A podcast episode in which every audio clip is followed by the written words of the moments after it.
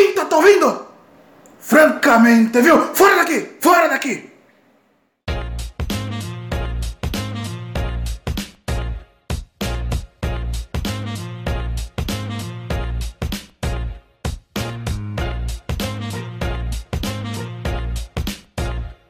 Fala galera, me chamo Jonathan Fernandes, está no ar o Teólogo de Quinta mais especial do ano, acredito eu que é o mais especial dos últimos cinco anos, sem dúvida nenhuma, porque hoje é o especial de cinco anos do Teólogo de Quinta. Caramba, cinco anos parece ser pouco, mas a gente é mais velho que o Flow, né? É, é sempre bom lembrar, lembrar disso, né?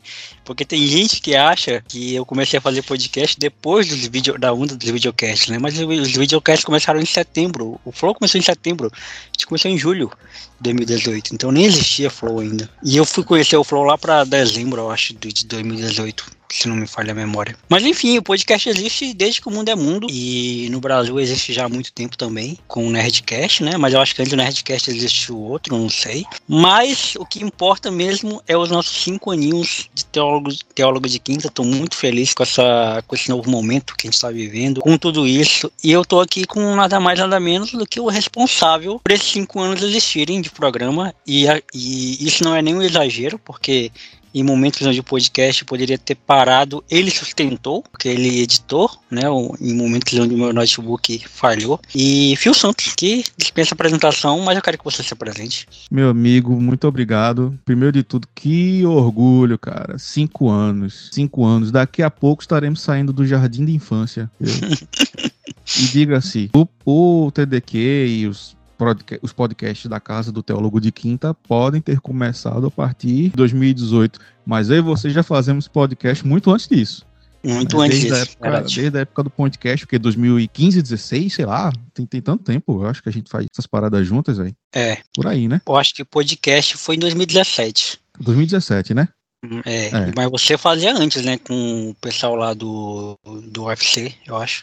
É, um site de, de, de, MMA que eu fazia parte, chamado Olimpo MMA, não existe mais. Uhum. Né, foi incorporado outro site depois. E, acho que 2016, por aí, a gente já estava fazendo podcast. Então, caros ouvintes e amigos, a gente já é meio que dinossauro nessa plataforma. Uhum. Né? Podemos dizer assim, quando a gente chegou aqui era tudo mato. Era tudo mato.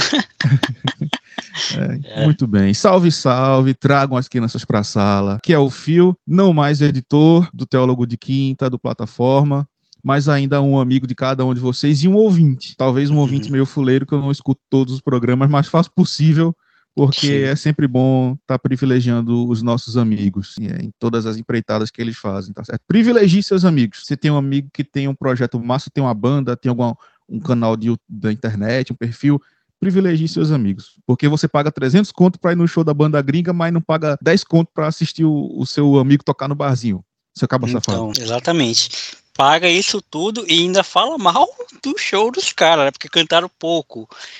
E aí o seu amigo que tem uma banda, ele tá começando, você não quer pagar nem um real e você ainda não quer ir.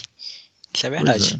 Pois é. Então, privilegie seus amigos. Mais uma vez, felicidade muito grande de ver, Jonathan, o projeto seguir aí cinco anos, cara. Cinco anos. Por que, que a gente comemora múltiplos de cinco? Eu não sei, mas a gente comemora múltiplos de cinco de alguma forma. Cinco é. anos, daqui a pouco dez anos, né? E como você falou, o tempo pode passar. Assim, cinco anos pode parecer pouco, mas Bicho, a gente viveu muita coisa, cara. A gente viveu muita coisa, né? Com certeza. Inclusive, e isso já é um link pra galera ouvir o episódio de quatro anos do ano passado, que a gente falou de ano a ano, desde que a gente começou, 2018. Teve participação especial do Adriano Rosário, que hoje não faz mais podcast, ele trabalha em vídeo agora, ele tem um canal dele chamado Fala Adriano onde ele tem vários projetos lá. E a gente falou de ano a ano, de 2018 até o então 2022. E é, ano de Copa do Mundo, né? Na época a gente nem sabia que o Brasil ia ser eliminado. Quatro minutos, só quatro minutos, bicho. Segura essa bola aí. Putz, se a gente soubesse que não ia dar bom. Você pode ir lá ouvir o episódio de 4 anos, só clicar aí TDQ 4 anos que, que, já vai aparecer. E nesse episódio a gente vai falar um pouquinho é, de como foi o nosso 2022, né? Que a gente estava vivendo o ano passado, quando foi ao, ao 4 anos, porque a gente faz aniversário em julho, então é metade do ano. É, e a gente vai falar um pouquinho de alguns episódios marcantes também. Inclusive, Fio, eu gravei recentemente Olha só, hein? Eu zerei o podcast. Eu gravei com o Cristiano Machado, do Teologia de Boteco. Caraca! Vai ao ar, breve. Já foi ao ar, na verdade, quando esse episódio está indo ao ar, já foi ao ar o episódio do Cristiano. E ele faz podcast, pasmem, desde 2009. O homem faz podcast desde 2009. Onde, tipo, eu nem sabia o que era isso em 2009. Eu nem tinha nem computador em 2009, gente. E o homem já fazia. Pra e... você que fica aí na internet falando mal do Acre, dizendo que o Acre é terra de dinossauro, me diga de onde, é, de onde que o Cristiano é, porque o dinossauro é ele, viu? 2009, é, cara. 2009, ele é de Curitiba. Inclusive, outra curiosidade que eu não sabia, outra curiosidade que eu não sabia, e eu fiquei sabendo na gravação. Ele é que é o, o criador do Crentaços, acredita? Sé o Crentaços? Sério, velho? Crentaços, ele Cara, que é o criador do Crentaços. Ele, na verdade, o episódio já foi ao ar, vocês podem ouvir lá, mas eu tô explicando pro Fio porque o Fio ainda não ouviu, óbvio, porque no, no, momento que a gente tá gravando, o episódio ainda não foi ao ar. Ele deixou o Crentaços com o Jonathan lá e a, e a esposa do Jonathan lá, né? Que, que comanda o Crentaços até hoje. Então, ele tinha um, um blog na igreja, um blog não, um podcast na igreja que ele fazia parte, não deu certo, porque ele tretou lá com o pessoal, aí ele pegou e criou, tinha um grupo lá, chamado Crentaço, porque eles se achavam mais crentes do que os outros, né? Eles eram crentaços porque eles, eles eram diferentão, por isso tem esse nome. E aí ele criou o, o podcast dele, que era o Crentaços. Aí depois, eh, depois ele chamou o pessoal, e depois ele saiu e deixou o Crentaço com a galera que comanda até hoje. É tanto que se você entrar no site do Crentaços, vai estar tá lá, ou na, na bio, né? Que foi a criação do Cristiano Machado. Eu não sabia disso. Eu achava que ele era um membro, ele, ele fazia parte, assim, mas eu não sabia que ele tinha sido o criador. Cara, que massa, bicho. Eu lembro do Crentaços, acho que como página do Facebook. Caramba. Naquela onda de, de, de Facebook, com ali 2000, 2010 para frente, né, dos 11, 12, 13, uhum. as várias páginas, eu lembro de muito conteúdo do Crentaço dessa época. Poxa, eu não fazia ideia, cara. Que, que como os caminhos se cruzam aqui na internet, hein, bicho? Exatamente. Só para fazer justo, tá? O nome da, da, da esposa do Jonathan é a Tamiris, Tamiris Palma tá? Pra não ficar muito machista, o Jonathan e a mulher dele, né? Mas enfim, o Jonathan Zimmer e a Tamires Palma são os que comandam o Crentaço até hoje, que ele deixou lá como herança pro. Mas a criação dele, muito da hora. Meus parabéns, parabéns, menino feliz, e meus parabéns, menino de seu aniversário, meus parabéns, parabéns, menino feliz, e meus parabéns, menino de seu aniversário. Parabéns pra você, meu amigo, fique com Deus, tchau, tchau querido. Vamos lá, Phil. Como é que foi o seu ano de 2022, cara? Conta pra gente como é que foi o seu último ano aí. Meu ano de 2022, cara, começou promissor e terminou. Não terminou ruim, mas também terminou ok, sinceramente. Não foi nem tanto, nem tão pouco, sabe? Uhum. Nem, nem 8, nem 80. Foi um 45 ali. Boa. Mas, sincero, para mim tá ótimo, porque, como eu expliquei no último né, na, na, na, edição de quatro anos do TDQ, os meus anos anteriores da pandemia foram uma porcaria, sinceramente. Eu provavelmente tive depressão, né, não queria uhum. fazer mais nada da vida, não estava legal. Finalzinho de 2021 para o começo de 2022 foi uma, um renascimento para mim, em muitos aspectos, né, e principalmente na minha vida com Deus, que é a, a, minha vida como um todo. A vida vem dele. Eu não estava lendo a Bíblia, não estava orando, né, não estava legal. Muito, uma, uma das, das coisas que ele proporcionou foi que eu e minha noiva começássemos, então namorada, é, começássemos a, a ler juntos. Isso desde o final de 2021. Até aqui, né, passando aí 2022 e agora 2023, a gente já leu praticamente todo o Antigo Testamento, só, falta, só faltando terminar Salmos, e não lemos o Pentateuco, porque o Pentateuco é aquele tipo de coisa que você já leu dez vezes na vida, né? Toda vez que você quer começar a ler a Bíblia, você não tem muita firmeza, você vai, ok, eu quero ler de Gênesis, tá bom, você lê Gênesis todinho, você passa por Êxodo, é quando chega na parte do tabernáculo de Êxodo, você fica cansado, Aí você entra pro Levítico, você não entende nada. você vai para número, você entende menos ainda. Aí Deuteronômio fica legal, aí que você fica cansado. É melhor você continua, pô. E quando chega em Josué, a história fica boa. Mas enfim. Então a gente leu bastante, assim, esse tempo todo, e todo, todo, quase todo o Antigo Testamento, e seguimos pelo Novo. A gente tá aí no meio das cartas de Paulo, e, cara, daqui pro final do ano a gente deve ter lido a Bíblia toda juntos. Isso Boa. é uma vitória e tanto, eu diria assim. Porque, poxa vida, para quem tava aí passando meses todo dia acordando e ficando boa parte do dia largado no sofá porque não tinha perspectiva de nada no dia. O Senhor me sustentou também através das orações e dos conselhos da minha mãe e da minha namorada. Né, das duas. As duas foram um arrimo muito grande para minha vida durante esse período. E aí, todo esse sustento que eu recebi do Senhor através delas e também da igreja como um todo, das orações, do, do apoio dos irmãos tal, é, foi algo que se refletiu muito durante o ano de 2022 retornando às, às, reuniões presenciais na congregação, retornando, eu retornando ao, ao grupo de louvor, né, ao ministério, retornando ao serviço com os irmãos nas obras que a gente tem em outras partes aqui da cidade do estado, e voltando a viver, voltando a viver, basicamente, me sentindo vivo. E muitos dos problemas que eu tinha antes até da pandemia, porque eu não sei se eu cheguei a contar isso no, no especial de quatro anos, talvez eu devo ter pincelado, eu pedi um tempo fora do grupo do louvor no final de 2019, uhum. porque eu estava cansado. Mas era cansado, assim, no nível físico, mental, emocional, espiritual, eu estava uma bagunça. E muitos dos problemas eram próprio relacionamento meu com irmãos da igreja, coisas que, melhor dizendo, coisas que eu via, aquele tipo de situação que a gente sabe, você vê uma situação, você fica meio você fica chateado, tudo tal. E existem algumas alternativas, né? Você vai fazer o que? Você pode conversar com a pessoa, orar junto, pode conversar com a liderança, você pode é, simplesmente se indignar, e, enfim. Depende, tudo, é porque tudo depende até do próprio sistema e do próprio modelo que a igreja adota. Né? A minha igreja é bem aberta nesse sentido de, de, diálogo e tudo mais. A gente é sempre bem, bem franco com as coisas. Não somos muito tradicionais nesse aspecto, não seguimos um modelinho, tipo esses modelo pentecostal que o pastor é a liderança e pronto. Não é bem o nosso caso, não. Até porque somos uma igreja pequena. Então todo mundo se conhece, todo mundo anda na casa de todo mundo, todo mundo conhece todo mundo. E família, porque a igreja é uma família, né? Família é bronca. Não, não há o que dizer. Família é bronca. Família implica em proximidade, implica em relacionamento uhum. e implica em atrito. Quando a gente chega naquela passagem da Bíblia, não vou lembrar agora, acho que é de Colossenses, não vou lembrar de cabeça, quando Paulo fala, né, suportem-se uns aos outros e perdoem uns aos outros. O, o termo grego, quando ele usa em, em suportem-se uns aos outros, é literalmente significa, tipo, segura a barra, segura a onda uns dos outros, sabe? Porque são pessoas, né? São pessoas, são, são seres humanos diferentes, com erros, com visões diferentes, com interpretações diferentes. E lá em 2018, 2019, somando toda a carga de várias coisas que eu estava vivendo na família, em casa, no trabalho, depois fora do trabalho, é, é, tentativas de, de é, ir para outro trabalho, fazer outras coisas na vida e dando errado. É, e tudo somando, e aí eu chegava na congregação no domingo para pelo menos ter um, um, bálsamo assim, e começava que eu já não queria nem levantar da cama, que eu estava extenuado, cansado. Eu digo, Senhor, eu tenho que fazer o louvor hoje, é sério, não quero não. Mas eu ia. E aí eu tava, chegava lá e aí via as coisas acontecendo e ao invés de eu conversar ou qualquer coisa, eu guardava para mim. E quando você guarda, é, é ressentimento, né? É ressentimento, é mágoa, isso consome você. Não adianta você pensar que não. Ah, vi uma injustiça acontecendo, um problema acontecendo e você dizer assim que vai guardar e é, mas vai ficar tudo bem. Cara, não. Se você vai guardar, isso vai gerar um ressentimento. Isso gera uma mágoa. Isso consome você, sabe?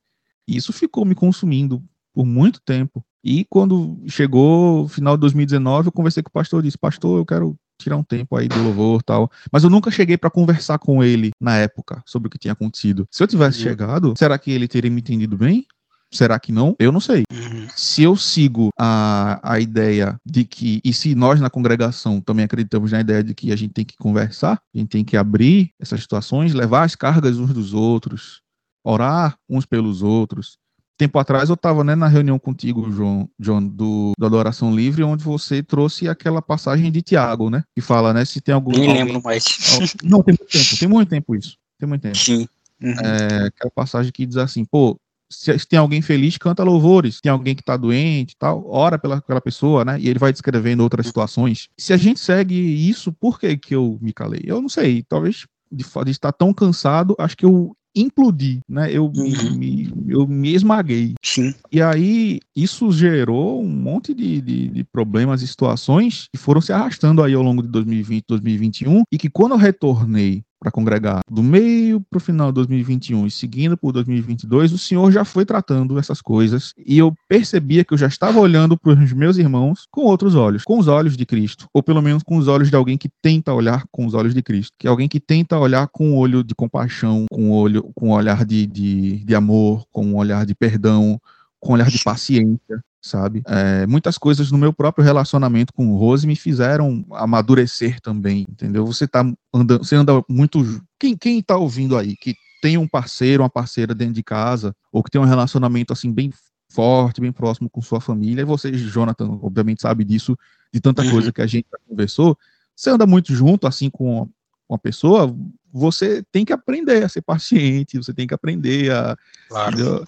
Se você quer que sejam pacientes com você, que entendam o seu tempo, dê tempo aos outros também. Né? Então foi um ano assim de, de me reajustar, 2022, um ano de me reajustar, de reajustar focos, de reajustar prioridades, de poder reavaliar caminhos, reavaliar minhas escolhas. E aí calhou que uma dessas reavaliações era justamente a minha permanência aqui como editor do podcast. Né? Calhou que era que era parar e pensar, poxa, onde é que eu vou daqui para frente? Né? Como é que eu sigo esse caminho? E aí, em um determinado ponto do ano, eu cheguei para conversar com o Jonathan e disse, John, acho que daqui para frente eu vou querer seguir outro caminho. Né? A gente vai poder conversar disso mais para frente, com, com mais detalhes, mas uhum. obviamente isso fez parte do meu 2021, do meu, desculpa, do meu 2022. 22. E aí, isso, essa tendência só seguiu adiante por 2023 também. Eu imagino que você vai perguntar isso mais para frente, mas meu 2022, em resumo, foi isso daí. E a decepção com o Brasil na Copa do Mundo, né? Mas paciência.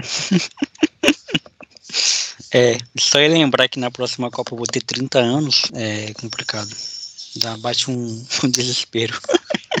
A idade chega para todos, meu amigo. Exato. eu já tô título, na porta dos 30. o último título da, da, da seleção brasileira eu não lembro porque eu era muito criança. Então, o próximo título da seleção brasileira possa ser que meu filho não lembre, porque ele vai ser muito criança. Caramba, diga aí.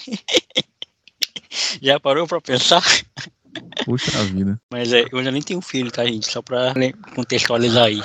Porque tem quatro anos, né? Daqui pra lá, vai que Jonathan encontra uma, uma varoa é. de fé e ainda traz uma criança pro mundo. Exatamente, mas é isso que eu tô falando. Tipo assim, pois a é. esperança na seleção brasileira, ela é tão inóspita que, tipo assim, eu já nem tenho filho, mas eu sei que a, o próximo título, o meu filho ainda vai ser pequeno e não vai lembrar do próximo é. título o Hexa. Ele, é bom que já vai nascer com o Brasil sendo Hexa, ou ele já vai crescer com o Brasil sendo Hexa. Coisa que eu não tive o prazer, né? Mas é isso. Cara, o meu 2022, né? O meu 2022, quem me acompanha semanalmente, ou esporadicamente, já deve ter se esbarrado em algum episódio onde eu falo do meu ano de 2022, né? Porque foi um ano muito marcante para mim, positivamente, né? Eu e o Fio a gente estava em contraste, acho que digamos assim, né? É, o Fio vivendo uma parada, eu vivendo outra outras totalmente diferentes, né? Eu saí da minha antiga empresa no dia do meu aniversário, né? No dia 27 de maio de 2022. Foi o meu último dia na minha, antiga empresa, no telemarketing, porque eu vim trabalhar na empresa que eu trabalho atualmente. Inclusive, eu não sei se tu ouviu esse episódio, mas eu até fiz um corte dele que gravou o Giovanni e o Adriano, onde o Adriano o Giovanni tinha perguntado, né? Se eu voltasse, né, lá para 2018, quando eu comecei a fazer podcast, que eu falaria pro Jonathan de 2018, né? E eu me emocionei nesse, nesse episódio, porque eu falei para ele, cara, continua, porque isso vai mudar a tua vida, né? E, e não é nem uma, um exagero não falar isso. Realmente, o podcast mudou minha vida, né? Porque o podcast, ele. Podcast, o, o teólogo de quinta, eu vou me emocionar de novo, olha só.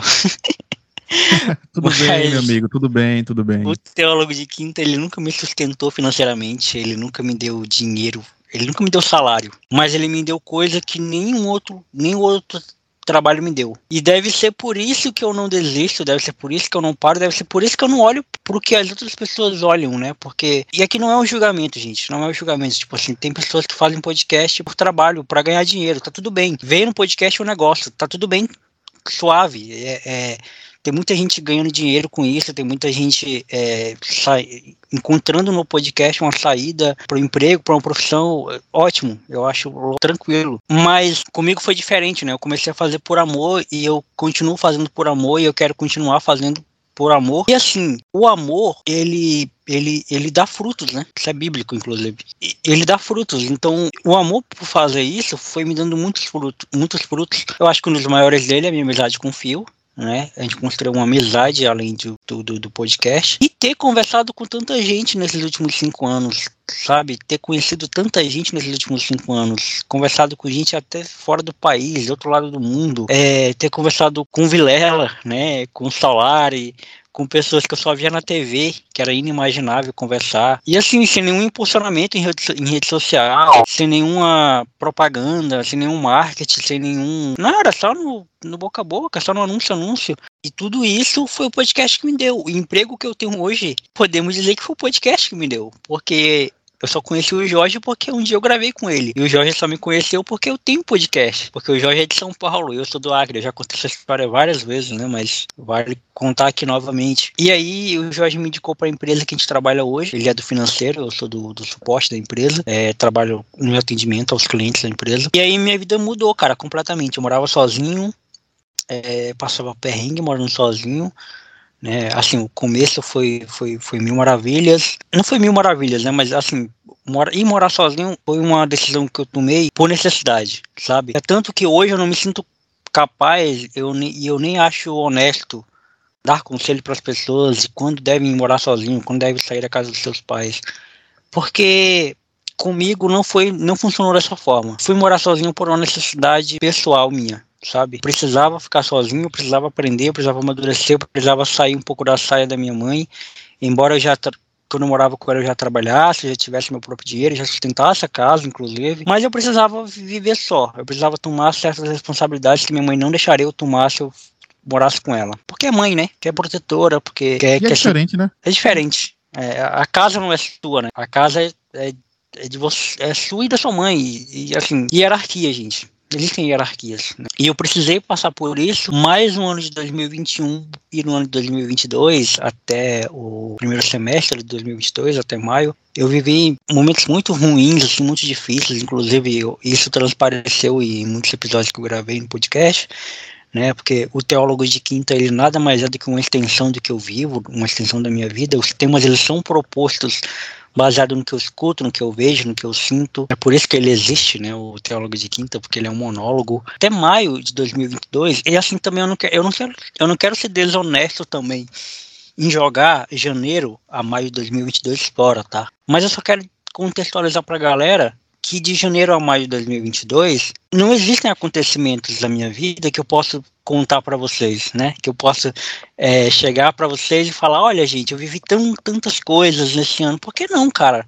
Eu tava numa merda, eu tava trabalhando para pagar conta e nem dava para pagar as contas. O dinheiro que eu recebia não dava para fazer nada. Era uma, eu morava num, num kitnet, num cômodozinho minúsculo, pequenininho, beleza, que dava para mim tranquilo, dava para morar, mas assim, era só isso, né? Era, era, era trabalhar para pagar a conta, não vivia. Né? E existe, existe uma diferença enorme entre você pagar conta, trabalhar e pagar conta e viver. Muita diferença. E aí eu voltei a morar com minha avó. Eu contei tudo isso no, no, no episódio de 4 anos, mas como a gente tá falando de 2022, né? Tô tendo mais tempo para falar só de 2022. Né? É, e aí eu vim morar com minha avó e também foi uma decisão, uma escolha que eu reluntei um pouco para tomar, sabe? E, e, até, eu lembro até hoje da minha mãe falar, né? Da minha mãe falar para mim, filho, a tua avó falou que você, é, que ela te chamou para morar com ela, mas, pô, você, você saiu da minha casa para morar com sua avó, um pouco de ciúme, sabe? Tipo assim, da minha, da minha mãe.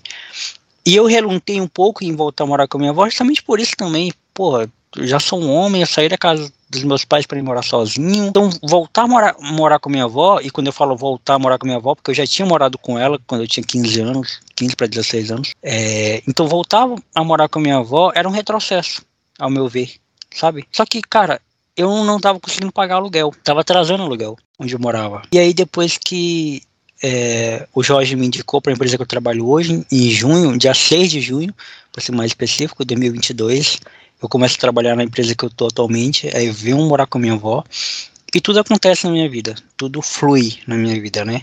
Tudo começa a caminhar melhor na minha vida, né? Aí eu começo a me desenvolver, a desintoxicar muitas coisas da minha vida que eu que, que, que tava preso. E também nesse processo eu cometi alguns erros. Eu, enquanto o Fio falava, né, eu estava pensando no que eu falaria de, do meu ano de 2022. Como o Fio falou de algumas coisas que ele passou, bem pessoais, eu acho que vale eu falar disso também.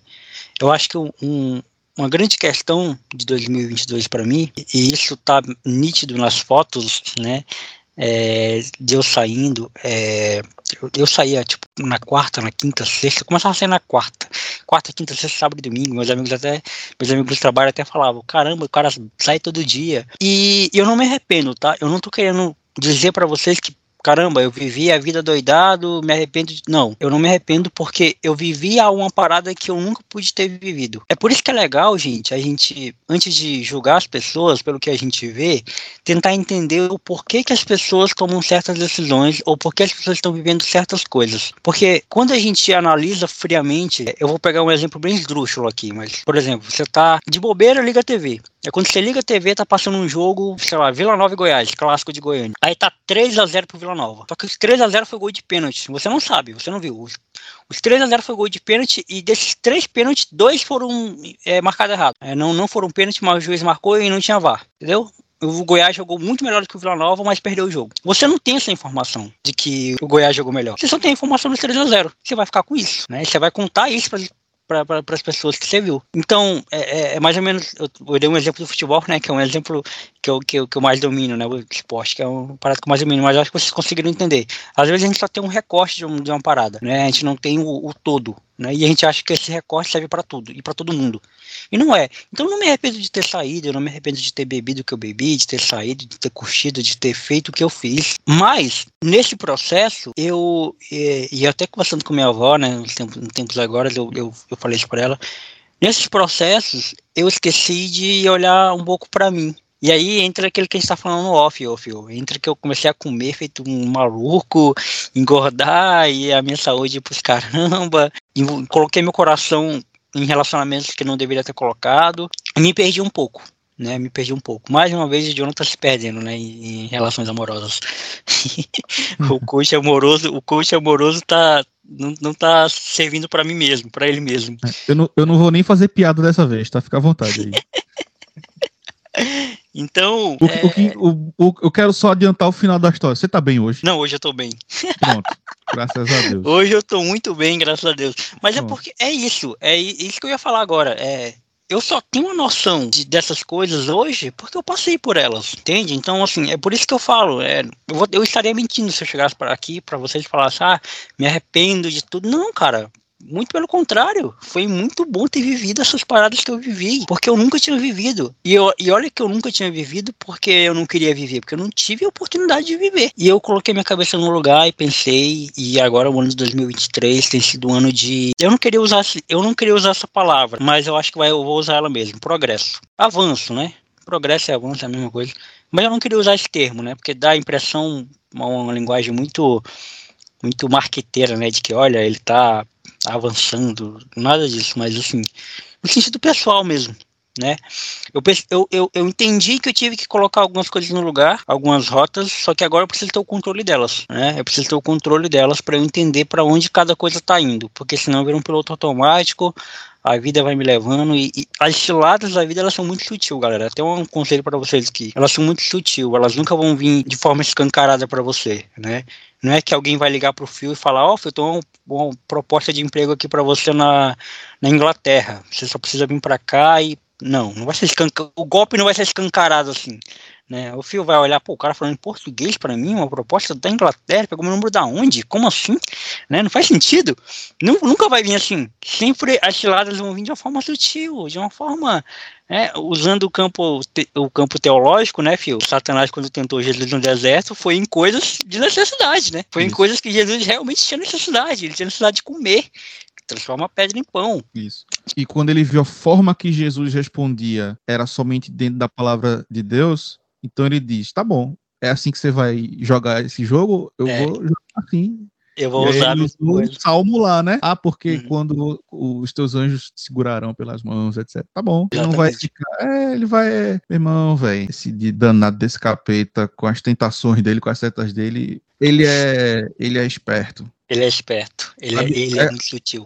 Imagina que- o contexto daquela música de, do Raul Seixas. Eu nasci há 10 mil anos atrás. Tô querendo dizer que Raul Seixas estava falando do demônio, não, mas tipo assim, imagina um conceito de um ser que viveu milênios, Bagagem, né? entendeu? Que acumulou todo esse monte de, de, de conhecimento sobre a humanidade e tudo mais, Uhum. e é o seu adversário. Então é um adversário que, se você quiser vencer no campo da mente, meu irmão, ele vai saber todos os seus truques para poder ir atrás Vai. de você na, na sua falha, tá ligado? Naquilo Vai. que é mais que é, que é mais doloroso para você, que é mais difícil, entendeu? O, o- é, o, é o checkmate, meu irmão. Não é, Exatamente. não é esse negócio de o golpe tá aí, cai quem quer, não. É o checkmate. No xadrez da vida, quando ele quando tá aquela jogada do xadrez que você não preveu. Caramba, e aí? Exatamente, exatamente. E já que, já que tu citou, Fio, a adoração livre, é uma coisa que eu sempre pregava na adoração livre, de que a, a, a maior arma do inimigo, e aí quando eu falo inimigo, para você que não, não, não professa a mesma fé que a gente,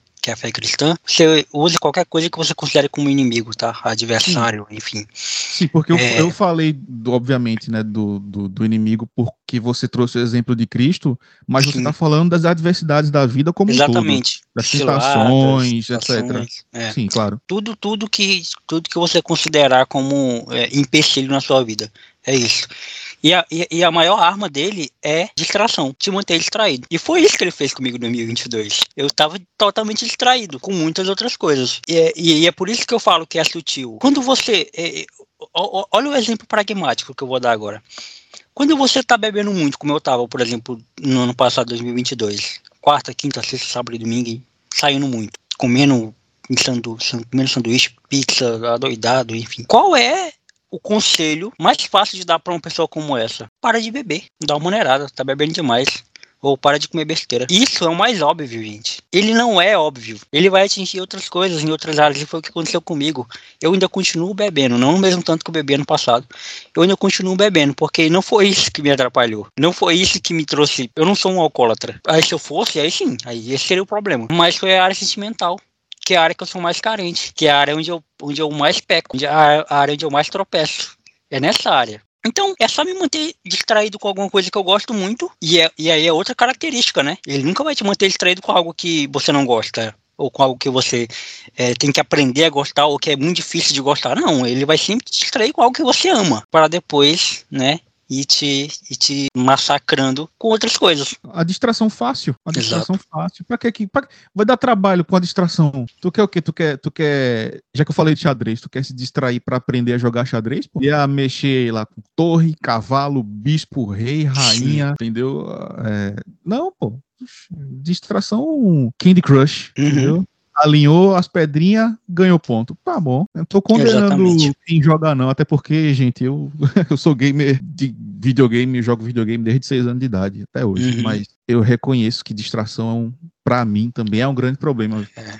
Seja videogame, seja passar horas aí vendo vídeo no YouTube, vendo vídeo no TikTok. Uhum. Eu não vejo TikTok, mas eu sei que alguns de vocês que escutam veem, com certeza. Uhum. Ou então tá no Instagram, Reels, feed, rolando por horas, por horas. Uhum. Eu fechei minhas redes sociais de 2019 a 2020 para evitar um pouco disso. Acabou me ajudando nesse aspecto e até hoje eu mantenho boas práticas nesse, nesse, assim, em tentar não me distrair com isso na internet, mas por outro lado, foi um problema para eu me relacionar com as pessoas na pandemia.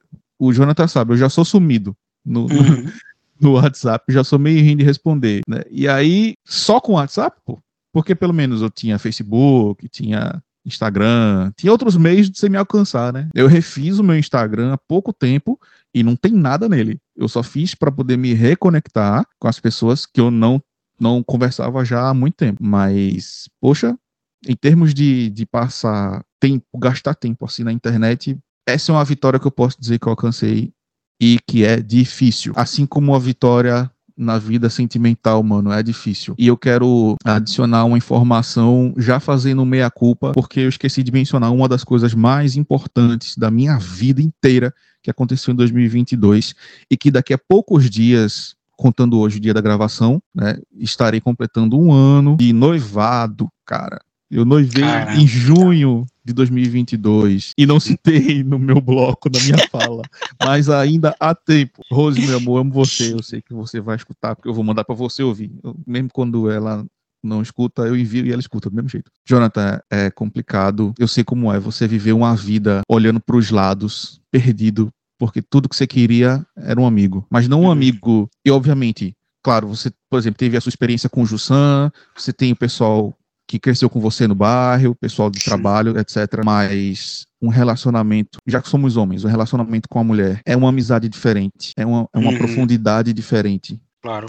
O nível de cumplicidade, né, o nível de parceria, sabe? É, é uma, um uma das frases dos clichês que eu uso com o Rose é um abraço de barco e cais, né? Muito por causa, eu não sei se você lembra, Jonathan, da Samile, que é uma cantora lá do Maranhão, amiga nossa dos tempos de Facebook, muito tempo atrás. Ela segue cantando ainda lembro, hoje lembro, lembro. Pronto, ela está cantando hoje, ainda hoje, cantando para casamentos. Mas ela tem uma música que se chama Cais, né? E o, o, o Uhum. refrão da música literalmente fala isso, né? Quero te encontrar, você faz falta, tal, me deixa ser teu cais. Porque é o momento que quando o mar tá revolto, que quando a tempestade tá caindo, quando o vento tá soprando, recolhe o barquinho, amarra ele ali no cais, deixa a situação acalmar, sabe? Deixa as coisas se resolverem. Durante essa pandemia, a gente foi aí um, a, a- rocha um pro outro, né? Uhum. períodos onde era muito difícil prosseguir, a gente tentou é, segurar a mão um do outro quanto fosse possível. E eu estaria muito lascado se eu não tivesse ela. E eu sei que eu vivi muitos anos da minha vida assim. Eu não sei se eu já cheguei a mencionar isso em algum outro podcast, talvez já, já tenha mencionado em algum outro episódio. Eu queria, assim, eu não queria, eu não me iludia achando que amor era aquilo que estava nas músicas românticas, né, nos grandes temas, sei lá, do, vamos, grandes temas internacionais ou nacionais, tá? ou que era aquilo que estava nos livros ou que estava nos filmes, né, sei lá, as músicas do Roupa Nova ou o Diário de uma Paixão, etc. Uhum. Mas eu sabia que uma pessoa só seria capaz de escrever sobre aquilo se tivesse vivido de fato um amor verdadeiro. Claro. Aquele amor que não é aquele amor de, tipo assim, fogos de artifício, jantar à luz de velas, né, pétalas de Uhum. rosas no chão. Não, isso é só consequência, sabe? É o amor Uhum. que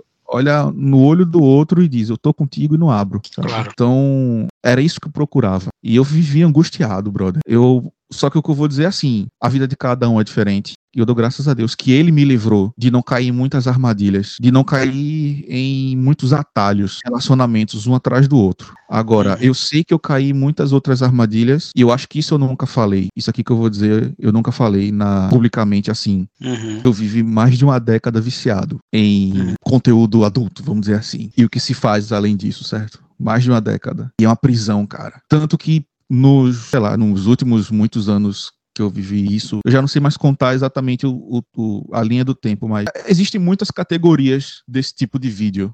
de- desse tipo de conteúdo. Né? Tudo isso isso começa começou na minha infância porque você sabe a gente cresceu em, a gente cresceu em periferia o Uhum. ambiente é propício a isso Com entendeu? certeza. é difícil né é complicado você como criança ser exposto a esse tipo de conteúdo cara chega a ser chega a ser desleal. Mas em determinado ponto isso isso que eu vou dizer assim não é de forma alguma um mérito para mim mas eu só só consumia é, conteúdo amador. Por quê? Porque a turma diz assim ah porque é, esse conteúdo de, de feitos por, por- feito por grandes estúdios etc é falso. Claro que é falso.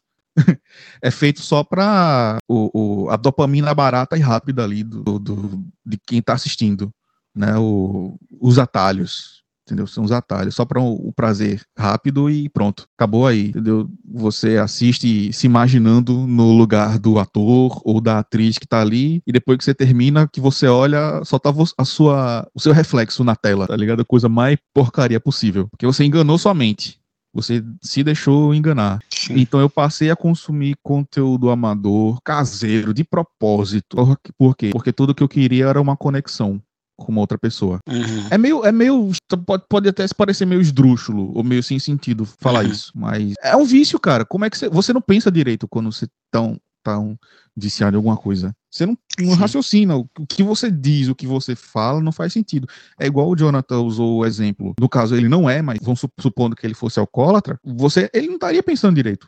se se fosse Uhum. o caso. Entendeu? Não ia Sim. estar pensando direito. Tudo que faria parte da vida dele seria simplesmente perpetuar aquilo ali, por, Uhum. por qualquer motivo que fosse. Tudo que ele quer é o prazer barato de mais uma torre de show, entendeu? Uhum. Ou de mais, mais uma garrafa de cachaça, ou qualquer coisa que fosse. E eu passei anos nessa eterna busca. Passei anos buscando, procurando por todos os lados. E aí o que eu digo justamente é isso. Eu dou graças a Deus que ele nunca permitiu que eu caísse em nenhuma em nenhum atalho com nenhuma pessoa. Porque eu sei que vindo de onde eu vim, da situação que eu vim, e principalmente se eu não estivesse com Cristo, eu sei que eu seria mais um homem como vários homens que são da minha família, que Uhum. tem filhos com mais de uma mulher, que abandona os filhos, que tem um casamento destruído, quebrado, entendeu? Que tem filhos fora do casamento, que anda em adultério, que anda em fornicação. Eu seria mais um deles. Eu sei que eu seria mais um deles. Eu agradeço a Deus por isso. Ao mesmo tempo, sabendo que também tenho a minha própria responsabilidade sobre ter escolhido, de certa forma, manter esse vício. Entendeu? Por mais que eu não pensasse Uhum. direito ou qualquer coisa que seja, mas é uma, é uma situação que se perpetua ali. É, já tem um- alguns anos que eu tô lido disso, graças a Deus. E uma das, das grandes responsáveis é a é a Rose, é a chegada dela, sabe? É, era, era olhar pra ela e ver, ela é o que eu pedi a Deus e mais do que eu pedi a Deus. Eu só queria um amigo, eu só queria uma companheira, uma, só queria uma pessoa aqui do meu lado comigo, Uhum. que me ouvisse, que me entendesse, sabe? Não ridicularizasse as minhas nerdices, que tivesse junto comigo na hora que eu inventasse de fazer um textão. Quem me conhece dessa, das dos tempos antigos de Facebook, como o Jonathan conhece, sabe que de vez em quando eu botava uns textão no Facebook sobre qualquer motivo. Porque, Uhum. sei lá, velho, às vezes você tá irritado com alguma coisa e você quer botar pra fora. Aí imagina, você tá junto com um amigo seu que não tá afim. de ouvir, Uhum. tá ligado? Aí você vai perder a paciência também de querer ouvir ele quando ele quiser conversar com você, entendeu? Não rola reciprocidade não rola abertura. E desde o princípio, Rose me deu abertura e eu dei abertura a ela, entendeu? Ela me deu espaço, eu dei espaço a ela. A gente se ajuda, a gente caminha junto um com o outro. O que eu tô querendo resumir disso, Jonathan, é que eu entendo bem a sua situação. Você andar com um, esse- um coração com um binóculo.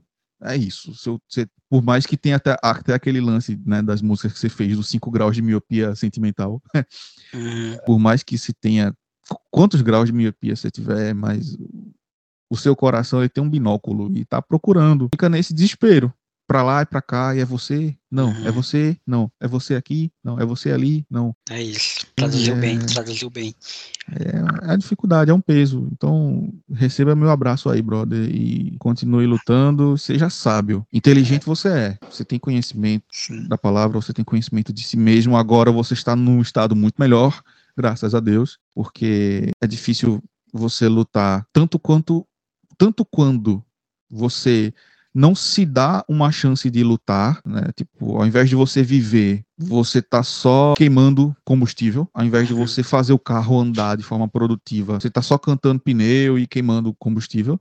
Então, tanto quanto quando você não se dá uma chance de lutar, quando as circunstâncias não te ajudam em nada. Sim. Como, por exemplo, quando você se vê sozinho, quando você perde seu melhor amigo, quando você tá fora de casa, num cubículo, num bairro distante. É complicado você não entrar numa espiral aí. Você tem que ter uma, uma, uma força mental e emocional muito grande para poder se levantar e seguir vivendo, não só existindo. Então, Exato. pela quadragésima vez, eu dou graças a Deus que você tá inteiro, brother. Segure a onda.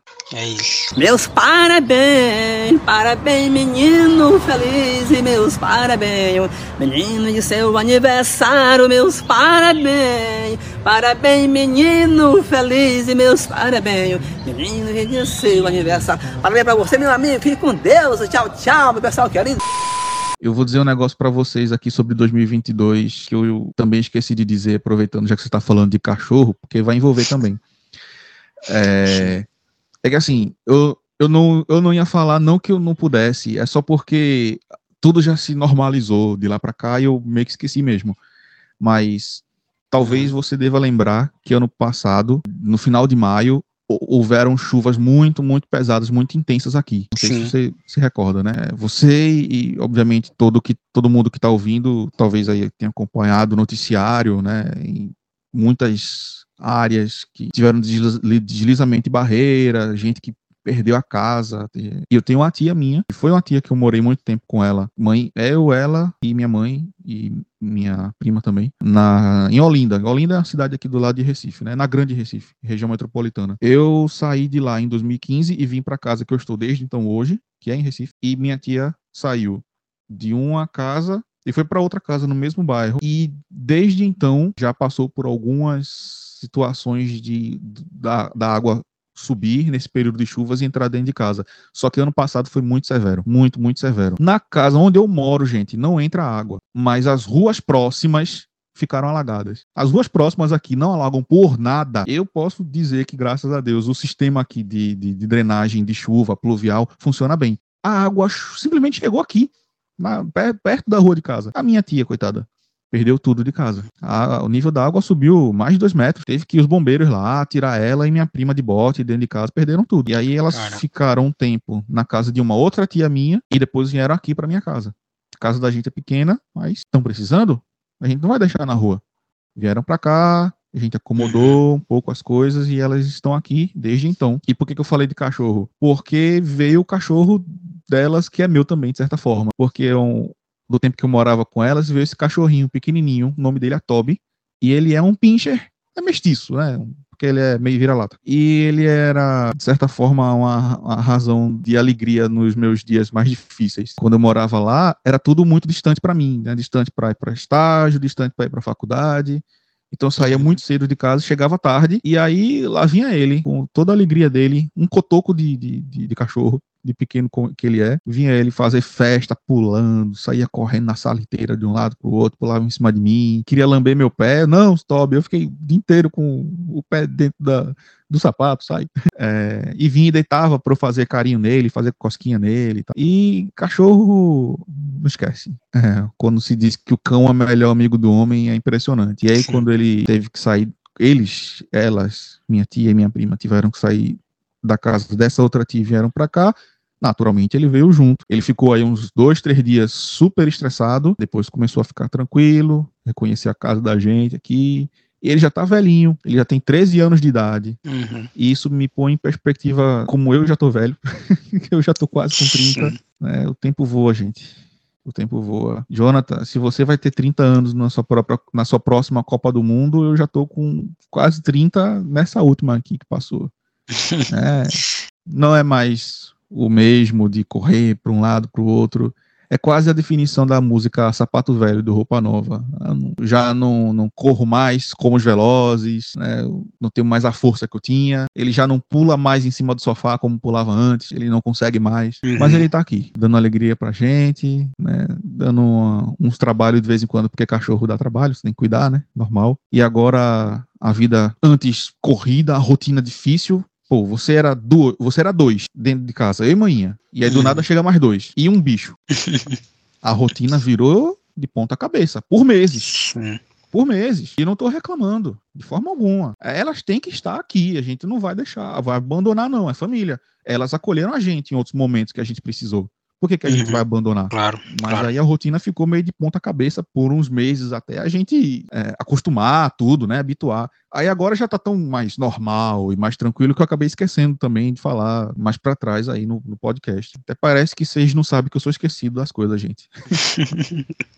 Mas é, agora tá tudo tranquilo nesse aspecto, pelo menos. Que bom. É isso. A gente tinha combinado de falar como foi o nosso ano de 2022, justamente porque a gente queria ter mais tempo de falar, porque a gente já falou de como foi 2018 para cá, né? E aí você, cara ouvinte, pode estar perguntando, ah, mas o episódio não é para falar dos cinco anos de podcast? Calma, a gente vai chegar lá. Mas antes a gente precisava falar de como foi o nosso último ano, 2022, porque só vai ter especial agora em 2024, né, de seis anos. É sempre bom contextualizar aí e falar desse, desse, desse último ano. E, e daqui a pouco a gente vai falar, no final do programa a gente vai falar de como tem sido o ano de 2023 da gente, mas eu acho que contextualizando, dando um panorama aí, tudo que aconteceu foi isso. E hoje o Phil e eu estamos muito bem. E assim, o Phil já deu um spoiler, né, de que ele... E eu também já falei para vocês em vários momentos de que o podcast está sendo editado por mim agora. E é cara, assim, é inevitável, né? Vocês podem, podem ter pensado, né? Poxa, o que, que aconteceu? Brigou com brigou com o Fio e tal, houve briga e tal, o que, que aconteceu?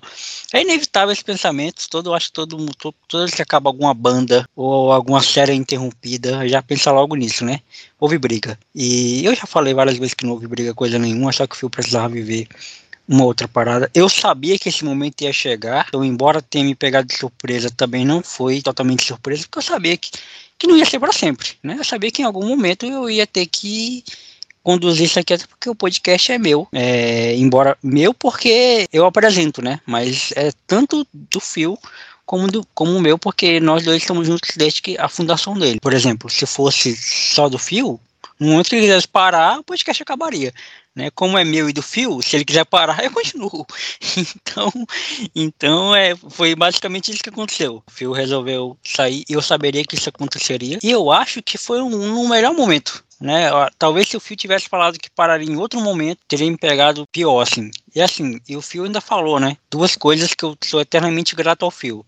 A primeira, por esses cinco anos de edição, e a segunda, pelo notebook que ele me deu, né? Óbvio, ele não me deu, né? Que eu tô pagando. Mas ele me deu porque ele se propôs a, tirar na loja para mim, no momento em que eu não poderia tirá-lo. Então, até nisso, o cara ainda continua no podcast, pô. Incrível como o teólogo de quinta faz parte da vida dele.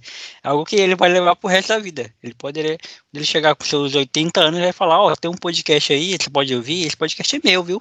Não sou eu que apresento, mas é meu. Pergunta lá pro, pro dono. Pergunta lá pro apresentador. E o apresentador vai, ainda vai falar dele, se Deus quiser. E agora, Fio, a gente tinha combinado a dinâmica de falar sobre alguns episódios que foram marcantes, né, pra gente. Marcantes por algum motivo. É, não necessariamente marcantes porque eles tiveram muita repercussão, mas marcante para cada um de nós.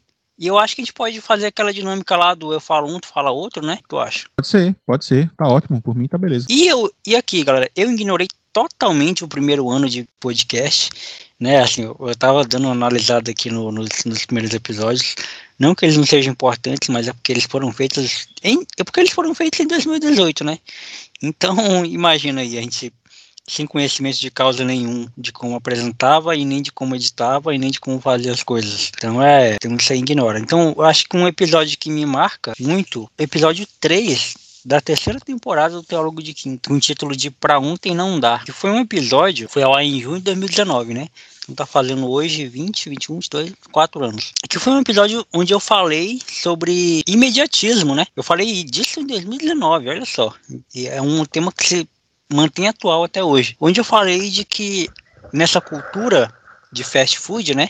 Onde as pessoas querem tudo para ontem, tudo com a rapidez, tudo com com, urgência. Tem um episódio muito legal do podcast Conselhos que você pediu da Bela Reis, que eu aconselho vocês irem lá ouvir depois, que é o título é Se tudo é urgente, nada é urgente, né? Mais ou menos assim. Eu não lembro se o título é exatamente esse, mas ela fala exatamente isso, né? Temos que saber que é urgente e o que é importante e o que não é nem urgente nem importante. O que é relevante, o que não é. Enfim, e eu acho que foi um episódio bem legal. Eu acho que tem uns 20 minutos esse episódio. Onde eu falo de que. 20 minutos não, perdão, tem, tem menos. Onde eu falo de que pra ontem não dá. Acho que foi um episódio que me marcou muito, assim. Eu tô em ordem cronológica, né? E você, Phil? Brother, já que você falou aí de 2000, você voltou bastante no tempo, você foi para 2019. É. Eu tinha voltado não muito no tempo. O primeiro que eu que eu separei aqui foi o Plataforma 33, Plataforma 33 gravado com Paulo Henrique Nascimento, porque você gosta pra... muito desse episódio, né? Eu gosto muito. Eu sempre falo dele em toda a retrospectiva que a gente faz, né? É porque, assim, bicho, não é o fato de ser não só um, um gigante do, do jornalismo esportivo aí no Acre, mas, sei lá, para mim teve uma cara diferente, assim, tipo, de todos os episódios do plataforma, você vinha conversando com seus amigos, tal, nenhum problema. Muitas coisas bacanas, tipo, opiniões fortes, histórias engraçadas. Você tem todo tipo no, né, histórias emocionantes, todo tipo de uhum. coisas que tem no plataforma, né? Já, tá bom, já que eu, já que eu tô falando, eu vou dar exemplos. A, a história lá com o, professor Matsunaga. Sim, foi, sim. foi, foi de chorar aquele episódio, véio. sinceramente foi. Uhum. Sabe? O episódio da Rigliani, que acho que tu me falou que até hoje tem gente que. Massa, massa. Entendeu? Aquele episódio com a Rigliani, ela fez umas críticas duras, com razão, uhum. com razão. Exato mas sei lá, a conversa com o Paulo Henrique era diferente para mim. Ela soou diferente desde o princípio. Não só ela meio que. É, não vou dizer que foi o start, porque você chegou a conversar com o Brian Rizzo antes, mas foi uma fase de você conversar com gente de fora do teu círculo de amizades, uma fase, né? Mais do que só um, Uhum. um outro episódio perdido, mas foi com um cara que manja muito do que sabe. Sim, Foi uma conversa que fluiu legal, porque tudo que se perguntava era respondido, sabe? Se falou, ele sabe. E sabe bem, e sabe detalhes, e sabia coisas que, por um ângulo que outras pessoas não sabiam. Uhum. Então, tipo, pra mim, agora, até é, é até engraçado falar isso, porque agora eu tô olhando mais do ponto de vista do lado de fora. Eu sou um outro Uhum. ouvinte. sim, Eu antes era ouvinte só enquanto eu editava, né? É. Eu ouvia, eu pegava os detalhes das histórias ali, achava legal, aproveitava pra mim o que eu curtia. Agora não, agora eu fico na expectativa de chegar o episódio, de chegar os cortes no, no Uhum. Instagram, no YouTube, etc, para saber quem é o convidado, né? Que agora você não sabe mais nada. Você tá é, de fora. exatamente. E eu, eu sei que eu posso perguntar pra você, mas Sim. eu não vou. Eu prefiro esperar e ficar junto com a galera aqui no, no- no cercadinho, entendeu? Uhum. Na frente do palco esperando a surpresa aí. E aí, olhando com esse olhar de fora, é isso que eu achei interessante. Tipo, não é só o fato de ser um, um grande nome, Uhum.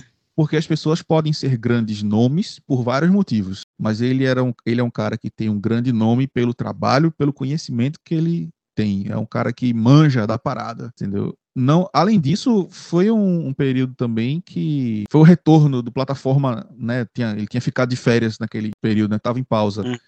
Sim. Acredito que sim. que O último, o anterior, melhor dizendo, tinha sido em março. É, esse episódio com o Paulo Henrique só foi ao ar em agosto. Eu não sei Sim. se foi teu computador que deu problema ou se foi sua pau- só uma pausa mesmo, é, de, de- férias, etc. Eu acho que foi quando o computador deu, deu pau mesmo. Cara, eu lembro muito bem desse episódio aí, porque a minha mãe falou com ele na, na gravação, né? Tipo, não foi ao ar, óbvio, né? Mas a minha mãe pediu pra falar com ele, né? Pra você ver a relevância dele, tipo. Porque ele tava no horário de almoço da gente, né? Ele daqui, daqui, do Acre, né? Ele apresentava o Globo Esporte versão Acre, né? Versão local. O programa era curtíssimo.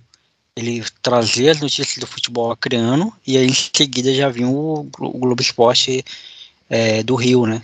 É, que é o que, o que passava aqui na TV daqui. E, óbvio, né, que ele tem uma carreira extensa no rádio, só que não é todo mundo que ouve rádio. É, então a gente conhecia ele mais na TV mesmo, como repórter de campo também, ele sempre foi repórter de campo. Mas na TV ele tava, poxa, ele tava na TV direto, né? Na Globo, né? TV Acre, que é a TV afiliada da, da Rede Globo aqui do Acre. Então, eu cresci vendo ele, todo mundo conhece ele aqui, pode até, tipo, não, não saber ah, o nome, assim, ah, Paulo Henrique Nascimento, eu, esse nome é familiar, mas não tô associando ao rosto. Quando você lança o rosto dele, ah, sei, sei quem é, é óbvio que eu sei quem é o Paulo Henrique Nascimento. Então, acho que ele, o Aires Rocha também, e o Edivaldo Souza são três jornalistas, assim, do Acre, que são bem característicos e que todo mundo conhece, porque tá há muito tempo na TV. E realmente, cara, ele tem muito conhecimento do futebol local, muito. Depois disso, a gente virou meio que amigo pessoal, assim, que a gente troca o WhatsApp dele desde então, né? A gente troca ideia, ele me manda notícias ele, do blog dele que ele escreve. É, eu cheguei a ver ele no pagode da ABB também, que ele tava lá com a esposa dele, me cumprimentou, me abraçou, foi muito legal. Que massa, que. É, a, gente não, a gente não chegou a tirar fotos juntos ainda, eu acho, porque não teve essa oportunidade lá na- no pagode da BB, eu não me sentia à vontade de pedir isso pra ele. Ele tava com a esposa, tava com os meus amigos, então. Mas assim, é, é muito bom saber, cara. Tipo assim, que um cara que. Mais uma coisa que o podcast me deu, né? Um cara que eu só assistia pela TV. É, virando assim um, um brother, assim, então isso aí, isso aí foi muito legal, foi muito legal mesmo. E eu vou trazer mais um teólogo de quinta, tá? O Fio já trouxe uma plataforma, eu, eh, vou mandar aqui meu segundo teólogo de quinta. Tô indo em ordem cronológica, do mais antigo pro mais recente. É um episódio, episódio número 6 da terceira temporada do Teólogo de Quinta, com o título de Sem Pressão. Óbvio, gente, que eu não lembro de todos os episódios, tá? Eu não tô, eh, não vou falar o que eu falei nesses episódios, mas eu lembro o contexto, o contexto em que eles foram gravados e as inspirações. Então por isso que eu tô falando que eles são marcantes, tá? Por quê? Porque em 2019 eu estava desempregado. Agosto de 2019 eu estava desempregado. Estava muito latente dentro de mim essa coisa de ver as, é porque quando você está desempregado, meio que você está parado no tempo, né? É como se você tivesse todo mundo está trabalhando, todo mundo está vivendo suas vidas, todo mundo está pagando suas contas, é, comprando suas coisas e você está ali parado, como se você não tivesse indo para lugar nenhum, né? Então, eu, durante todo o ano de 2019, em vários momentos, eu tive essa sensação. E esse episódio meio que fala que isso por si só já é uma pressão. Tu não precisa colocar mais, né? É, e é o conselho que eu dou para você, ouvinte, que talvez esteja nessa situação, ou talvez não seja a situação de desemprego, mas em alguma situação onde você se vê parado em algum lugar ou em alguma coisa e acha que a sua vida não está andando. Não coloque mais pressão em cima de você, meu amigo, além, além dessa, né? Além dessa que já é uma pressão externa. Não, não, não coloque uma pressão a mais é, com a necessidade. É um pouco do link desse, do último episódio que eu acabei de citar, né? O do Pra Ontem Não Dá. São coisas que não estão na sua alçada né? Então, se não está na sua alçada, não é para você fazer, não é para você se preocupar, não é para você estar tá na sua alçada, entregar currículo, então entregue currículo. O que está na sua alçada?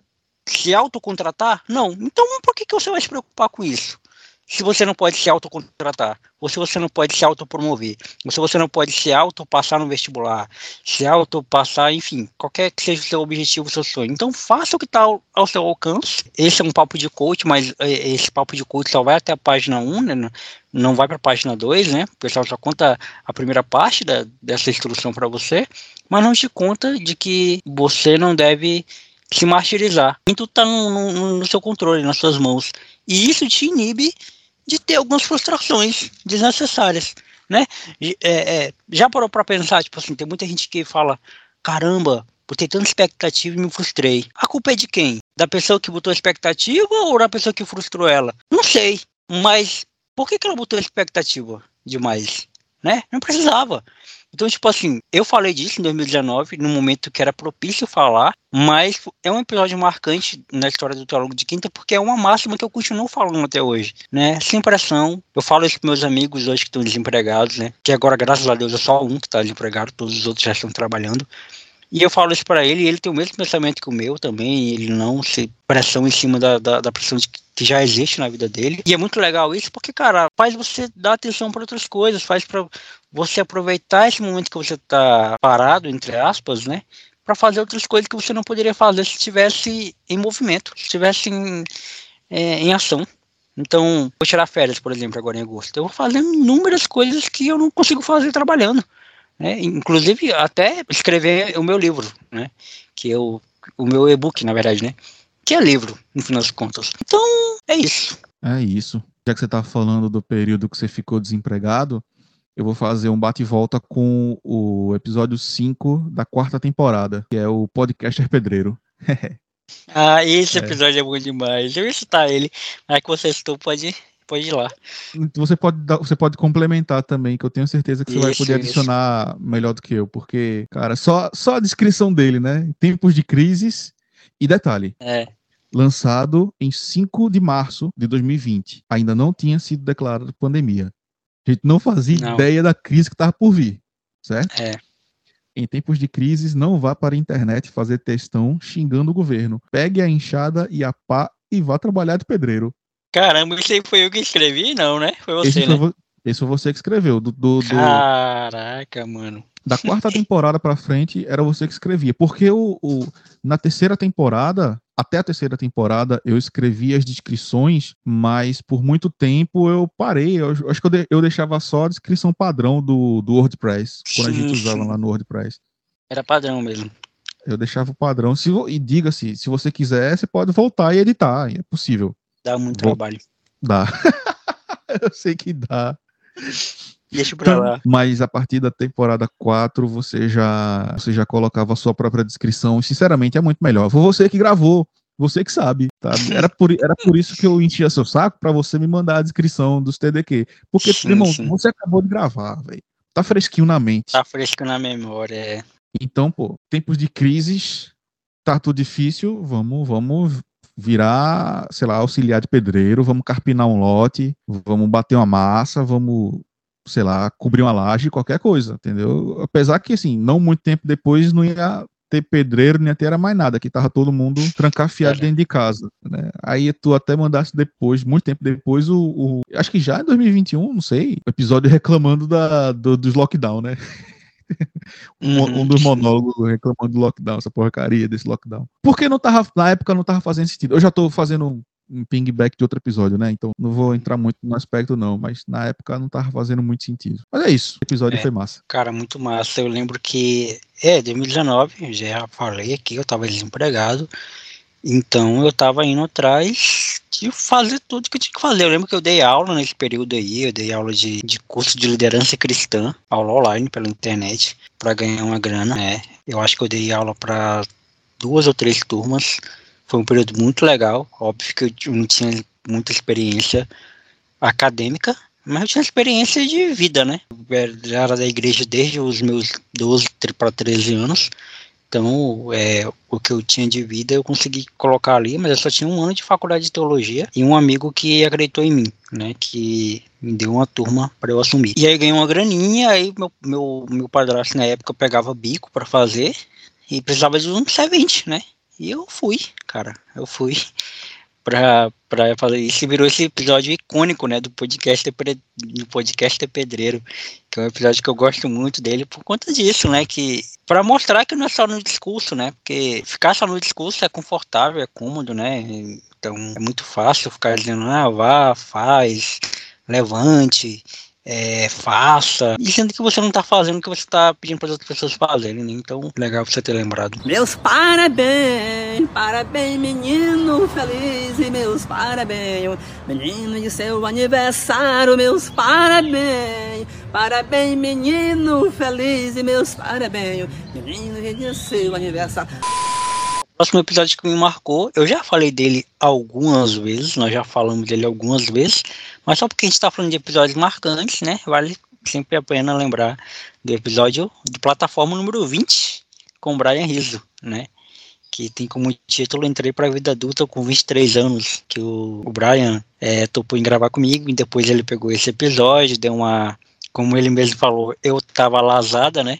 Eu tava lisada e, lançou no Eu Tava Lá, então a minha voz está no, no, no, plataforma, no podcast dele também, que foi uma grande conquista minha também. Nesse episódio, vira um pouquinho a chavinha dentro de mim, assim, de, do que, caramba, eu acho que isso aqui é para mim, sabe? Meio que eu comecei a fazer ali porque eu gostava, porque eu queria mesmo fazer, mas eu não tinha noção de que, pô, as pessoas ouviam, sabe? Eu não tinha noção de que, até hoje eu não tenho muito essa noção, eu quero continuar não tendo essa noção de que tem gente me ouvindo, sabe? Mas foi aí onde eu recebi, foi nesse episódio que eu recebi o primeiro e-mail, cara, acredita?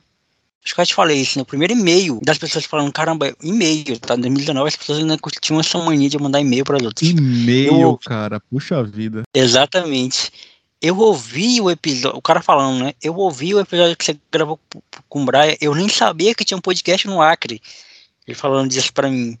E aí, meu amigo, aí é, pô, é gratificante você ouvir, você ver alguém te mandando um e-mail falando que eu te ouvi. Ainda falando isso, né, pô, que não sabia que tinha um podcast no Acre, porque realmente não tinha. Eu fiquei muito feliz. Então, a partir daí, foi que eu acho que eu me toquei, assim, que realmente, cara, é, podcast era algo que eu poderia fazer, assim, para sempre. Top demais. Brian Riso. A razão de existir o plataforma. Sim. Então, já que estamos falando de viradas de chave e porque você falou mais cedo o seguinte, que eu seria se eu não tivesse feito o começado a fazer podcast, se eu não tivesse começado o teólogo de quinta e tudo mais, né? A conversa uhum. que você teve há uns tempos atrás. Eu vou perguntar assim, o que seria se você não tivesse gravado aquele plataforma com TV Cachola?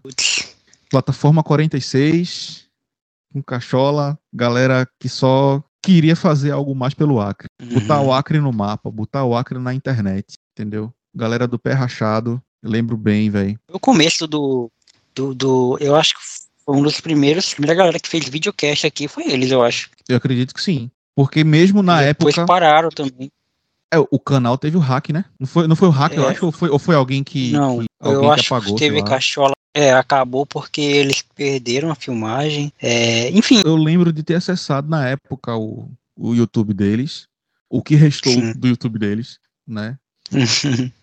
é, deles indo nos eventos, entrevistando a galera tal. Parecia muito Sim. promissor. Muito, muito promissor. Não, era, era muito promissor, pô. Seria muito bacana mesmo se tivesse caminhado para frente. Imagina, pô, o episódio foi ao ar em 5 de janeiro de 2021. Uhum. Foi o primeiro episódio de 2021. Sim, foi.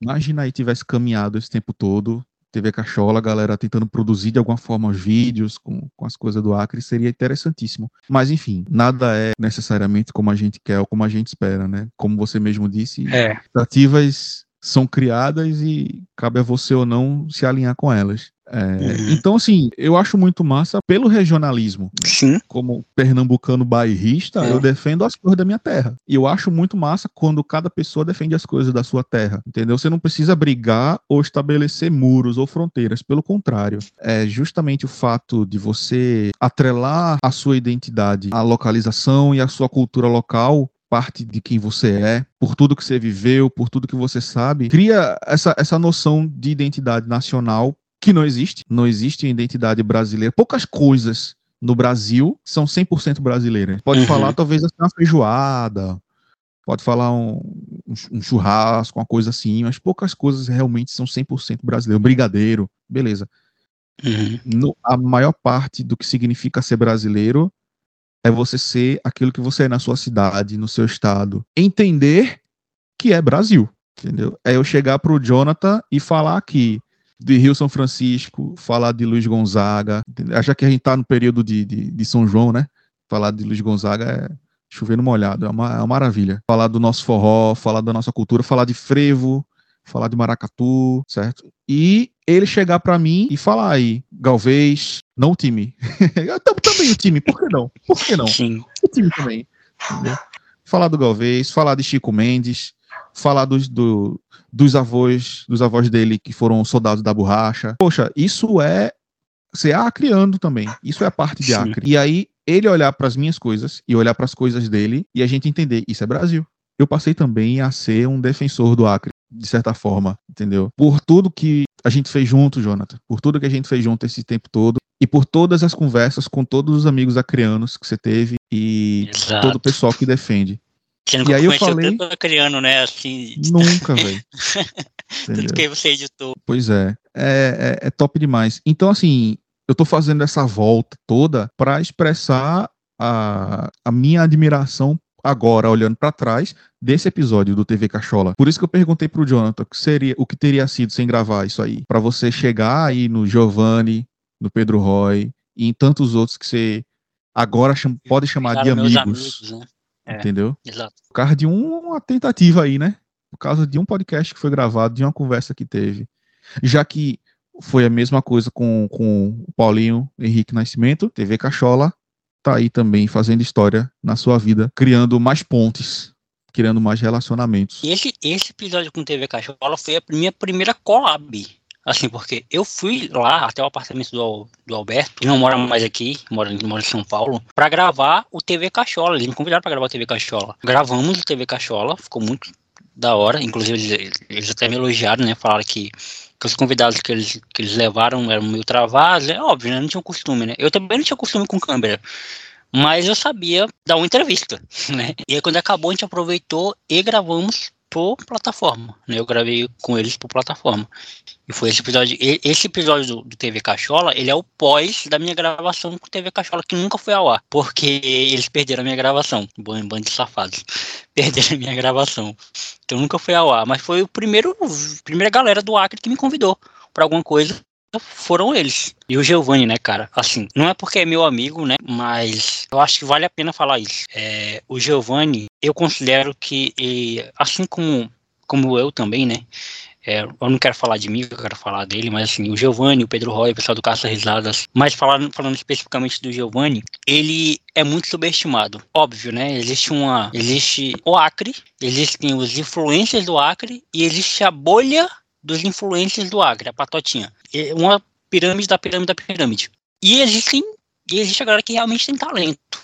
Que é o Giovanni. O Giovanni ele é muito fora da curva. Ele é muito talentoso. O Giovanni é muito talentoso. Ele é capaz de fazer qualquer coisa. Não à toa ele fez e faz tantas coisas. Ele é chamado para tantos videocasts. Ele já foi chamado para muitas participações. É, sempre que alguém, sempre que alguém tem alguma coisa para fazer, lembra dele.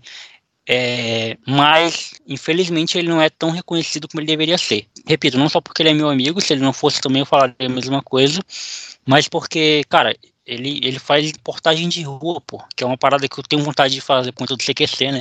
Eu tenho vontade de fazer também é, alguma coisa perto desse gênero, né? De entrevistar pessoas na rua para mostrar um pouco da galera de Rio Branco pro YouTube. Mas o Giovanni faz isso como ninguém. Ele faz isso muito bem com poucos recursos também. Ele faz isso muito bem. É, ele consegue extrair muita coisa da galera, tipo. E, ele é versátil, né? Ele, ele é, faz batalha de rima, pô. Ele faz comédia, ele escreve texto stand-up, ele faz é, vídeo. Cara, ele, ele faz tudo. Então, é, ele deveria ter mais reconhecimento por parte da galera aqui do, da nossa cidade. Ele, o Pedro Roy, essa galera que anda com a gente. O Rafael Barbosa também, que é outro cara gênio da comédia. Gênio, gênio, gênio, gênio, gênio. Só quem que teve a oportunidade de ver o Rafael se apresentando ao vivo sabe o quanto que ele é bom. Ele é um ótimo comediante. E ele é daqui, pô. Ele é acriano. Enfim, então essa foi minha primeira collab, cara. Então eu fiquei muito feliz, assim. É, depois de lá pra cá eu não, não participei de nada aqui, daqui do Acre, né? Ninguém nunca me chamou pra, pra nada. E tá tudo bem também, ninguém é obrigado a me chamar pra canto nenhum. Eu já falei várias vezes, né, que eu não quero ter. Eu não quero que as pessoas é, me deem um rótulo de primeiro podcast do Acre. Eu não quero que as pessoas me, me coloquem como o melhor podcast do Acre. Eu não quero que as pessoas me deem rótulo nenhum, se não quiserem. A única coisa que eu peço é que não ignorem minha existência. Isso me incomoda rótulo, convite, isso aí foda-se, eu não tô nem aí. Mas agora, ignorar a minha existência, a minha importância dentro desse cenário, isso me incomoda. Ah, isso aí eu não aceito. Mas não querer me rotular, não querer me chamar para evento, não que, cara, eu não faço nem questão, eu nem gosto também de esses eventos que a galera faz, eu também nem faço questão de ir. Mas agora ignorar a minha, cara, como muita gente faz, ignorar que eu ignorar que eu existo, né? Tipo assim, fingir que eu não existe, fingir que, fingir de que não existe um podcast aqui no Acre há cinco anos, tava cinco anos esse ano, fingir que não existe. Aí, aí isso me incomoda de uma maneira profunda. Porque se você chegar no Recife agora e perguntar pro Phil, podcast do Acre, um podcast do Acre, ele não vai falar nenhum videocast daqui, porque ele não conhece nenhum daqui. Mas ele vai falar o meu. Ah, mas você tá falando do Phil, cara que editou há cinco anos. Beleza, então vamos falar de outra pessoa. Se você for em São Paulo, São Paulo, perguntar para algum amigo meu que trabalha comigo, ou alguma pessoa com quem eu já gravei, fala em um podcast do Acre. Ele talvez ele não fale nenhum videocast e nenhum daqui. Mas ele vai falar o meu, porque chegou nele. Se você chegar em Nova York, que é onde a Mayara mora, um podcast do Acre, ela não vai falar talvez nenhum, nenhum de vídeo ou nenhum outro, mas ela vai falar do meu. Então, assim, é que eu cheguei nessas pessoas, eu cheguei nesses lugares. E se você for aqui, você vier aqui no Acre e perguntar também para as pessoas aqui do Acre, elas também vão falar o meu, pô. Ignorar que eu existo me incomoda pra um caramba. Mas rótulo e rótulo eu também não tô nem aí, dane-se, né? Isso vai virar corte, né? Quero que isso vire corte mesmo para chegar nas pessoas. boa, boa. Mas, vamos lá. Próximo episódio é uma plataforma com a Ellen Indiane. Você lembra muito bem desse episódio, né? Plataforma lembro, lembro sim. Lembro sim. Fevereiro de 2020. Cara, e esse episódio me marcou, assim, porque Primeiramente, ela é uma mulher incrível. A gente, a gente é amigo ainda, né? Não como éramos antes, porque a gente trabalhou junto, enfim. A filha dela já tá bem grandinha nessa época, a filha dela era bem pequenininha. 2020, acho que a filha dela era uma bebê ainda, eu acho. Tava recém separada, enfim. E ela falou muito assim: esse episódio da Ellen e o próximo, né, que é o da Rigliani, que era, vieram em sequência, né? O da Ellen, depois o da Rigliani. Foram episódios que eu conheci as, as duas as duas eram amigas, né? Nós éramos amigos do telemarketing então, e tal. Só que as duas me apresentaram perspectivas que eu nunca tinha ouvido, assim, sabe? É, é outra coisa que o podcast é enriquecedor, né? Ouvir histórias, né? O plataforma, ele não tem esse nome à toa, né? O plataforma, ele não, não tem, por mais que muita gente conteste, ah, mas por que plataforma? E, gente, plataforma porque onde você coloca as coisas, né? Onde você coloca é, sei lá, a mesa. O que que, o, que, que, o que, que é uma mesa? É uma plataforma, pô. Onde você coloca as coisas em cima. Né? Então, o plataforma é esse lugar onde nós vamos contar histórias. Né? Então, por isso que tem esse nome. Quando eu gravei esse episódio a Ellen, ela me apresentou perspectivas, assim, ela contou a história dela, óbvio, né? Do, de tudo que ela passou, é, das dificuldades que ela teve que passar. E, e são coisas que a gente às vezes não tem noção, né? Que as pessoas passam. Então, é, é por isso que eu gosto de gravar com pessoas anônimas, com amigos, né, pessoas conhecidas, para ouvir essas histórias, para ouvir essas versões, né, para ouvir tudo isso. Então, o episódio dela foi muito marcante para mim nesse sentido. A gente já estava em pandemia, né? Então, ela contando como é que foi é, o período dela de pandemia, como é que ela estava lidando com toda aquela situação, os, os empregos que ela passou, é, ela sempre foi uma mulher forte, determinada, então é, o, o, verdadeiro significado de empoderamento, né, uma mulher empoderada, enfim, então por essas e outras questões. É, esses dois episódios, né? Eu falei do, do, do plataforma com a Ellen, mas o, o da Rigliane também tem muito a calhar isso, né? Que a, a Rigliane ela é o tipo de, de, de mulher que facilmente a gente pode olhar e falar: ah, é uma filhinha de papai e quer saber de curtir a vida. Quando você escuta ela falar e as coisas que ela tem, teve que passar, caramba, a Rigliane ela trabalha em dois empregos, pô. A, a Rigliane hoje trabalha em dois empregos, né? É, a gente é amigo até hoje. Então ela mora lá em Cuiabá. Ela trabalha, eu acho que num hospital de dia. Não, eu acho que ela trabalha no hospital à noite em algum departamento de alguma coisa de dia. Então, é uma menina que batalha muito, que, que é muito guerreira. E eu admiro muito isso nela, sabe? E não só nela, mas em, todas a, as mulheres que mulheres e homens também, né? Que a gente é aquilo que eu falei lá no início do, do, do episódio, né? Que a gente está gravando. Às vezes a gente pega só um recorte. Ah, a vê um cara bebendo no sábado da noite. Ah, é um safado que não presta pra nada. Mas caramba, você não viu a segunda-feira do cara, a terça do cara, a quarta do cara, a quinta, a sexta, sábado, entendeu? Você só vê um recorte do cara, você não sabe que, que, o quanto que ele é determinado, o quanto que ele trabalha, o quanto que ele se esforça. É, então a Rigliani, ela, ela, a história dela também derruba muito paradigmas, né, do que a gente, ah, a gente vê uma mulher rebolando é, a bunda no baile funk no sábado, ah, não presta, caramba, aí você vai ver que na segunda-feira de manhã, às 5 horas da manhã, ela tá de pé trabalhando, então isso aí é muito, é, é muito foda, né, e, e assim, e isso revela um pouco da nossa hipocrisia, né? Eu vou falar um pouco da minha história, por exemplo. A minha mãe me teve muito nova e, e quando eu era pequena, minha mãe saía, pô, pras festas da época dela. E a minha mãe nunca deixou de ser minha mãe. Ela nunca deixou de me educar, de me ensinar. E, e, e, nem por isso a minha mãe deixou de ser mãe. Uma coisa é uma coisa, outra coisa é outra coisa, né? É, e a outra coisa é o machismo. Né? Então acho que esses dois episódios da Ellen e da Rigliane é, ajudaram muito a gente a, a quebrar essa, esse, essa visão estereotipada que a gente tem da mulher, assim. Da mulher que é forte, né? Não aquela mulher que abaixa a cabeça para tudo e aceita tudo. Quando a gente. Aquele ditado, né? Onde o homem tem medo de mulher, forte, o homem tem medo de mulher decisa, na verdade não é medo, é machismo. Boa. São de fato dois episódios muito bons mesmo de plataforma, bicho. Lembrei da história da, da Rigliane mais cedo, você trouxe aí de novo, é tanto dela quanto a da, da Ellen. Pode crer, velho. É de se pensar. De se pensar, é de refletir, é de se reavaliar a visão que se tem. Né? Uhum. Né? Fazendo até um, uma relembrança do que eu falei mais cedo, daquele vício que eu falei que eu tinha. Todo vício altera a sua percepção da vida. Altera a percepção de alguma coisa, certo? Você, sei lá, se você tá viciado, vamos supor, pessoa viciada em comida. O cara é obeso, tá com a saúde ruim, mas ele é viciado em comida. A percepção dele acerca de comida é alterada, mas a percepção de relacionamentos também, relacionamentos que vão de encontro a esse vício podem causar algum problema para ele, assim, na cabeça dele, né? Ele não vai querer mais andar com gente que vai mandar ele parar de comer, vai mandar ele comer direito e tal quando você é alcoólatra, quando você usa outras drogas ilícitas também. Enfim. Uma coisa que é um conhecimento assim público já, que você consumir muito conteúdo adulto, você vai alterar de certa forma a sua percepção das outras pessoas. Claro. Entendeu? Eu como homem, como é que acontece? Você para de olhar a mulher como mulher, como ser humano. Uhum. Você passa a olhar como se fosse carnes, aquelas carnes penduradas no açougue. Cara, é terrível isso. É terrível isso. Uhum. É, é, que pior que assim, você olha para dentro de você, para dentro do seu coração e meio que você se vê perdido.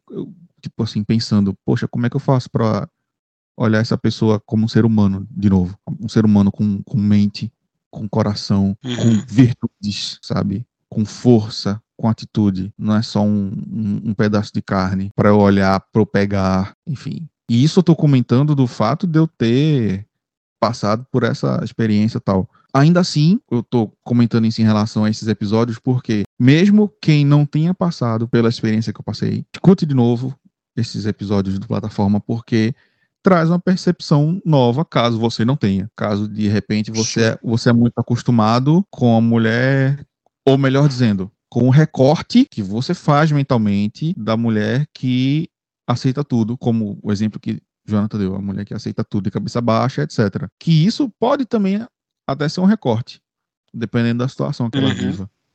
Sim. Entendeu? No fundo, muito do que a gente vive é, é tudo recortes de recortes. É difícil a gente poder realmente enxergar o quadro completo. É mais claro. quando a gente tem uma conversa dessa, assim, mais longa, a pessoa abre o coração, que a gente pode realmente entender um ao outro e ver uma visão mais ampla, uma, uma foto panorâmica, ao invés de um zoom de 30 vezes, só num pontinho, assim, no, no cantinho do quadro. Né? Uhum, exato. Quase, é quase aquela música do, do negócio lá do convite do casamento, né? No cantinho, rabiscado no verso, ela diz: Meu amor, eu confesso, estou casando, mas o grande amor da minha vida é você. Mas, meu irmão, seja sincero. O grande quadro é o convite de casamento. Ela está Uhum. casando. Você perdeu. Sim, exato. Esse é o grande quadro e a vida vai seguir por aí. Então, co corrija sua percepção com os episódios da Ellen e da Rigliane. E digo mais, com o episódio 14 da quinta temporada do TDQ. Temporada 5, episódio 14. Se não é no jeito, vai na raça. É episódio muito simples. Você pode até dizer que é uma besteira de episódio. O que aconteceu foi muita coisa ao mesmo tempo, na realidade, né? O Jonathan ficou, acho que, Não sei lá, desse episódio. é, ficou acho que uns 10 dias aí sem, sem postar um conteúdo novo, mas tudo aconteceu ao mesmo tempo, né? Ele tinha ficado Uhum. meio doente, tava, tava trabalhando, acho que não sei se estava na LIC ainda. Tava, tava sim. Em 2021 É, né? tava. Pronto, tava na, que isso foi, foi Eu assim, falo, isso na, eu falo isso na descrição, inclusive. É, quando você mora sozinho, está sem computador há quase um ano, seu celular quebra e o salário ainda está a dias de cair na conta. ai, ai. É, justamente.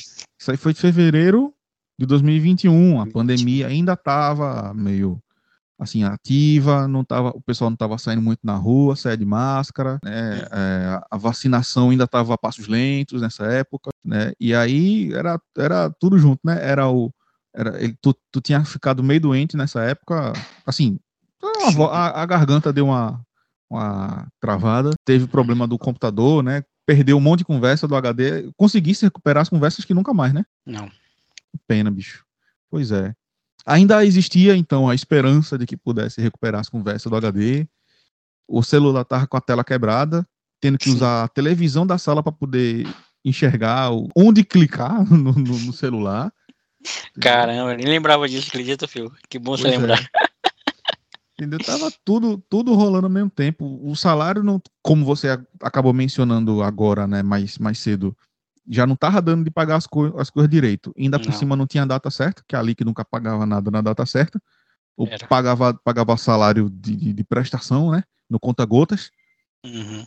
Então, por amor a esse podcast e por respeito aos ouvintes, você foi lá e gravou. Claro. Isso é a definição de teólogo de quinta.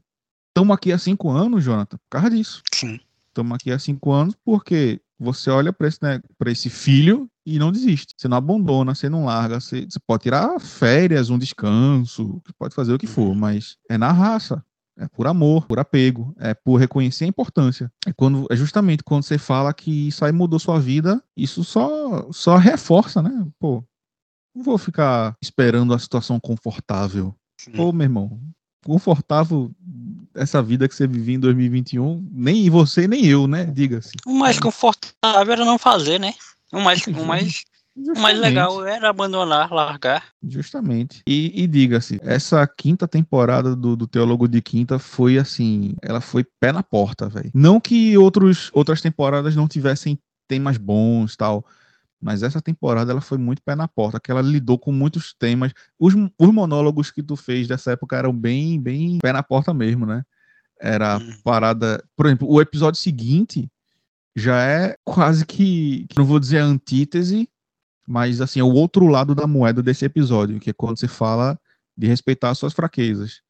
De você ter paciência, de dialogar, de você pisar no freio, você entender a, a humanidade. É a mesma temporada que você reclama do lockdown, que eu, já que eu tinha falado mais cedo. Tal. É uma temporada massa e tá aí o registro desse episódio. Se não é no jeito, vai na raça. E aqui estamos, cinco anos, hein? Pode- agora podemos, eu vou dizer assim, né? É, podemos nos dar ao luxo certas coisas a mais, né? Você tem agora está com seu notebook aí, um microfonezinho decente, um headset decente na realidade. Eu tô com um microfone decente aqui pela primeira vez também, né? Porque eu- toda toda a gravação que eu fazia, primeiro de tudo, você gravou a vida inteira esse podcast no celular. Se você, você não quer que é pra- é fazer na raça, é mais raça do que você gravar no celular, Nossa, que isso. entendeu? Exatamente. Que E a, não- primeira, e a primeira temporada, né? Que era o WhatsApp, áudio. Exatamente isso que eu ia lembrar. A primeira temporada puxando já o método que a gente fazia do podcast, de gravar via WhatsApp, meu irmão. Você ficar mandando áudio um pro outro. Que é isso, tá ligado? E aí ter que juntar. Aí, aí era a raça também era do meu lado de ter que juntar Sim. e, e transformar isso numa conversa Nossa. coerente. Exatamente. Sabe? tinha. Aí, não, beleza, vamos, vamos mudar aqui. Vamos agora fazer uma chamada via WhatsApp e pegar outro celular para gravar o áudio. Aí sai, aí foram surgindo outras conversas. Ou então, usando o computador para gravar, enfim. Eu usava o computador para gravar o áudio do WhatsApp do celular. Isso, né? Horrível. Pronto. Sim. Era horrível. Mas era o que tinha.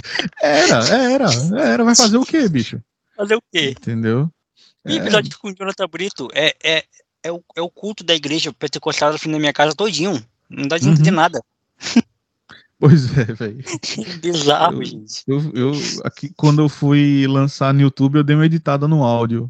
Eu acho que eu já alterei o, o- o arquivo de áudio no, no Spotify também. Eu alterei, acho que, acho que já alterei os, os arquivos de áudio no antigo Anchor, vou dizer assim. É, mas foi um saco pra editar isso daí, bicho. Nossa. Tentar dar uma abafadinha no ruído quanto fosse possível pra poder ficar só a voz de vocês. E mesmo assim não rolou, não. Foi meio, foi meio É, tenso. mas o áudio era muito alto, mano. Eu Então, assim, é na, frente é, de frente, né, velho? É, na raça, velho. Podcast tá aí assim. Aí depois de muito tempo, pô, Skype, pô, dá pra gravar. Vamos gravar as conversas via Skype. Aí foi ficando mais legal. Dava pra ter as duas ou mais pessoas conversando.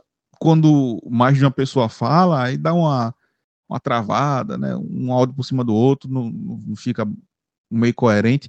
Mas, pô, muito melhor do que se fazia antes. E você passou você também aprendeu a gravar melhor. Você passou a se expressar melhor enquanto fala. O lance de fazer do TDQ um monólogo também te ajudou a organizar suas próprias ideias. Você virou um melhor escritor porque passou a organizar melhor suas próprias ideias do que você já falava. Aí agora você pode organizar melhor na hora de escrever. Então, tipo, é tudo uma construção, pô. É um tijolinho em cima do outro, um tijolinho em cima do outro, em cima do outro. Aí agora, pô, computador, um microfone aí, um microfone aqui. Quando eu gravava, por um tempo era com meu celular, aí eu consegui comprar uma, webcam, o microfone dela era da hora. Ainda tá aqui, tá meio, meio zoada, mas tá aqui. Passei a gravar outros episódios com o Jonathan, até do, do, do Clube TDQ também. Aí eu tinha que segurar o, o- a webcam perto de mim, pra não vazar muito o áudio ambiente, né? E poder gravar uma voz decente, mas aí eu não, eu não ia poder ligar na chamada da gente, mas dá para gravar. Aí agora eu já tenho um microfone de fato, microfone dinâmico, minha placa para capturar som.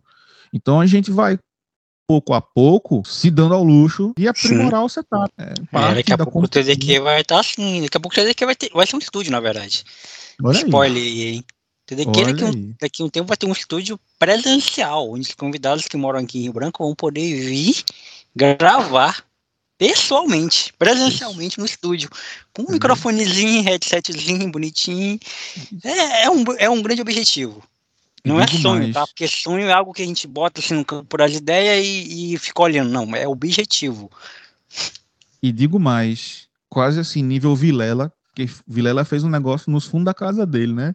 Eu já tô Uhum. imaginando o Jonathan, o podcaster pedreiro, ele mesmo levantando, fazendo puxadinho na casa dele, e um estúdio lá pra, Exatamente. Tá ser vendo? isso aí, velho. pra receber a ser galera. aí. Porque é isso. Agora, pô, depois de cinco anos é que a gente tá pô, conseguindo ter uns confortos a mais na vida tal. Porque agora você tá trabalhando num trabalho legal. Um trabalho Uhum. diga-se, que respeita você, que paga seu salário em dia, que eu imagino tenha para você um plano de crescimento. Eu, eu- eu imagino isso assim, você pode crescer na sua função, né, aprimorando cursos ou etc, recebendo um salário melhor. Pô, pelo amor de Deus, o cara começou a, tinha a- a- quase acabado de começar a trabalhar e já foi viajar para São Paulo, meu irmão. Peraí, velho. Exatamente. Menos de um Entendeu? mês. Que, aliás, rendeu um dos melhores episódios do, do Foi. TDQ. O cara contando a experiência da viagem, isso foi legal demais. Então, tipo, é uma evolução. Você, por conta disso, da, da, da sua, da sua melhoria financeira, da sua é, estabilidade emocional e dentro de casa, que agora você tá morando aí de novo com sua avó, como que você contou no início do episódio, e em Uhum. outras ocasiões. Tipo, é uma soma de vários fatores. né? Agora a gente tá mais Com confortável. certeza. Eu também, obviamente, estou mais confortável em casa. Ainda não estou com um trabalho fixo, mas peguei uns freelancers aqui e ali, aí deu para segurar a onda. Por isso, como eu falei, pude comprar esse microfone que eu tô, é, Legal, comprar cara. outras coisas minhas aqui. é, então, pô, é, é um, é um- é um- é um conforto que a gente se permite ter depois de cinco anos na raça, na Na unha. raça, E ainda assim, se acontecer um problema e tiver que gravar, ué, a gente teve a experiência de fazer na raça desde o princípio. A gente pode voltar. É só olhar pra trás e ver de tudo que a gente já passou e meter bronca.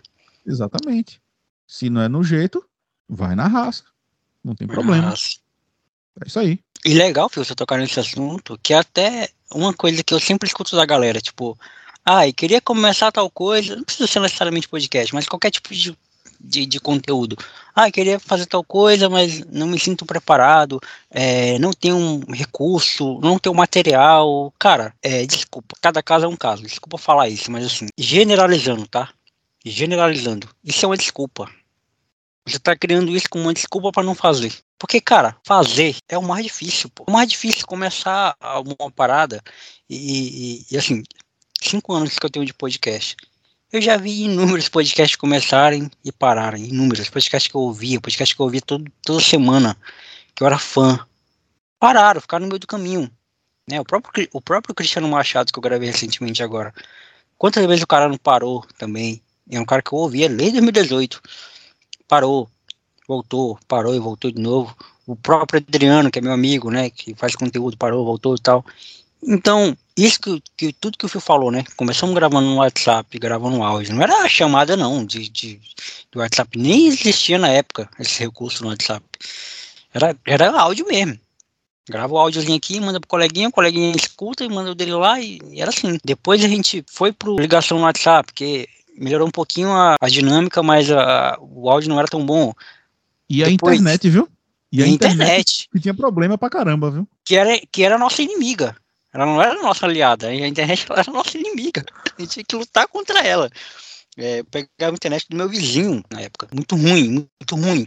Morava no Rosa Linda, enfim, trabalhava numa empresa é, que, que durante algum período foi muito boa, mas depois foi muito ruim. Tudo isso, isso que, que tu falou, Fio, é experiência. Cara, tem um, dois episódios que eu gravei lá no início da plataforma, com a Isabel e com a, Ja- e com a Jarliene, que se fosse hoje, eu teria conduzido de uma maneira diferente, porque a- a- as meninas elas eram travadas, tímidas, sabe? Elas só respondiam, elas não desenvolviam o assunto. Mas eu também não tinha desenvoltura para tudo isso, né? Tipo, tinha como extrair. Então são episódios curtíssimos, se você for parar para ouvir, eu acho que tem 20 minutos, ou 14 minutos o episódio delas duas. né? Você sabe que o plataforma não tem só isso, né? A plataforma tem mais de uma hora, uma hora é o mínimo, né? E com elas foram curtinhas porque não, não tinha muito assunto para desenvolver. Hoje, eu conseguiria desenvolver assunto com elas, mesmo elas sendo travadas. Eu gravei recentemente episódios que vai, que vai sair, ao- que já saiu ao ar, né? Com pessoas travadas, e o episódio tem uma hora, pô, de duração, né? E isso eu desenvolvi também, de, de tanto ouvir podcast, de aprender, de tanto que f- feeling, né? Então feeling, né? E hoje as pessoas, quando eu convido as pessoas é, para gravar ainda, é algo que as pessoas ainda falam, cara, mas eu não sei o que eu vou falar, a gente vai falar de quê? Qual é o tema? Eu falo, gente, calma, respira, a gente vai só conversar. E o papo flui, né? E tudo isso é bagagem, pô. Tudo isso é aprendizado.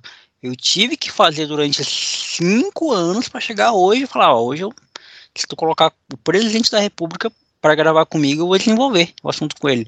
Não tenha nenhuma pessoa que eu não consiga desenvolver o assunto. Ah, isso é porque eu fiz curso? Isso é porque eu fiz faculdade? Isso é porque eu sou melhor que. Não! Isso é porque eu continuo fazendo. Que eu fiz, continuei fazendo. Então, é até um conselho, uma dica aí para quem quer fazer alguma coisa e fica colocando desculpa, ah, não tenho isso, não tenho aquilo. Cara, isso é com o tempo. Faça. Porque se você for esperar para ter recurso ou para ter tempo, você nunca vai fazer. Porque você sempre vai priorizar outras coisas. E é óbvio, a vida cobra que a gente tem outras prioridades como o Phil, o Phil citou esse exemplo desse episódio, né, que eu gravei e, e que eu falo aqui. Eu fiz o mais difícil, pô, porque o mais fácil era não fazer. Eu não tinha obrigação nenhuma, o podcast não me pagava, mas tinha pessoas que me ouviam e a gente tem noção disso. Então, tem pessoas que me ouviam e que me ouvem e que toda semana esperam um episódio meu, caramba, eu passei por isso como ouvinte, de tal, de estar esperar um podcast ser lançado e o podcast não foi lançado. E eu sei que é ruim. Caramba, meu cara não lançou episódio. Ó, eu escuto todo domingo, eu escuto o conselho que você pediu da Bela Reis. Tem domingo que ela não lança. Eu vou lá no Instagram dela, pô, cadê a Bela Reis? Cadê ela? E às vezes ela não fala nada. E aí eu fico esperando, pô, cadê? Eu sou ouvinte também. Eu sou podcast, mas eu também sou ouvinte. Então, eu, eu, eu sei que o meu público também espera que eu lance toda terça, toda quinta, uma conversa legal. É, um episódio. Então, é por isso que a gente faz. Por essa e outras coisas que a gente faz. E eu lembrei de um episódio de 2020 também, do Teólogo de Quinta, temporada 4, episódio 13, é, que o título do episódio é Somos Obrigados Mesmo a Nos Posicionar, que eu acho que eu citei algum exemplo da época de alguém que estava falando alguma coisa. E por que que esse episódio ele é marcante, né? Porque nesse período tinha um, um podcast chamado Júris de Quê? Eu não sei se esse, se esse podcast ainda existe, mas eu conheci essas meninas, é, é, duas meninas, eu acho que elas são advogadas ou algo do tipo, que elas tinham esse, esse podcast chamado Júris de Quê? E eu conheci e chamei elas para gravar por plataforma, né? Elas aceitaram, mas aí elas ouviram esse episódio. E foi uma puta coincidência, cara. Calhou desse episódio ter ido ao ar, né?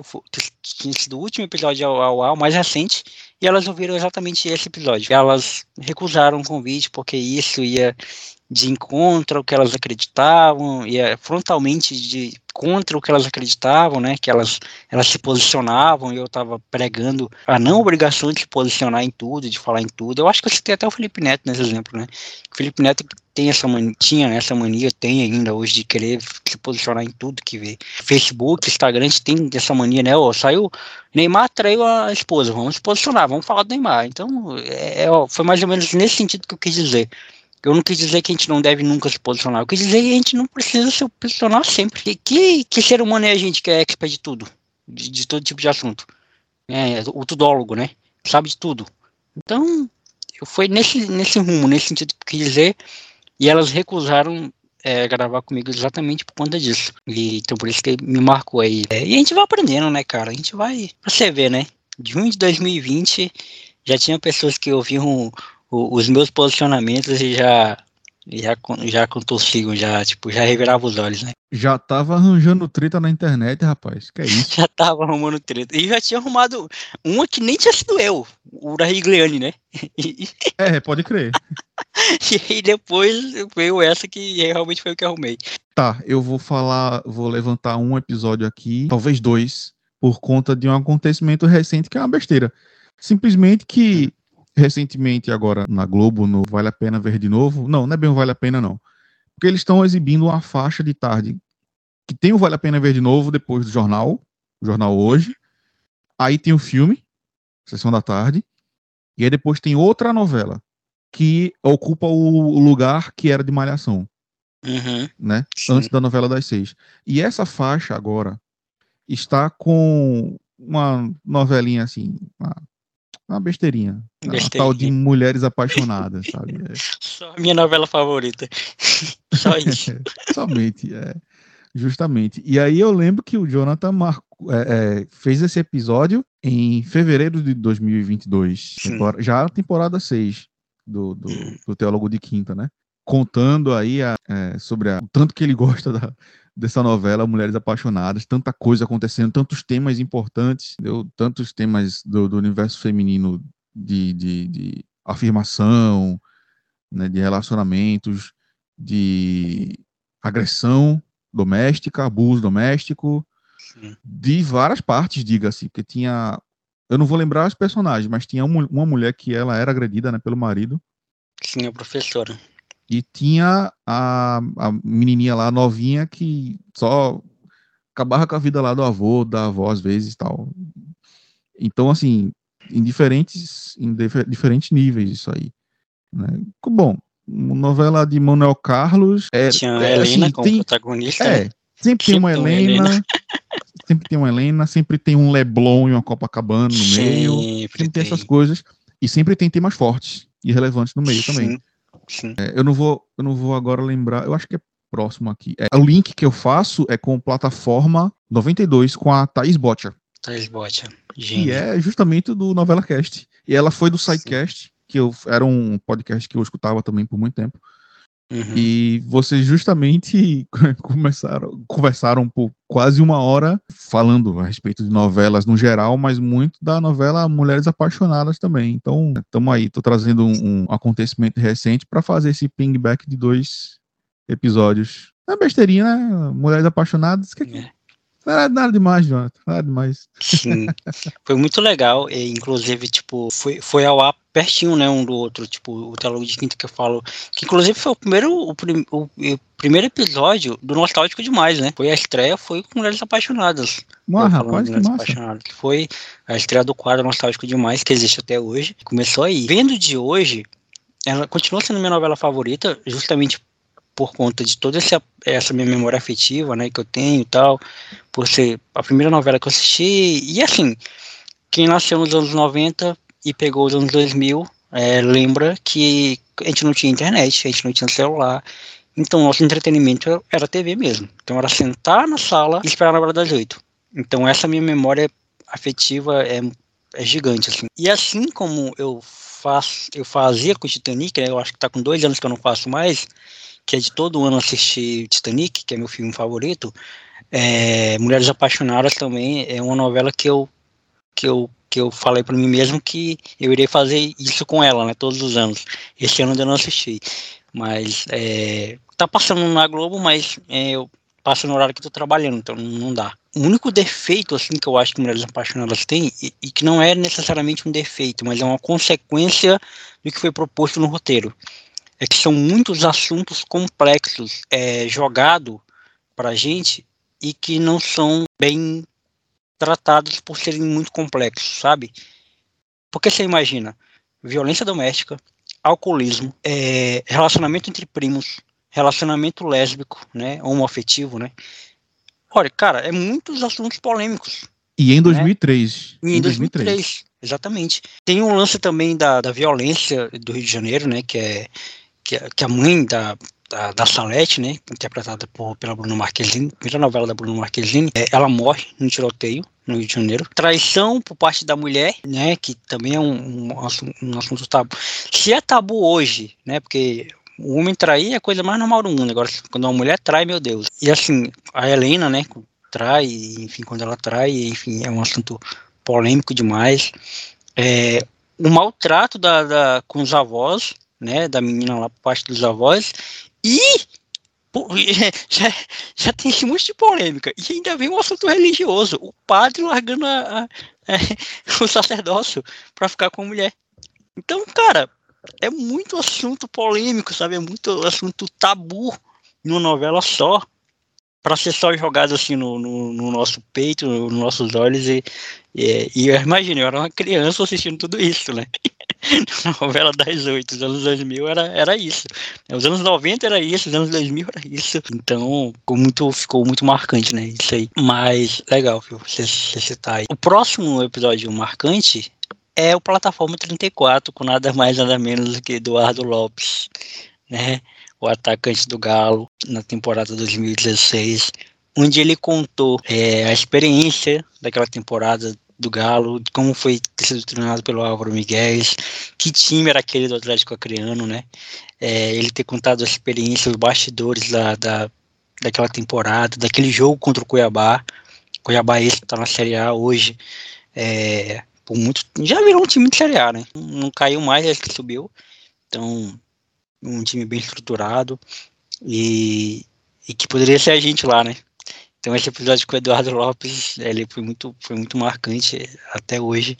Eu ainda recebo feedback até hoje desse episódio, cara, porque sempre quando tem é, alguém que, que, assim como eu, né, curioso, pesquisa sobre o Eduardo, é, se esbarra nesse episódio e, e escuta. É, eu lembro que quando esse episódio foi ao ar, tem uma página do Twitter é, do Atlético Acreano, de um fã, né, do Atlético, de um torcedor do Atlético Acreano, onde ele fez, fez postagens desse episódio, sabe? Foi uma das vezes que eu me senti jornalista, assim, sabe? Olha, caramba, o meu podcast está sendo usado como fonte jornalística, né? Então, é, foi bem legal. Boa, bicho. Massa. Realmente, isso foi um episódio legal de ter editado, eu lembro dessa época. Que foi logo depois do, do episódio com, com o Paulo Henrique Nascimento. Então foi um, um tema de futebol emendando um em cima do Sim. outro. E obviamente, eu não conhecia essa história né, do, do Atlético Acreano, conheci através dos episódios que eu editei. E aí poder ver o lado do jornalista, o lado dos jogadores. E aí, anos mais tarde, você teve mais uma conversa acerca disso daí, né? Com o Neto Pessoa, Neto Pessoa. brabo também. Isso, tá no Vila Nova isso. hoje. Pronto. Agora, mudando radicalmente de tema, porque você falou do episódio 34, eu vou lembrar do 35 do Plataforma, com Marcos Bispo. Um episódio pequenininho e super simples. Caramba, sim. Mas, bicho, foi quase uma hora de conversa, eu tive que cortar mais, quase Uhum. metade. Infelizmente. Eu, eu, eu rolei de rir, pô. Eu rolei de rir editando esse episódio. Cara, ele é muito zoeiro, o Marcos. Ele, ele é muito zoeiro, esse cara, mano. Explica aí pra galera, Fio, por que tivemos que cortar tudo isso. A quantidade de, de, de informação classificada ali, de nomes, De dados, de dados, de setores, de, de chefes, de, de supervisores, entendeu? De relacionamentos. eu acho que ele esqueceu que tava sendo gravado. É, não, sem condições, pô. Ou assim, se, se fosse hoje, que de- É. muito depois a gente implementou o bip, né? Bota um pi, aí resolve. Ia ser 20 minutos de pi, entendeu? Não, não ia Ia dar bom, não, pô. Entendeu? Caramba, exato, mano, o- Bispo é muito legal, porque, tipo, ele é, ele é aquela, ele é essa pessoa mesmo que você escuta, escuta no, no plataforma, ele é essa pessoa ao extremo pessoalmente, cara, tipo, ele não deixa ninguém em paz, velho. Ele não deixa ninguém paz, ele parece ter um flu, um fluvião, agora ele é pai, né, não sei, ele não sei se mudou muita coisa não, mas a gente faz tempo que a gente não se vê, mas, é, cara, ele não deixava ninguém em paz na, na, quando a gente tava trabalhando. Eu fico pensando, cara, eu fico pensando hoje, tipo assim, eu não trabalho mais no telemarketing, se eu ligar pra algum telemarketing, ele ser atendido por um cara como um bispo, pô. Eu, eu não sei como é que eu reagiria, sabe? Se eu acharia que eu tava, que era trote, que eu tava ligando pra pessoa errada, ou um doido tava fazendo doidice, porque ele, ele tratava o cliente como se fosse um vizinho falando, entendeu? Teu vizinho, tu abre aqui a janela do, do a tua porta aqui e teu vizinho fala, ei, meu amigo, como é que foi o- jogo ontem tal? Entendeu? Ele tratava o cliente como se fosse amigo íntimo dele, mano. E a gente morria de rir. Morria de rir. Ele era um ótimo atendente, por conta disso, né? Que ele tratava o cliente muito bem. Mas era muito bizarro. Porque a gente não espera isso, né? A gente espera a formalidade do telemarketing, né? Pois é. Senhor, senhora, é, tratamento, vou verificar. E ele não tinha nada disso. Ele era quebrava todas, quebrava a quarta parede.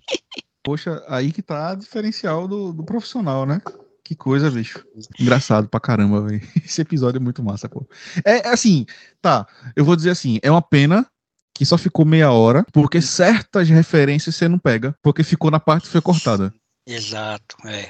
Isso. Mas ainda assim, velho, é, como editor, eu ri demais. Eu ri demais editando isso aí, bicho. Foi. Foi um privilégio, né, filho? Foi. Foi sim. Foi sim. Meus parabéns, parabéns, menino feliz e meus parabéns, menino de seu aniversário, meus parabéns, parabéns, menino feliz e meus parabéns, menino de seu aniversário. O próximo episódio que, que é muito marcante, ele tem link com o, plataforma da Ellen Diane e o plataforma da Regliane, que é o 37, que eu gravei com a Vanessa Mello. Que, cara, a Vanessa é um tipo de, de, de pessoa assim que me sinto muito orgulhoso, assim, me sinto muito feliz em ter conhecido uma pessoa como ela, assim, sabe? Entra naquela questão que a gente já tinha falado, né, de olhar para a mulher como um rosto bonito ou como alguém que, que não tem nada para oferecer além do, do, do próprio corpo. E não estou dizendo que ela é essa pessoa, tá? Mas falando na forma que umas pessoas olhavam para ela. Ela fala isso até no, no episódio. E, e ela tem uma história muito triste, cara, assim, porque ela perdeu o pai, né? No local de trabalho, né? Foi um acidente de trabalho. Ela ganhou, acho que na justiça lá, né? Inclusive ela fala isso no, no episódio, né, João? É bem emocionante. Ela fala: meu pai precisou morrer para eu ter essa minha vida que eu tenho hoje, né?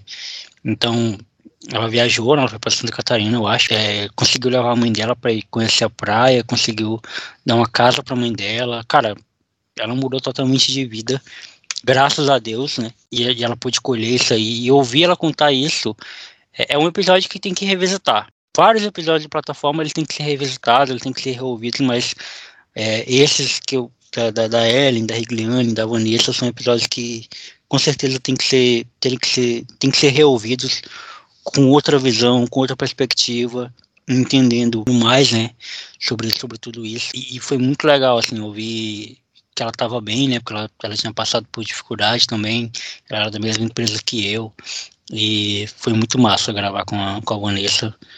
E faz tempo que a gente não se fala mais também, mas é, espero que ela esteja bem. É mais um episódio marcante aí. Só fazendo um link aí do assunto, para o episódio 5 da quinta temporada do TDQ. Mulher não é objeto, como você diz na descrição, o título deveria ser bem óbvio, mas aí na época tinha estourado aquele caso lá da, da Dani Calabresa tal. Eu não sei nem em que pé que tá essa situação. Ah, sim, entendi. Né? Eu não sei nem em que pé que tá com a situação.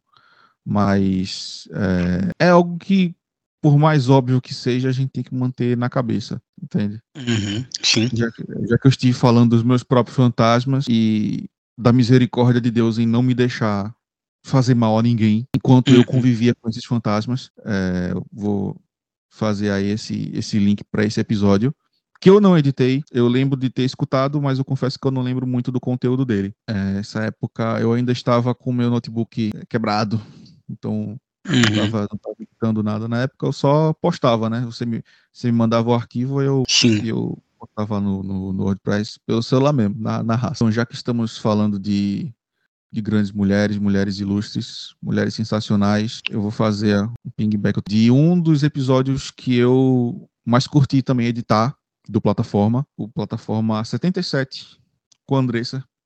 Andressa Estevão. Do... Brava, minha amiga até hoje. Pois é. Pois é. é do Pod 7, que bicho, além do nome se, se ser massa, né? Pod 7. É, nome é, top. É, achei legal. Mas além disso, tipo, a conversa fluiu legal pra caramba. Ela é super gente fina, assim. Além. Mineira. É, é muito conhecedora do assunto. Muito Sim. conhecedora do vôlei. Mesmo na simplicidade de quem tinha começado o podcast há pouco tempo. Porque ela tinha começado. Ela tinha o quê? na época, um episódio, dois, três, quatro. Era pouca coisa, assim. Sim, eu não vou sim. lembrar de cabeça. Mas quando chegou para conversar contigo, era notório que era uma pessoa que sabe falar, se expressar e desenvolver as ideias. E além de saber é, falar bem, tipo, como um canal, ela tinha muito conteúdo. Consumia vôlei brasileiro como a gente consome o futebol brasileiro, por exemplo. Exatamente conhecia muito bem a liga. Conhecia a liga, sabia as jogadoras, o rendimento das jogadoras. Sim. Quem, quem tava bem, quem tava mal, como é que tava o mercado de transferências. Uhum. Então, poxa vida, é, é um nível assim de, de profissionalismo, de dedicação, sabe, que é, é de se notar e de se respeitar. Com certeza. Andressa Estevam, plataforma é. 77. E hoje ela tem um videocast, tá? Que se chama Y Podcast o nome. Opa, legal. É, deixa, eu só lem... deixa eu só confirmar se é esse nome mesmo, o Podcast. Não, é o Y Papo Reto, perdão, é o Y Papo Reto. Que ela quer juntar é, o Y do, de Minas e o Papo Reto do Rio. Né, que ela se considera uma mineira carioca. Então ela vai pro Rio gravar, lá no Rio. Caramba. Só, é, no momento que a gente tá gravando, tem três episódios ao ar. Um com a Natália Smith, outro com o Rodrigo Tardelli e outro com a Larissa Honorato. Se eu não me engano, esse esse podcast ele é focado em pessoas que trabalham com teatro, coisas assim. Muito legal, muito legal. Vale a pena vocês conhecerem. Uai Papo Reto da minha amiga Andressa Estevam. Gênia. E o próximo episódio, eu lembro como se fosse hoje quando eu gravei esse episódio, com o Alisson Góes, do Apenas Música, plataforma 41. Que, olha, olha, esse título, Phil. Você vai lembrar. O dia que a Priscila Alcântara fizer um feat com Paulo Vittar, o mundo gospel vai ter um colapso. Ele previu. Ele previu. É previu que fala? É previu, né? Eu. Tá, se não é, agora tá sendo. Ele previu que a Priscila Alcântara ia fazer. Eu acho que ela não fez feat com o Paulo Vittar ainda, tá? Mas ela fez feat com Gloria Groove, por exemplo. O mundo gospel teve um colapso? Teve um colapso. Ele previu que isso aconteceria, cara. Ele falou isso em setembro de 2020. E a Priscila Alcântara, né?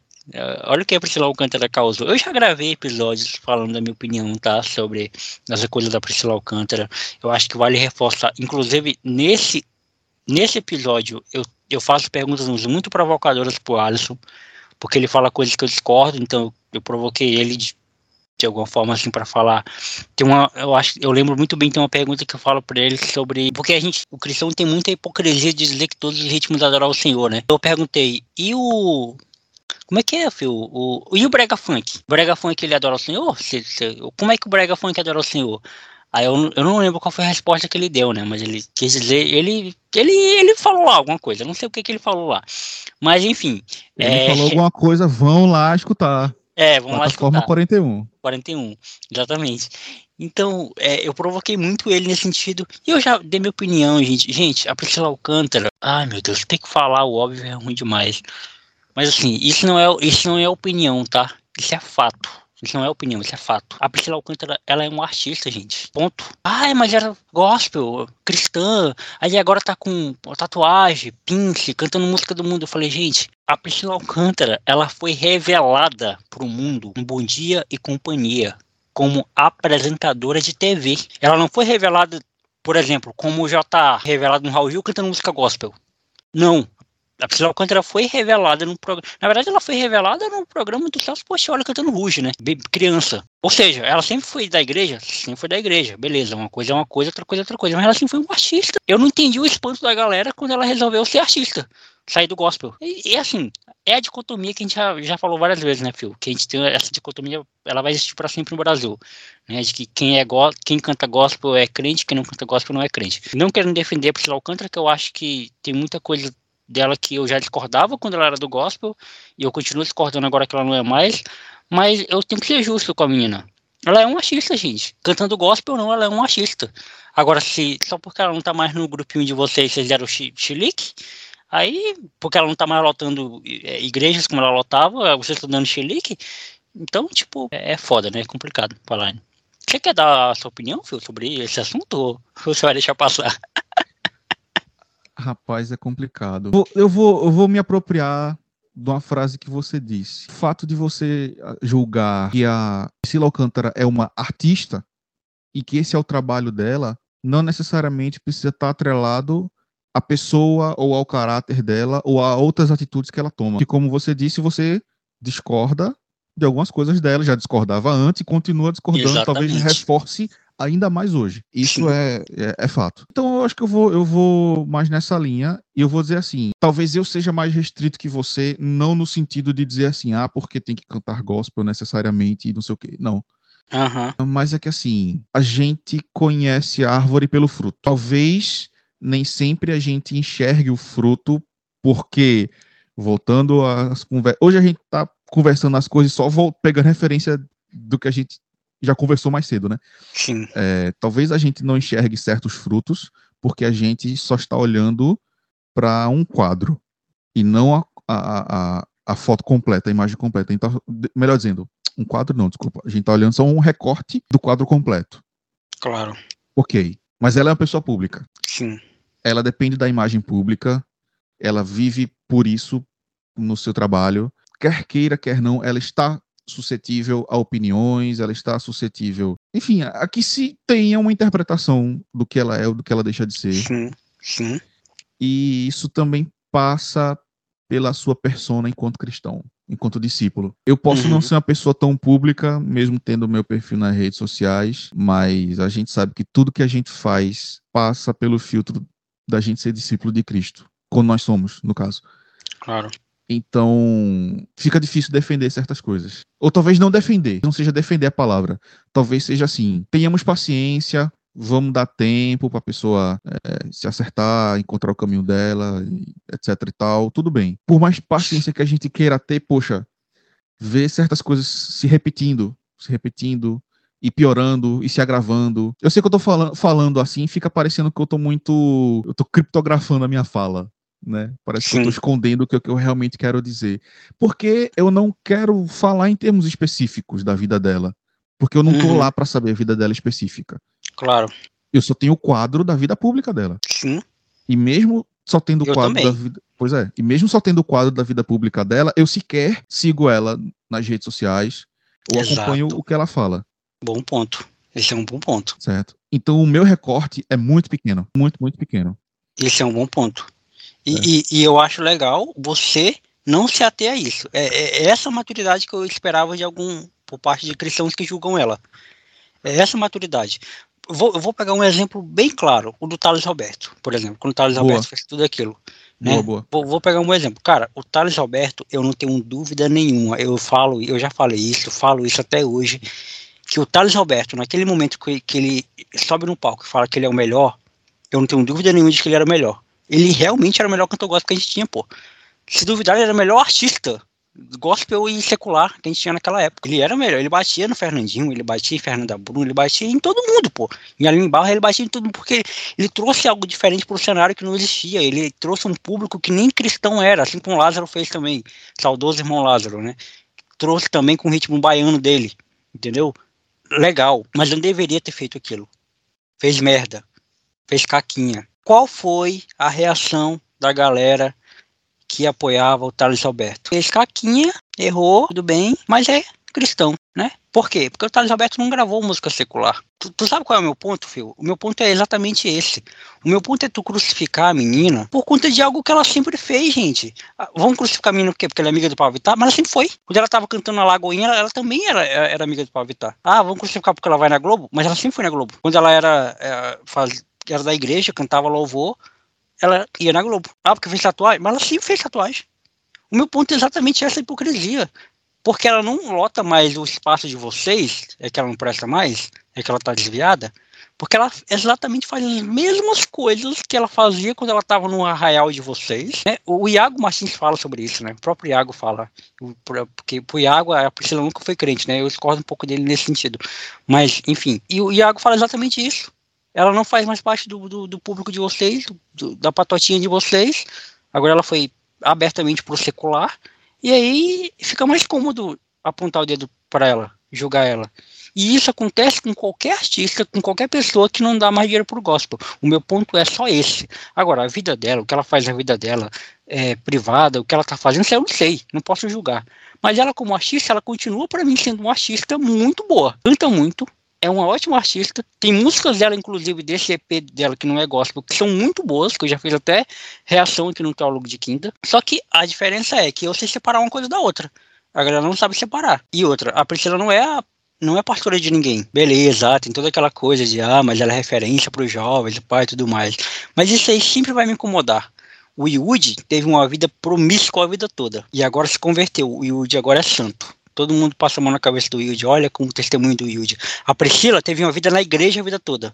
Agora que a Priscila não é mais da igreja, vamos condenar a Priscila. Dois pesos, duas medidas. Percebe? É, Esse é, o- esse é o único incômodo. Pois é, velho. Eu puxo já para o próximo episódio que eu vou lembrar aqui, que é na sexta temporada, episódio 19, a incoerência da Isadora Pompeu. Caraca, que episódio massa. que episódio massa. Foi, eu acho que foi quando eu comecei a fazer reacts. Acho que foi esse episódio aí que eu comecei a fazer reacts no Teólogo de Quinta. E nessa próxima temporada vai, vai, vai se tornar mais constante isso. Mas, mas continue.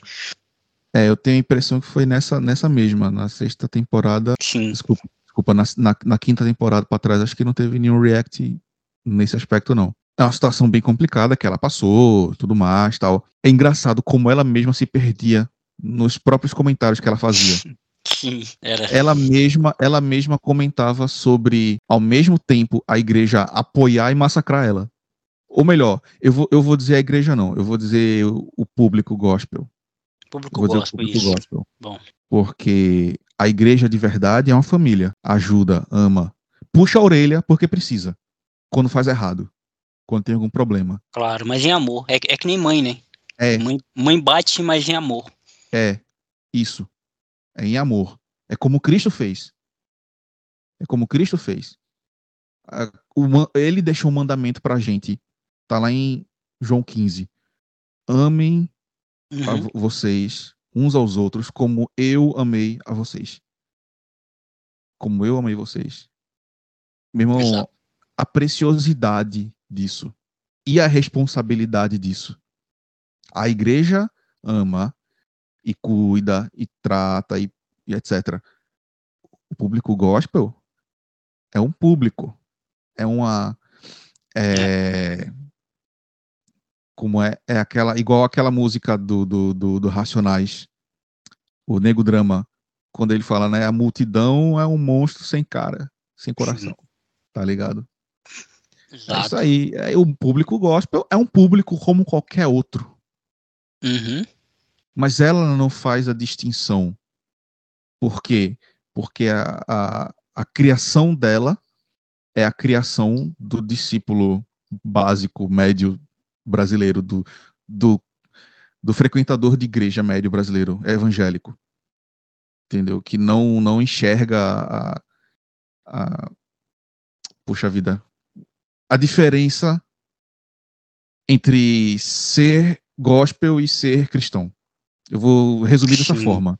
Boa. Porque esse é um assunto longo e a gente até já discutiu em outros podcasts. Já. Mas eu vou, vou resumir dessa forma. A diferença entre ser gospel e ser cristão. Sabe? Ela expõe muito bem, assim, coerência, sendo just, artista, né? Tipo, a gente vê, já que a gente tava falando desse negócio da Priscila, a gente vê a incoerência por parte do público. Uhum. Mas por parte do público a gente já sabe, porque é o lado que a gente tá. Né? Por mais que Sim. nós, eu e você se- sejamos pessoas que façamos arte, que tenhamos contato com a arte e tudo mais, mas vamos comentar, vamos, vamos assim, convenhamos que o nosso público é restrito, é pequeno. Então, Uhum. Claro. é, o lado que a Isadora Pompeu tá é diferente. Sim. O lado, o lado que, que, que ela tá é diferente. Ali, ela lida de outra forma. E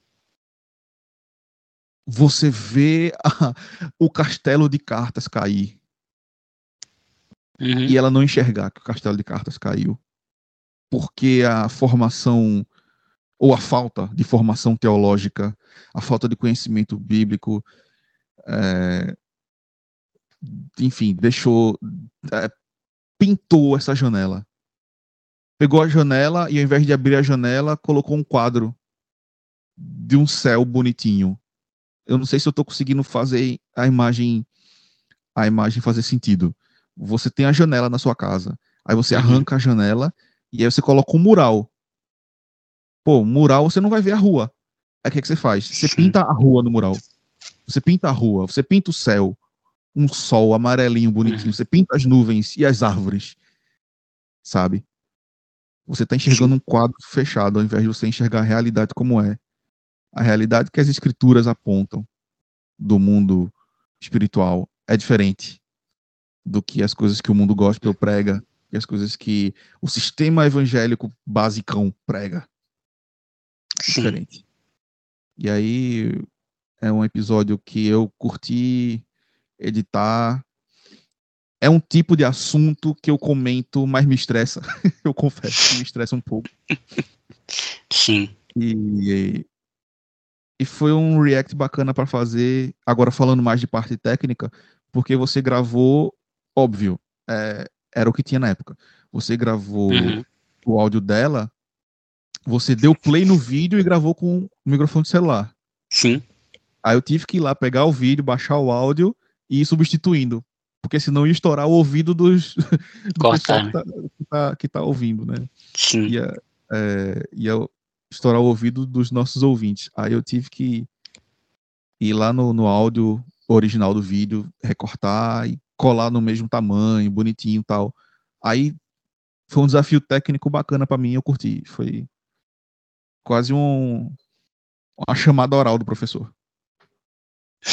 resolve aí, resolve aí, sabe? Nesse sentido. Da hora, da hora. É. E, e, e, e é legal, assim, porque estando de fora desse mundo gospel, a gente consegue ver com mais clareza isso, né? Essa incoerência da Isadora Pompeu. É perceptível mais, né? E aí as pessoas podem até me julgar, ah, nossa, Jonathan, mas tu não tá sendo meio que, que injusto, porque tu, fala da incoerência da, da, da Isadora Pompeu e, e, entre aspas, passa pano pro Priscila. Tem uma diferença abissal nas duas. Porque eu nunca vi, e eu posso estar realmente enganado, tá? Mas eu nunca vi a Priscila Alcântara é, propagando é, que ela era uma mulher de Deus, ou que ela era, enfim, que ela era uma referência para os jovens. Colocaram ela nesse lugar e ela surfou nesse hype. Isso aí, isso aí não tenho dúvidas, tá? Isso aí não tenho dúvidas. Ela surfou nesse hype, ela ganhou dinheiro com, com esse mercado. É, é, e é por isso que eu falo, gente, eu não consigo não separar uma coisa. Eu sei que para as pessoas é muito difícil isso, mas eu não consigo separar. Para mim é mercado, para mim é música, para mim é arte, sabe? Eu sei que para as pessoas, uh, porque assim, o cara pode cantar música secular e ser um cristão fiel temente ao Senhor ser irmão de igreja, ser membro de igreja. E assim como ele, o cara pode estar cantando nas igrejas, nos templos, não sei, isso é um cabo safado, pô. Então, para mim, o que conta não é isso, né? O que conta para mim é a vida prática. É, é, é, é, como você falou, filho, é os frutos que a pessoa dá. Então, assim, eu olho muito pra Priscila pela arte que ela, que ela, que ela, que ela fazia e que ela faz, e eu discordo, eu discordava dela quando ela era do mercado gospel, e discordo dela agora que ela não é mais do mercado gospel, em alguns pontos teológicos teológicos, de comportamento, de várias, de várias coisas. Só que a Isadora Pompeu, ela era, é, entre aspas, mulher de Deus, né? Era referência gospel para o mundo jovem. E casou. Se a Priscila Alcântara tivesse casado com a Isadora Pompeu casou, eu também julgaria a Priscila Alcântara da mesma forma que eu apontei, julgar não, né? Eu ah, teria feito apontamento da mesma forma que fiz com a Isadora Pompeu. Se ela tivesse dado uma entrevista com a Isadora Pompeu Dias, com cheio de incoerências né? Mas não foi isso que aconteceu. É uma pena que, que, que essas pessoas não conseguem notar e receber isso, né? Mas enfim, o próximo episódio. É, desculpa, eu vou dizer assim: é uma pena que a gente tenha que gravar esses episódios e que a gente tenha que falar essas coisas. Exatamente. Para um público que talvez nem, nem vai entender a gente. Nem vai entender. ainda tem essa. Do nosso ponto de vista. Mas é bizarro, é bizarro. Cara, um dia desse já que a gente tá falando desse negócio gospel, um dia desse eu ouvi, sabe o que? Saiu aquela música da Gabriela Rocha, né? Acho que você ouviu, né?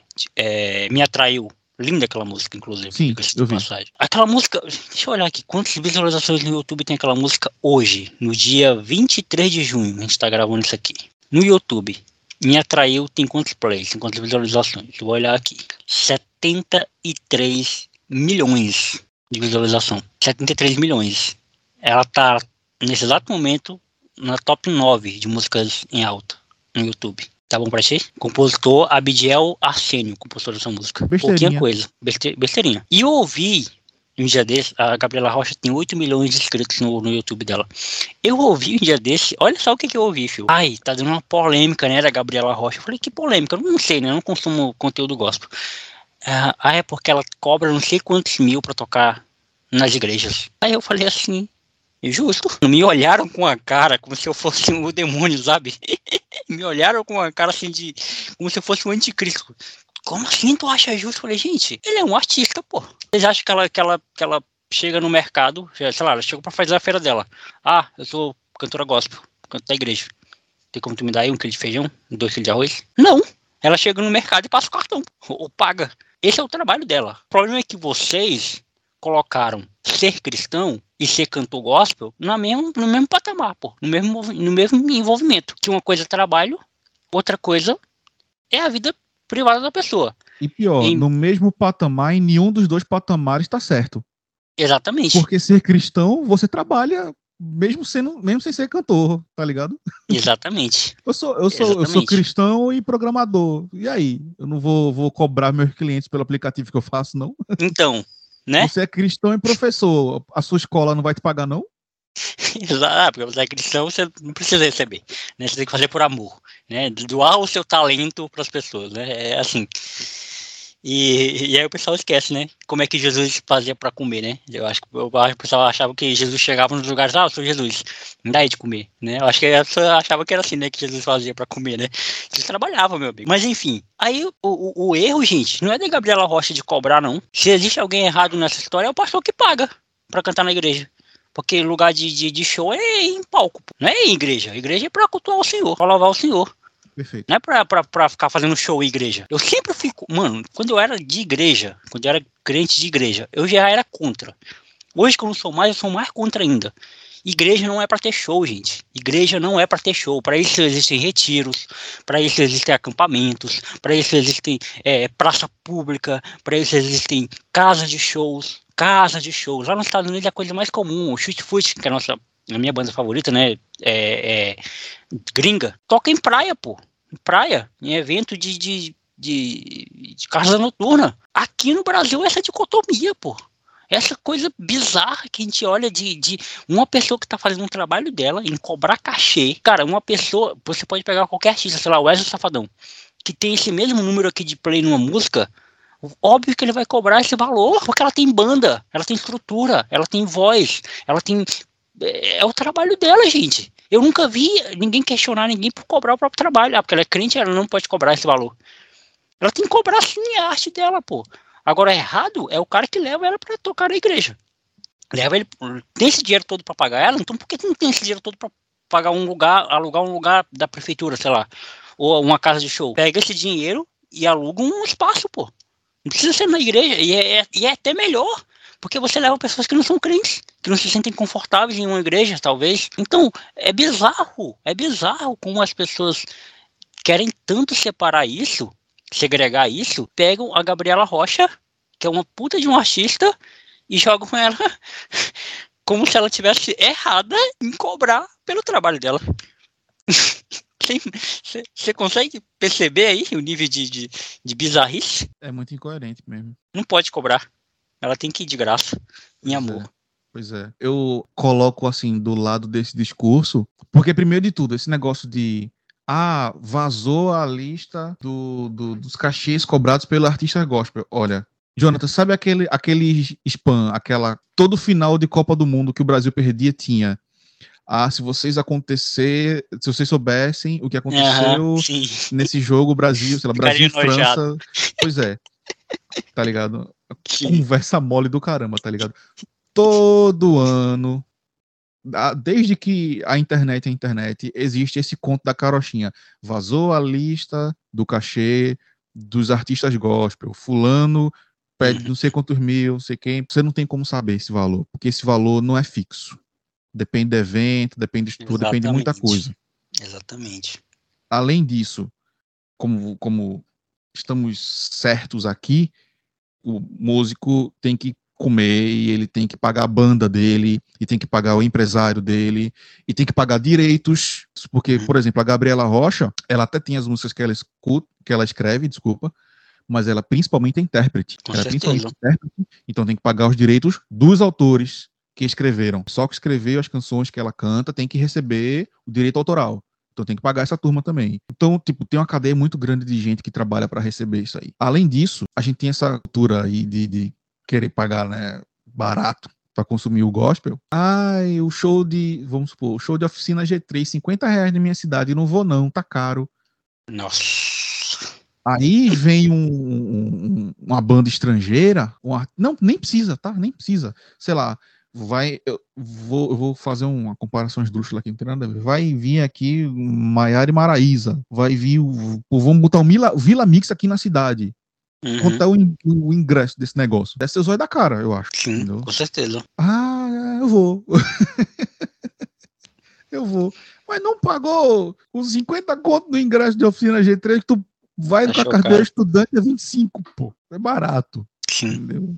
Não, velho. Sem condições, sem condições, entendeu? Eu vou, ah, não, eu não quero pagar porque eu não gosto dessa banda, eu não vou assistir. Tá bom. Beleza. Em casa. Justo. Beleza. Pronto. Mas você reclamar de preço, bicho? Peraí, velho. Você faz o maior esforço para ir. Aí vamos. Aí começa a entrar outras artes. Que aí é o discurso também que a galera não gosta de ouvir. É. Porque você faz o maior esforço para ir não. assistir o Homem-Aranha no cinema. Exatamente. Entendeu? Quando a gente parte um... pra isso aí, as máscaras caem, né? É. Você, você junta uma grana para poder assistir o Super Mario. O Super Mario é um baita de um filme, diga-se. Sim. É, você, beleza, você, você junta uma grana para ir comprar um livro. Eu não, já não tem tanto tempo que eu não leio outros livros de fora que eu já não sei. Eu, ou comprar o último, ou comprar o último iPhone, filho. Vamos pegar esse exemplo é, também. pronto. Pô, sete pau para dar um iPhone, velho. Pera aí, bicho. Peraí, meu irmão. Você quer, você quer. Eu vou até dizer para vocês aí, ouvintes, que são guerreiros e chegaram até aqui nessa conversa. Você quer comprar um, um smartphone? Converse comigo, porque eu tenho muita indicação para dar para você aí nas faixas de preço. Boa. Eu vou querer comprar, filho. Em breve eu vou te pedir aí sugestão. Oxe, vamos que vamos, entendeu? Que- se você quer comprar iPhone é porque você quer, é porque você quer Apple. Não vou reclamar de você, é seu gosto, é seu dinheiro, Sim. você faça o que você quiser. Agora, para você estar fazendo isso e sustentar um discurso de reclamar que a Gabriela Rocha está cobrando caro, que, sei lá, que a Demar de Campos está cobrando caro, que Fernandinho está cobrando caro, faça-me o favor, né? Hum, Faça-me o favor. exato. Melhor você comprar o Galaxy A04 Core a 500 reais na loja aí, Ricardo Eletro, que nem existe mais, já faliu. É bom que você vai à falência junto. Deus abençoe. Então, enfim, é Ah, uma incoerência atrás da outra, velho. É, é complicado. E isso, assim, sabendo que eu e você mesmo temos nossas discordâncias em outros pontos, acerca de, Uhum. de artes, acerca de música gospel, acerca até de, de- de- de como falar ou lidar outras, lidar com outras situações e etc. Mas são uhum. pontos mais secundários. As questões fundamentais, elas têm que ser bem entendidas. E isso é uma questão fundamental de vida, bicho. É trabalho. Já que você falou de Exato. Jesus, apóstolo Paulo. Meu irmão, apóstolo Paulo fez o quê? Três ou quatro viagens missionárias, né? Uhum. tempo esse homem passou na estrada? Indo de cidade em cidade, pregando evangelho, ficando dias, semanas, meses, anos, passou por naufrágio, eh, por prisões, por torturas. O apóstolo Paulo passou por muita coisa. Em todo canto que ele ia, ia lá para o centro da cidade, para o mercado, fabricar tenda e vender tenda, porque ele dizia: Eu não quero ser um peso para as igrejas, para os irmãos daqui. E eu Sim. tenho o direito de receber. Porque eu plantei a igreja aqui, Ele deixou isso claro. Aham. eu, eu deixou plantei isso a claro. igreja aqui, aqui, eu estou dando a vocês o dom de Cristo. Eu estou trazendo a palavra. Estou trazendo o Espírito Santo comigo. Estou trazendo vida, mensagem de vida para vocês. Vocês podem me sustentar. Eu tenho esse direito de Uhum. vocês é, segurarem minha barra financeiramente, porque eu estou abençoando a cidade. Eu estou chegando aqui e é tudo mato. Eu estou sendo o Uhum. primeiro, mas ainda assim, para não ser um peso para vocês, eu não faço. Eu vou lá no mercado e construo tenda. E é até bom que eu chego lá no mercado para construir tenda e conversa com os outros mercantes. Então é, é isso aí, é trabalho, pô. A gente vai se estender demais sobre esse assunto se a gente ficar nisso, viu? Certeza que é um tema que a gente gosta de conversar, é. você e eu. Um episódio especial como esse, de, de cinco anos, merece ter cinco horas, né, Fio? Pelo amor de Deus, bicho. Puxa vida, velho. Meus parabéns, parabéns, menino feliz e meus parabéns, menino de seu aniversário, meus parabéns, parabéns, menino feliz e meus parabéns, menino de seu aniversário. Vamos lá, novembro de 2020, um episódio que me marcou também. E esse episódio que me marcou muito, ele tem, ele tem, ele é bem datado, na verdade. Eu datei muito bem esse episódio, que se chama Fernando Diniz, uma metáfora. eu tava de olho nele também. Temporada 5, episódio 2, segundo episódio da quinta temporada. Esse, nesse momento, o São Paulo era líder do Campeonato Brasileiro, bateu no Flamengo na Copa do Brasil e no Brasileirão também. E o Fernando Diniz, né, assim como hoje, em 2023 também, está sendo, sendo cogitado para a seleção e os carai. Nessa época, o Fernando Diniz era muito elogiado, São Paulo era muito falado, né, porque era líder, pai e tal. Quero contar o que aconteceu depois. Essa parte a gente pula, essa parte a gente Essa pula. parte não precisa falar. Vamos Precisa não, deixa Vamos lá. atentar só ao momento desse episódio, né? São Inclusive, detalhes, são são detalhes. detalhes. Inclusive, nesse episódio eu até falo. Eu até falo, ó, São Paulo pode não ser campeão, gente. Mas o que o Fernando Diniz vem fazendo e vem provando, porque assim, o Fernando Diniz, e, e para quem não acompanha futebol, não sabe, eu vou contextualizar. O Fernando Diniz é um técnico de futebol novo, que não tem muitos trabalhos. Não é vencedor, não, não ganhou nenhum, nenhum título de expressão ainda, ou ganhou agora o Campeonato Carioca com o Fluminense, que ainda assim é um Campeonato Carioca, né? Não é um não é nenhum título nacional, de expressão nacional, nem, nem continental. Então, é um técnico que a gente precisa provar muitas coisas ainda, mas que tem uma ideia de jogo bonita de se ver, que propõe jogo, que joga bonito, todo mundo para para ver o time que o Fernando Diniz comanda, enfim, tem um, um, futebol diferente, né? Um cara que tem um futebol mais diferente no, no, no Brasil é o Fernando Diniz. E é brasileiro. Tem um Isabel aí no Palmeiras, perpétuo, mas é português. E eu falei nesse episódio, eu usei o Fernando Diniz como uma metáfora, né? Para falar da nossa vida cotidiana, né? Como um todo. Eu usei ele como referência para falar de como muitas vezes nós temos que provar. Não basta só dizer, não basta só é, ser bom.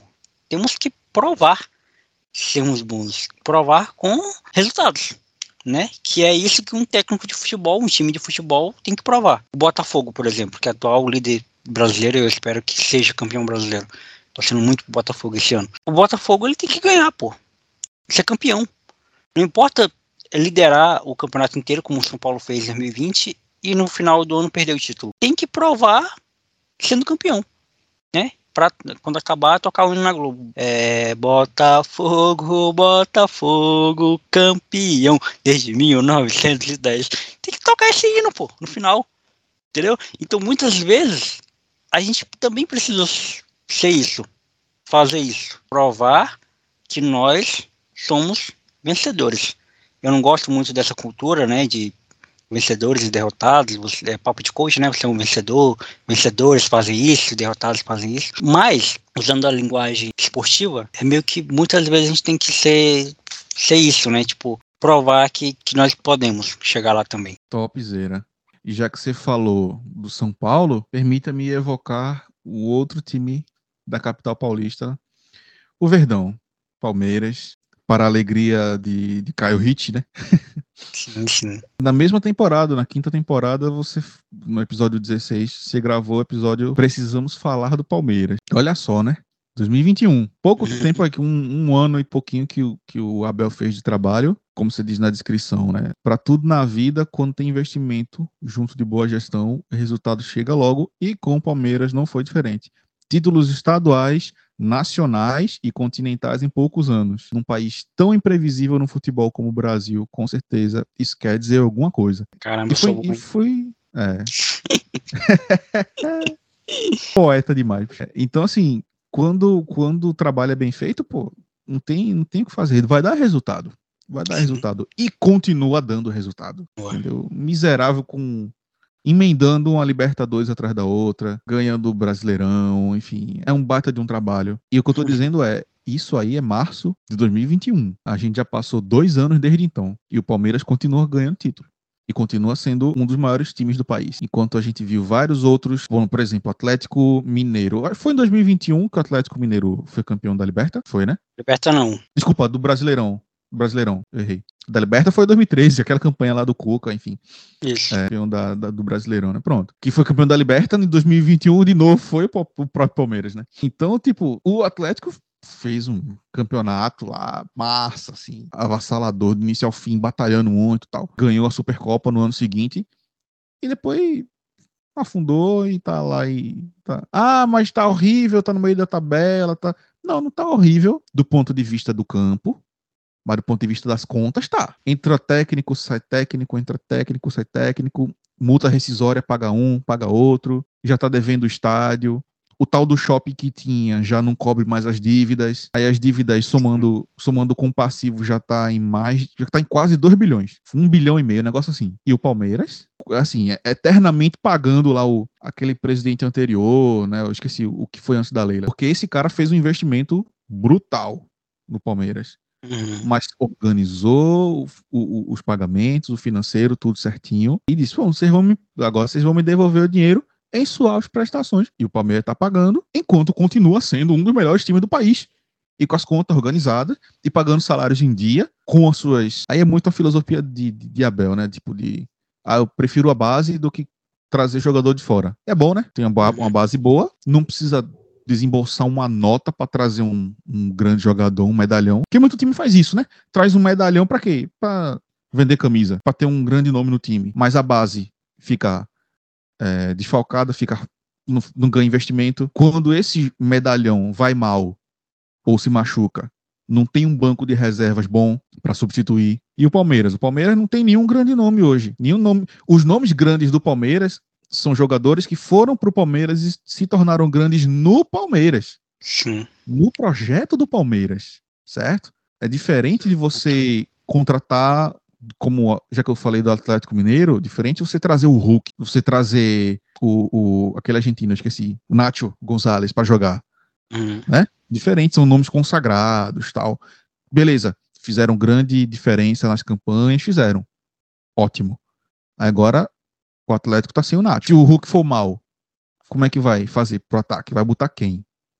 Quem é que tem para substituir o ataque ali em alto nível, entendeu? Então, fica, fica prejudicado e sem dinheiro para contratar um bom jogador e sem dinheiro para investir na base e trazer bons jogadores da base, enquanto o Palmeiras já tem lá o Hendrick, que já tá vendido pro Real Madrid, o menino nem jogava no profissional, já tava vendido pro Real Madrid Pra você ver, né?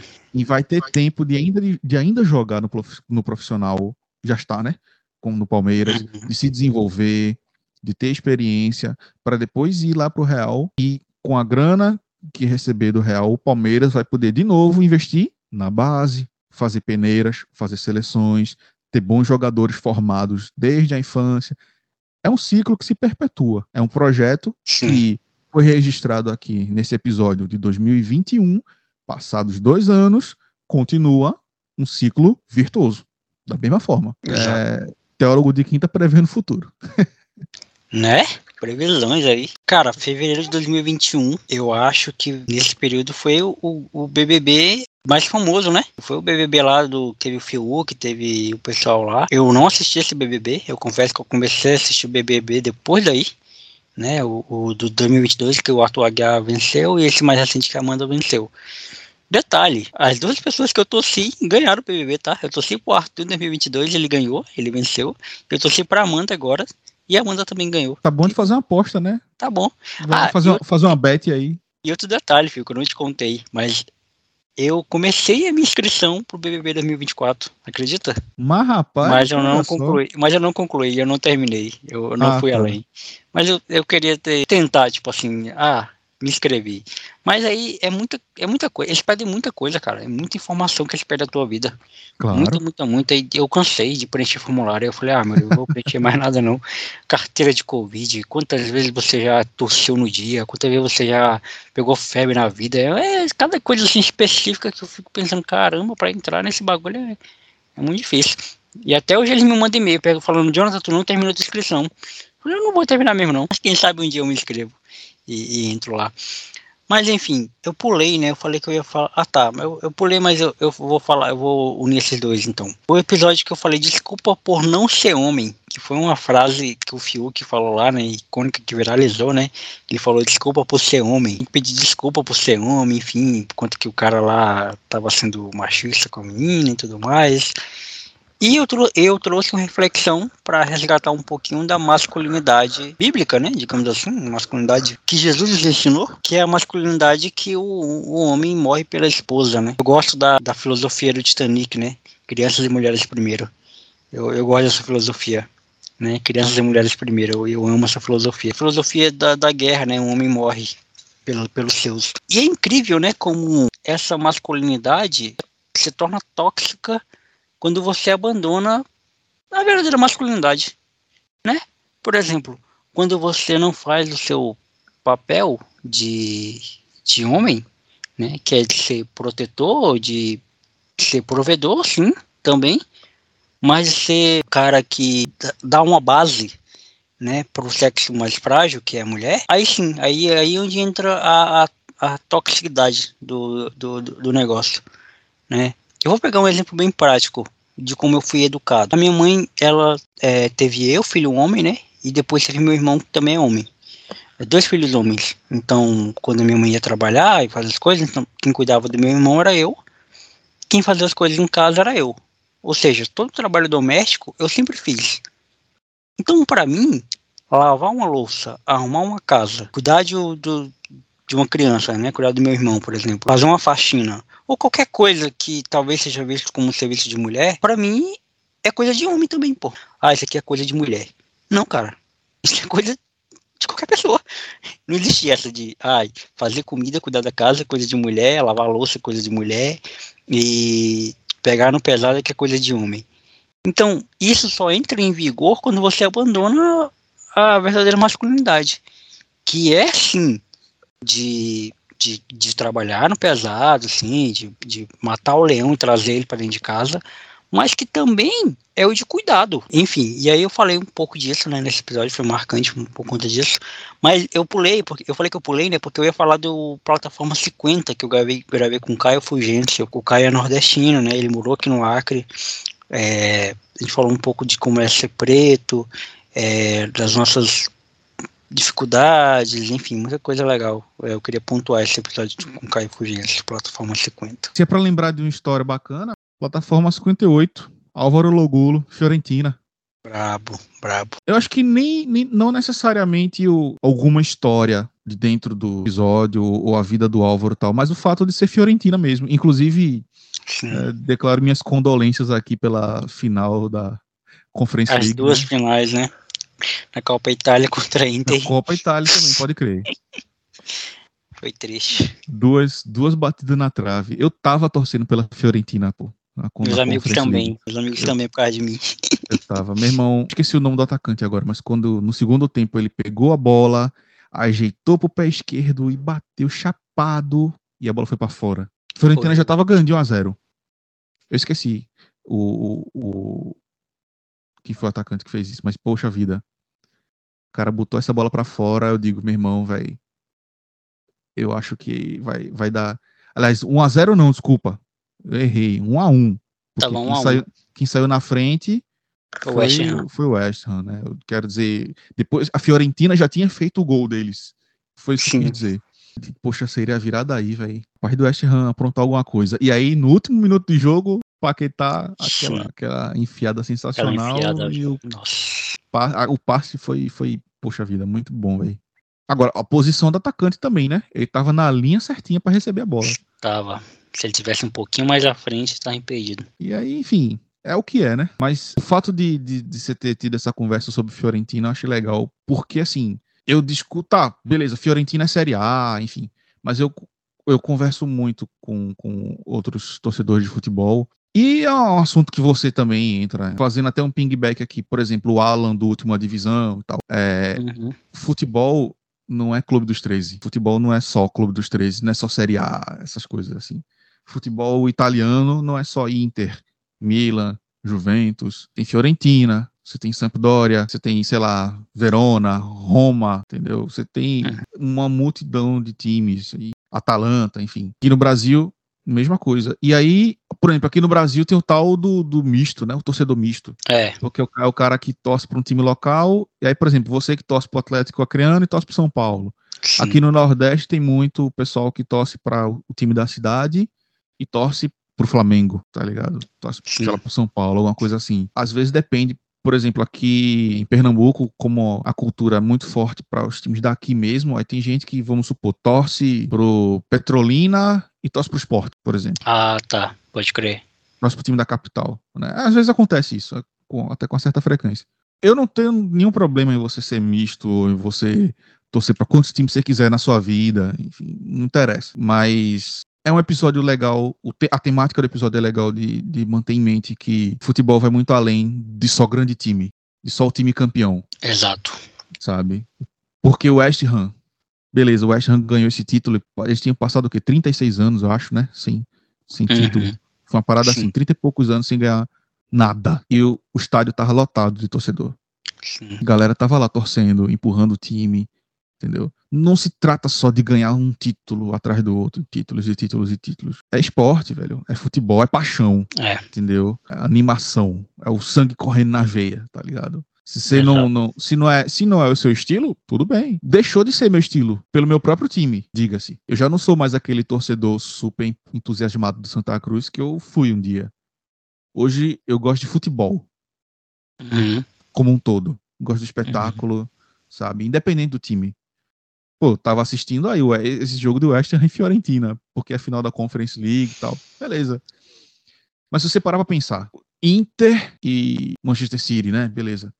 Que o City agora acendeu e é um grande time. Jogaço, não sei o que e tal. Mas se tu imaginar assim, sem que, sem que seja a circunstância de uma final de um campeonato europeu. Só imagina assim, um, um jogo solto entre Fiorentina uhum. e West Ham. Pelo amor de Deus, quem é que vai assistir? Exatamente. Sabe? Porque a maioria das pessoas está habituada com aqueles dois, três, quatro times ali que, que são os melhores daquele país e só. Uhum. E se esquece que o futebol vai muito, muito mais além do que isso. Mas muito mais além. Esse episódio do plataforma foi marcante para mim por conta disso. É isso aí. Exato. E o próximo episódio que me marcou foi o Plataforma 52. Com nada mais nada menos que o DJ do B-Boy, né? Que é o DJ, DJ do B-Boy. da, do Rosa do Sarão, da turnê do Rosa do Sarão. Né? E aí foi uma sequência, né? Porque logo depois dessa plataforma, a plataforma com Vilela. O 53 foi com Vilela. É, então esses episódios, eu não tenho muito para falar sobre esses dois episódios, porque esses dois caras, eles, eles dispensam apresentação, né? É, do B-Boy que, caramba, fez a turnê do Horizonte Vivo e Distante. Né? Ele não participa do DVD, mas ele faz a turnê daquele, daquele DVD. Aí faz a turnê do Agora é Eterno, né? Depois e participa do DVD Latitude e Longitude. Inclusive, eu vi ele postando lá, nesse novo DVD do Azul Salão, que vai lançar agora em 2023, ele, ele vai voltar a fazer trabalhos para o Salão. Acho que ele não vai participar do DVD, mas ainda turnê, mas ele fez alguma coisa lá, algum trabalho, que eu vi ele postando no, no Instagram. E ele contando os bastidores também, né, de, de viajar com a banda, enfim, muito legal.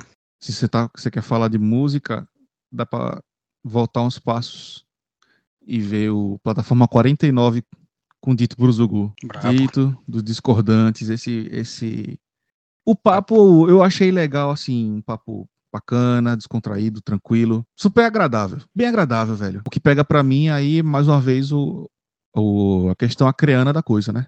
A cultura Sim. acreana, próprio Discordantes, como eu não conhecia nada da música acreana, então era uma banda que eu podia ouvir, e curti pra caramba. Isso que assim, eu não tava numa fase muito indie, né? Eu já, já tinha passado essa fase de ouvir rock indie há muito tempo, mas uhum. é, eu curti pra caramba o som deles, é uma sonzeira muito massa. Enfim, os próprios perrengues de ser músico, de se enxergar nisso como uma profissão, de se ver como. Fazer uma cena no Acre, né? De, de, isso, de rock. Isso, isso aí é, é a bronca, porque, primeiro, fazer uma cena de rock em qualquer parte do Brasil já é difícil.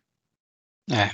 E aí, exatamente. fazer isso numa cidade, num estado que não é conhecido por culturalmente ser do rock. Música autoral é complicado. E, e, e aí é o terceiro ponto. Fazer isso com as suas próprias músicas. E eu, eu digo, acho que até a circunstância do segundo álbum é até mais complicada, porque eu lembro dele dizer que o primeiro, ele tinha tipo música que ele escreveu até na adolescência, né? Dez anos escrevendo música, Sim. escolheu algumas ali e lançou. Por o segundo álbum, segundo disco que eles foram lançar, ele teve que se ver como um compositor que escreve na hora para aquele trabalho ali. Tipo, eu tenho um trabalho a fazer e precisa ser feito. Tenho que entregar um álbum para tal data, eu vou escrever músicas para esse álbum e se forçar a catar alguma coisa ali dentro de si, a criar para poder preencher um álbum. Mas preencher bem. Não é só para encher linguiça. Você não está enchendo linguiça, você está fazendo arte. Então você fazer o um negócio bem feito. É um desafio. É um desafio atrás do outro. Você fazer o álbum, músicas autorais, porque você pode até criar uma cena de bandas cover. Pô, criar uma cena com uma, um cover de Linkin Park, com cover de Audioslave, com cover de Guns N' Roses, cover de Red Hot Chili Peppers, cover de Charlie Brown, etc. Você pode fazer isso, movimentar os bares da região, movimentar a galera, acostumar a galera a ouvir rock. Tudo bem. E daí, para tu chegar com as tuas próprias músicas. Quem é você? Quem é você? Ninguém nunca viu tua cara, ninguém nunca viu tua voz, ninguém nunca viu tuas músicas. Como é que tu prende a atenção da galera, entendeu? Então, tipo, é um desafio. E aí foi um podcast muito bacana, assim, de editar e absorver essas ideias. Eu vou pincelar alguns episódios, né, é, especiais é, que nós tivemos, né. Eu acho que o, o especial de Natal do ano passado com o Derek e com o Andressa Estevam foi muito da hora. É, inclusive. Eu escutei, achei engraçado pra caramba, achei massa. Inclusive, eu vou tentar chamá-los novamente esse ano para fazer uma reedição desse especial de Natal, agora em 2023. Vou ver se eu consigo. E tem alguns episódios que eu lancei recentemente, tipo o TDQ é, na temporada 7, episódio 24, que é a trilha sonora da minha sofrência em 2019, que é bem datado, né? é, é, é, o, é o álbum do Chris, o primeiro álbum do Chris, né? É, chamado Prince, onde as músicas é, falam da minha, da minha sofrência em 2019.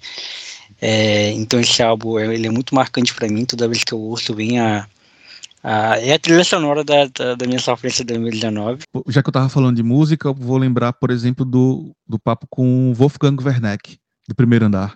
Brabo. Esse foi um papo legal pra caramba. O faixa a faixa do EP deles, ele contando a história. Pô, aquela. Eu esqueci o nome da faixa, mas a história dele com o pai dele, sabe? É. É o no mesmo trem, eu é acho, na, na música. É. Pronto, aquela ali eu achei arretado, velho. É, é, puxa vida. É muito inspirador, é muito emocionante e tal. Eu achei um, é. um papo bom pra caramba. Outro, falando de música, mas indo para outras, outras artes, Palhaço Rufino.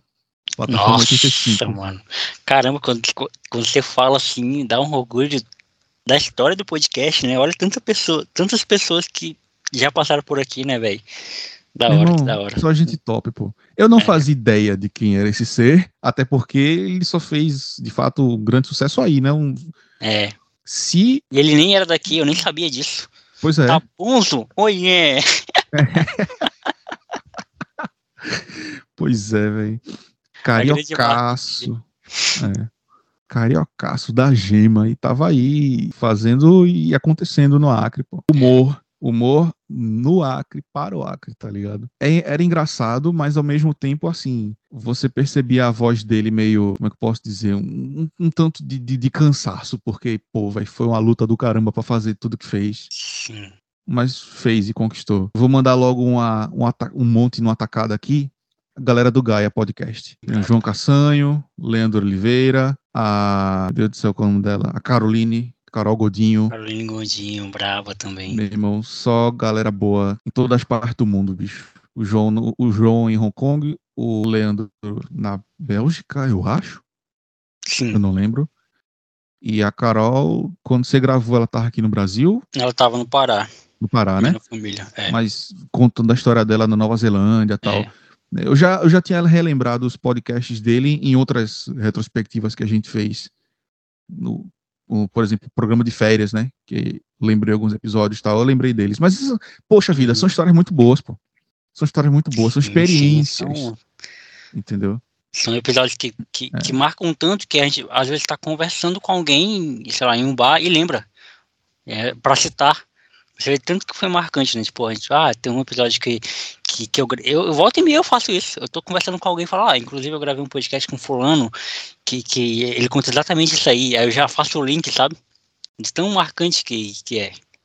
É, pois é, velho. Que assim, há muitas maneiras, obviamente, de você conseguir experiências, você aprender sobre a vida e tal. Mas você viajar, sair da sua zona de conforto e ir para um lugar completamente diferente exige Exato. muito. Exige muito. E tu aprende muito. Tu amadurece 10 anos em um ano, cara. É um choque muito grande e se tu tiver a fibra para tu prosseguir, tu vai recolher muitos frutos, muitas recompensas disso. Meus parabéns, parabéns menino feliz e meus parabéns, menino de seu aniversário, meus parabéns, parabéns menino feliz e meus parabéns, menino de seu aniversário. Plataforma 109 especial Dia dos Namorados, né? Brabo. Esse, eu achei que você não ia lembrar desse episódio. Não, não, tem que lembrar, tem que lembrar. É porque assim, já que você tava, já que você, vamos lá, eu tava olhando os episódios de forma meio solta e você tava olhando de forma cronológica, então. aí eu passei a olhar de forma cronológica também aqui, botei na lista do, do Spotify e comecei a, a ver o que estava mais próximo do que você falava ou de lembrar de episódios por tema. Sim. Né? Como você falou, por exemplo, o negócio da, da Priscila Alcântara, aí eu já lembrei que tinha o da, da Isadora. Eu dei um salto lá pro da Isadora. Uhum. Mas eu tava só vendo aqui quantas horas de papo ia dar para esse podcast, porque cedo ou tarde ia chegar ali na vizinhança do 109 para falar do especial Dia dos Namorados. Né? Então, alguma hora ia chegar.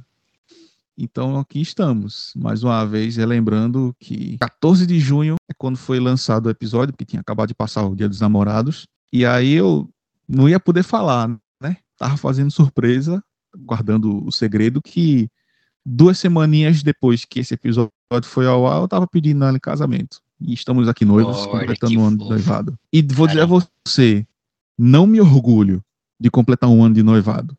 Não tô dizendo que eu acho ruim, mas não me orgulho, porque se dependesse de mim eu já tinha casado. o ponto Da é hora. esse. Eu tô, eu, a, gente noiva, a gente noiva quer pra casar, quanto Com antes. certeza, com Mas certeza. vamos garantir as contas de casa primeiro. Teve o plataforma 122, que eu gravei com nada mais nada menos que o Eliar Oliver, né? O ex-Chorus, né?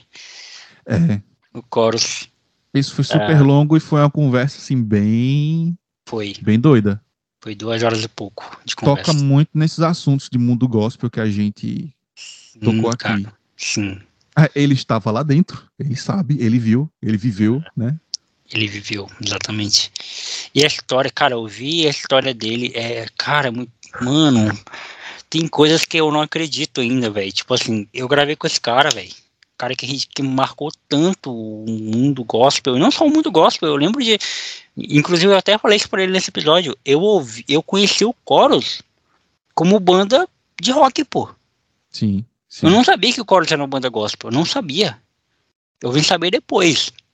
Porque eu conheci o Chorus num ônibus. Uma menina qualquer ou- ouvindo sonhos. O nosso amor veio do céu, onde não há imperfeição. Cara, e ver, né? Que música bonita, né? Sem precisar ter- apelar, né, pra eufemismos, Uhum. pra, pra, pra, pra nada, né? Tipo, é uma música de amor, pô. É uma música de amor. É, e falar em música de amor, o, o temporada 7, episódio 11, eu falo do álbum do Alexandre Pires, né? Do álbum, Ah, meu né? amigo. Que eu falo que é uma necessidade ouvir Alexandre Pires, né? Nostálgico demais, né? Esse? Nostálgico demais, exatamente, o quadro nostálgico demais. É, Rapaz, Inclusive, é Pires. até uma, uma. Explicar um pouquinho. O Nostálgico Demais ele surgiu dessa minha necessidade de falar de algumas coisas que são nostálgicas para mim, mas eu não via onde colocar, né, onde falar. Então, tem antes de existir o Nostálgico Demais, tem momentos que eu falo de coisas que eu gosto, que foram marcantes, em episódios do, TDQ mesmo. Até que eu tive a ideia lá, né, quando eu gravei Mulheres Apaixonadas, de ter um quadro, porque já existe o, o Coach Amoroso, né, que é um quadro dentro do TDQ, e aí eu criei esse quadro de, do o Nostálgico Demais, de falar de coisas nostálgicas. O Phil também chegou a, a falar do Link Park, né? Um quadro nostálgico demais, Isso. do álbum do, do Link Park também. E isso também é coisa, um pouco da coisa de, do, do, de blog, né, tio, né, Phil? Que a gente tinha de fazer resenha, Sim, né? De coisa, então isso também é legal. eu fazia. Poxa, época de blog a gente conheceu muita gente nesse lance de fazer resenha. Sim, Porque blogosfera, todo mundo se ajudava, né? Lia um, o texto do outro, comentava, deixava o comentário, recomendava o blog da galera, era bacana pra caramba. Eu experimentei um pouco, assim, furar a bolha de certa forma, porque eu era, e sou ainda, na verdade, muito fã do John Mayer, e eu fiz no blog da gente resenhas de três álbuns dele. foi. E aí eu mandei para as páginas de fãs brasileiras de John Mayer. E todas as três páginas publicaram. Aí veio uma galera ali. Aí eu achei massa. porque, Sim, Assim, eu, eu, eu fui muito feliz nas resenhas dos álbuns. Então eu, eu uhum. Tenho isso, essa. Tipo, se eu tivesse, se eu tivesse escrito a porcaria, aí não tinha muito o que fazer, né? Mas é, a galera veio bem e tal. E outras pessoas que tinham blogs que seguiam as páginas comentavam também. É uma diversificação que a gente faz. Porque o, o, o blog que a gente tinha falado de todo tipo de coisa, mas a gente sempre botava música no meio. Botava alguma Uhum. resenha, alguma, sei lá, resenha de, de livro, resenha de, de álbum, de música, resenha de filme, resenha de show, resenha de li- qualquer coisa. Aí Sim. entrava também. Eu não tive como não fa- falar desse álbum, por, no caso agora do podcast, né, episódio 33, porque, bicho, é, enfim, quem, quem ouviu, ouviu, e quem não ouviu, escute, porque ainda dá pra ouvir até o final da existência, até Jesus voltar. Você vai poder escutar esse, Sim. esse episódio, episódio 33 da temporada 7 do TDQ.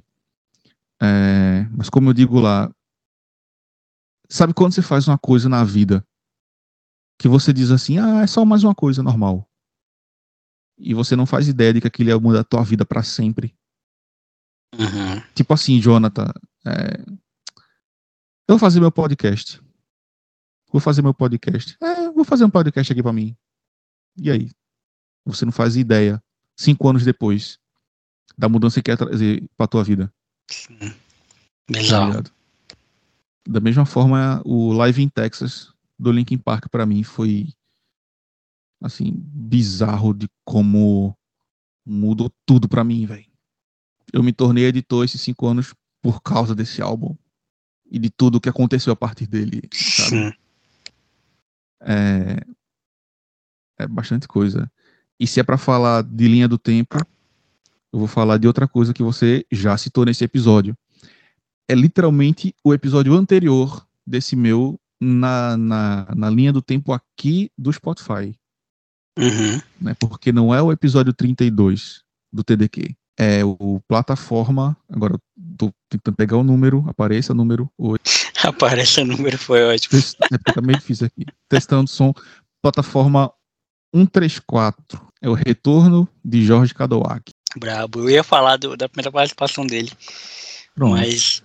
Mas, eh, mas. Tá, vou aproveitar. Eu vou falar da- da primeira é. participação dele, aí você fala desse retorno dele. Cara, a participação do Jorge Cadouac foi o que mudou a minha vida, né? Que eu, foi quando eu conheci ele. É o link, né? Tipo, eu, eu conheci ele porque eu tava pesquisando Álvaro Miguel, que é o meu ídolo no Atlético Acreano. E eu achei uma entrevista dele, que o Álvaro Miguel dá pouquíssimas entrevistas, então o Jorge Cadouac é, é, é mais uma. Você que é ateu ou não acredita em Deus, né? É- Que é a mesma coisa, ateu que não acredita em Deus é a mesma coisa, né? Mas enfim, você que não acredita, você que acredita, ou você que acredita em coincidências. Explica essa. Porque Pois é. tem que ser muita coincidência. Você- se você tira Deus dessa jogada, você tem que ser, tem que ter muita fé na coincidência, porque é uma sucessão de coincidências para que o Jorge me encontre e eu encontre o Jorge e que o Jorge me indique para trabalhar na empresa que hoje eu trabalho, que é bizarro. Porque, primeiramente, eu estava procurando o Álvaro Miguel, que dá pouquíssimas entrevistas, e ele é calhou de ele ter dado essa pro Jorge. Eu convido o Jorge para participar do plataforma, o Jorge aceita participar do plataforma. Outra coincidência é eu continuar conversando com o Jorge, porque o mais certo é você gravou, lançou o episódio e não se fala mais. Né? Não tem, vocês não são amigos, eu não sou amigo dos convidados. Né? Tirando os convidados que já são meus amigos e gravam comigo, quem eu convido, geralmente eu só convido. E a gente continuou trocando ideia, a gente continuou sendo amigo, a gente continuou conversando. E até que um certo dia o Jorge me indica para trabalhar na empresa dele, que ele estava há quatro meses. Ele me explicou, ele, ele ia me indicar antes, mas como ele tinha acabado de chegar na empresa também, ele não se sentiu à vontade de me indicar. Né? Então ele esperou quatro meses para me indicar. E aí me indicou. E eu tô lá até hoje. Pois aí você é. pode falar, filho. Não, a segunda parte é mais fácil, né? Sinceramente. Sim.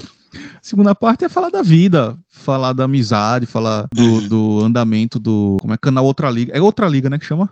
É. A É. outra liga. Porque antes era o nome dele, agora chama canal Outra Liga. Falar, poxa vida, das experiências da turma aí de, de, de outros países. Assim, é um retorno também ao assunto da conversa do primeiro. Da, da sua primeira conversa com ele, Uhum. porque ele fala, obviamente, da mesma coisa, né? De conversar com brasileiros que jogam em outros países Sim. e é vivem bom felizes e vivem bem, Massa. sabe? E não é viver bem porque ganha 50 mil reais por mês. É vivem bem porque são seres humanos felizes, são seres humanos completos. Sim. Entendeu? Tem o sustento, a casa, o trabalho, de- dentro das quatro linhas, estão tranquilos. Aí não tem por que ficar se preocupando em voltar para o Brasil e ter que percorrer uma escada imensa para jogar no Palmeiras, para jogar no São Paulo. Não, tô- é meu trabalho Uhum. jogar aqui na, na, na Croácia, na Tailândia, Sim. sabe? É, isso me lembra até, acho que foi, foram duas conversas que você teve, duas ou três conversas que você teve com jogadores também estrangeiros, estrangeiros não, desculpa, brasileiros jogando no estrangeiro, né, Jonathan? Michael Morales na, na Irlanda? Michael Morales na Irlanda e o Caio na Croácia. Acho que foi isso. Michael- Ambos, ambos, gole, ambos goleiros. Ambos goleiros, isso eu lembro. Aqui. Michael Morales, na época, foi para Lituânia. Isso, Lituânia, verdade. Lituânia, cara. Poxa, são essas, são essas coisas, esses detalhes assim que, que pega, sabe? Que acha legal. Eu queria, eu queria até fazer um meia-culpa que eu falei mais cedo do pessoal do Gaia Podcast e esqueci do Glauco. Glauco Mariano, sim. É, Eu também tinha esquecido do nome dele, por isso que eu não te falei. Eu lembrei dele, mas eu esqueci do nome. Eu falei, pô, então É. eu não vou, não vou falar, ah, e aquele outro cara lá, não. Eu tava tentando lembrar também pra poder falar. Aquele outro cara lá, pode crer, velho. O Glauco na, na Austrália, pô. Sim. Glauco que casou, inclusive. Hoje. Ele, eles estavam aqui no Brasil, né? A volta.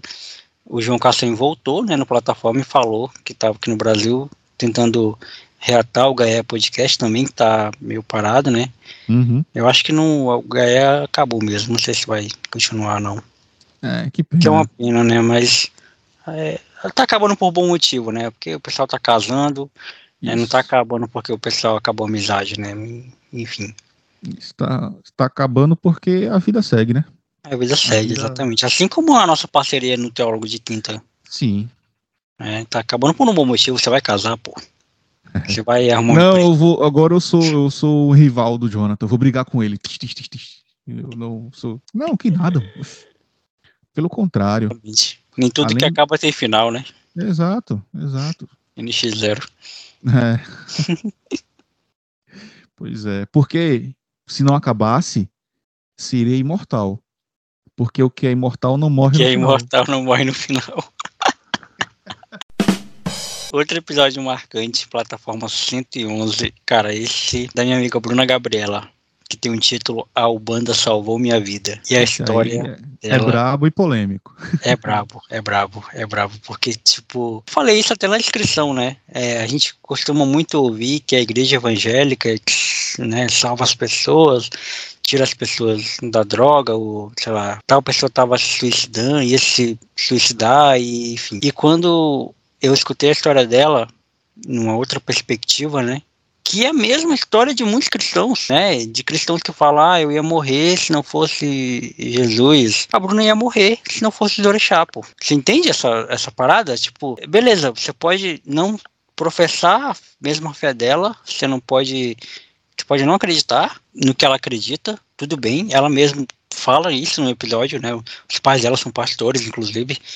É, e ela convive muito bem com eles, os pais dela têm outra religião, mas você não pode ignorar isso, pô, entende? É, é, Você não pode ignorar isso, o fato de que ela ia se matar, tirar a própria vida, por tudo que ela passava. E ela encontrou na fé, na Ubanda, como ela mesma fala, a salvação da vida dela. Eu vou pegar isso e, e jogar fora porque não é a mesma fé que a minha?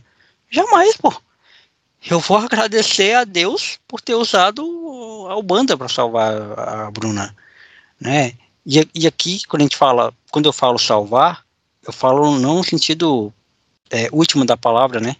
É, o salvar que a gente imagina de ir para o céu, mas é o salvar a própria vida mesmo, né? Dela não ter se A vida, matado. a vida física, né? A existência. Exato. A existência, exatamente. Foi muito bom, foi muito marcante, assim, é, e, e pasme, né? Eu conheci a história junto com vocês, né? Eu, não, eu, eu era amigo da Bruna, a gente trabalhava junto, mas eu não conhecia essa história dela, né? Ela já tinha me falado por cima que ela era da Ubanda, foi por isso que eu convidei ela, né? Porque eu nunca tinha conv- conversado com ninguém da Ubanda, assim. E quando ela contou a história dela, eu fiquei, cara, fiquei bizarro, assim, muito louco. Pode crer. Já que eu tô dando várias, ta- vários, citando vários episódios numa tacada só, você falou do plataforma 111. Se eu dar um, ou um passo para frente ou um para trás, vai cair no mesmo tema que eu quero falar agora. Artistas acrianos. Pegou uma onda de artistas acrianos aí muito massa, velho. 110 e 112, né? É, 110, plataforma com a Carol Souza. Tinha uma Braba. conversa massa. Massa pra caramba. Fui ouvir as músicas dela, achei legal. Luiz Soares, no 112. Sim. Mais pra frente, a Luziene, Luziene Lucena, trouxe Madureira. Braba. É, e obviamente nós temos Duda Modesto e Elu. Aí é, como se diz na, na, na Bahia, é barril. Aí é barril. barril. irmão. Entendeu? Duda. Modesto, fantástica. Passou duas vezes em tempo recorde. Recorde, exatamente. Nenhuma fez o que ela fez. Botou duas vezes em plataforma no mesmo ano. Pois é, tempo recorde, porque primeiro foi uma conversa para conhecer, conhecer a história dela, Sim. né, o- as influências dela, o- né, como ela se descobriu artista. Que, aliás, é uma pergunta que você sempre faz, né? Como você se descobriu Sim. artista? Quando que você criou a consciência de, eita, pau, eu sou artista, que coisa. E como é Tá ser artista no Acre, né? É outra pergunta. E essa é outra pergunta, exatamente. Depois retornou para falar do álbum que ela lançou, né? Faixa, faixa. álbum, faixa faixa, músicas autorais, falar da gravação, equipe técnica um pouco e tal. E como eu falei do Elu, a conversa com o Elu eu achei retado também, velho. As meninas Ah, são. muito boa. As meninas são. Sabe uma fofas curiosidade gente sobre o, sobre o Elu, Fio, que eu fiquei sabendo anos depois? Na verdade, Diz aí. anos não, né? Eu acho que um ano depois. É que no dia daquela gravação, o Marcelo, que é o, o namorado da, da Elis, da Elis, do, do Elu, né? Sim. É, a Elis e a Luma. Da, o namorado da Elis, eles estavam se conhecendo, eles estavam ficando pela primeira vez naquele dia. Eita, dia daquela gravação. E, ele tava lá, ouvindo ela gravar comigo e esperando ela terminar pra ficar com ela. Ele me contou isso depois. E eu falei, caramba, sério? Ele falou, sério. Falei, caraca, eles estão juntos até hoje, tá? Que massa. desde então. Parabéns aí pros do- dois, Marcelo e. Bastidores. Isso. E inclusive o Marcelo tava lá em casa no dia que o Giovanni gravou o plataforma comigo pela primeira vez lá no meu apartamento. Eu conheci ele lá naquele dia, pra você ver, né? Meu irmão, velho, tá só construindo aí a teia de, de, de, de, de pessoas, de É contar. os cinco anos do Teólogo de Quinta, pô. É a história sendo construída. Cinco anos. Cinco anos não são cinco dias, tá? Jamais. Outra plataforma legal, 108, com a Lindsay. Nossa. Ah, essa história é o bicho, velho. Outra mulher que também vale muito a pena. Caramba, Caramba. bicho. Essa história Ela é de ficar, é de ficar com os olhos marejados, bicho. Ela teve outro bebê lindo, gente. Lindo, lindo. Pra quem acompanha a Lindsay na- na- nas redes sociais, é muito legal. Porque tá aí, uma coisa, nem todos os convidados da plataforma viram meus amigos. Tudo bem. Mas todos os convidados da plataforma eu sigo lá pelo Instagram do Teólogo de Quinta. Então eu continuo acompanhando a vida deles. Pra porventura chamar de novo. Né? E a Lindsay eu, virou minha amiga pessoal. A gente continua se falando. É, inclusive eu até gravei depois com a, com a sobrinha dela, com a Jennifer, com a Jennifer Berlim, tem nome de, de, de cidade, né? Verdade. De artista. Que legal a história da Lindsay. Do interior, né? Do Paraná. Nossa. Na história dela é. Puxa vida, é impressionante, bicho. Falando de mais história de gente morando fora, tem a Maiara, né? Plataforma 120, Maiara Paz, braba também. morando em Nova York, contando a, a diferença que é o povo americano, muito diferente, as dificuldades de chegar, o clima, a cultura, enfim, é tudo muito, muito diferentão, mas tem que sobreviver e ela sobrevive e tá bem pra caramba. Pelo menos eu, diz, eu digo assim, estava bem na, na, na época que gravou o podcast. Eu não, não sigo nas redes sociais pra saber depois, né? Não, mas tá, tava fazendo curso de, acho que de, de artesanato, tava muito bem, ela tá curtindo muito lá, morar lá. Ótimo, ótimo. tá se descobrindo. Eu vou citar alguns episódios aqui que tem a ver com aquilo que, que eu tava fazendo em 2021 e 2022, que era de gravar com pessoas de cada estado do, do, do Brasil, lembra?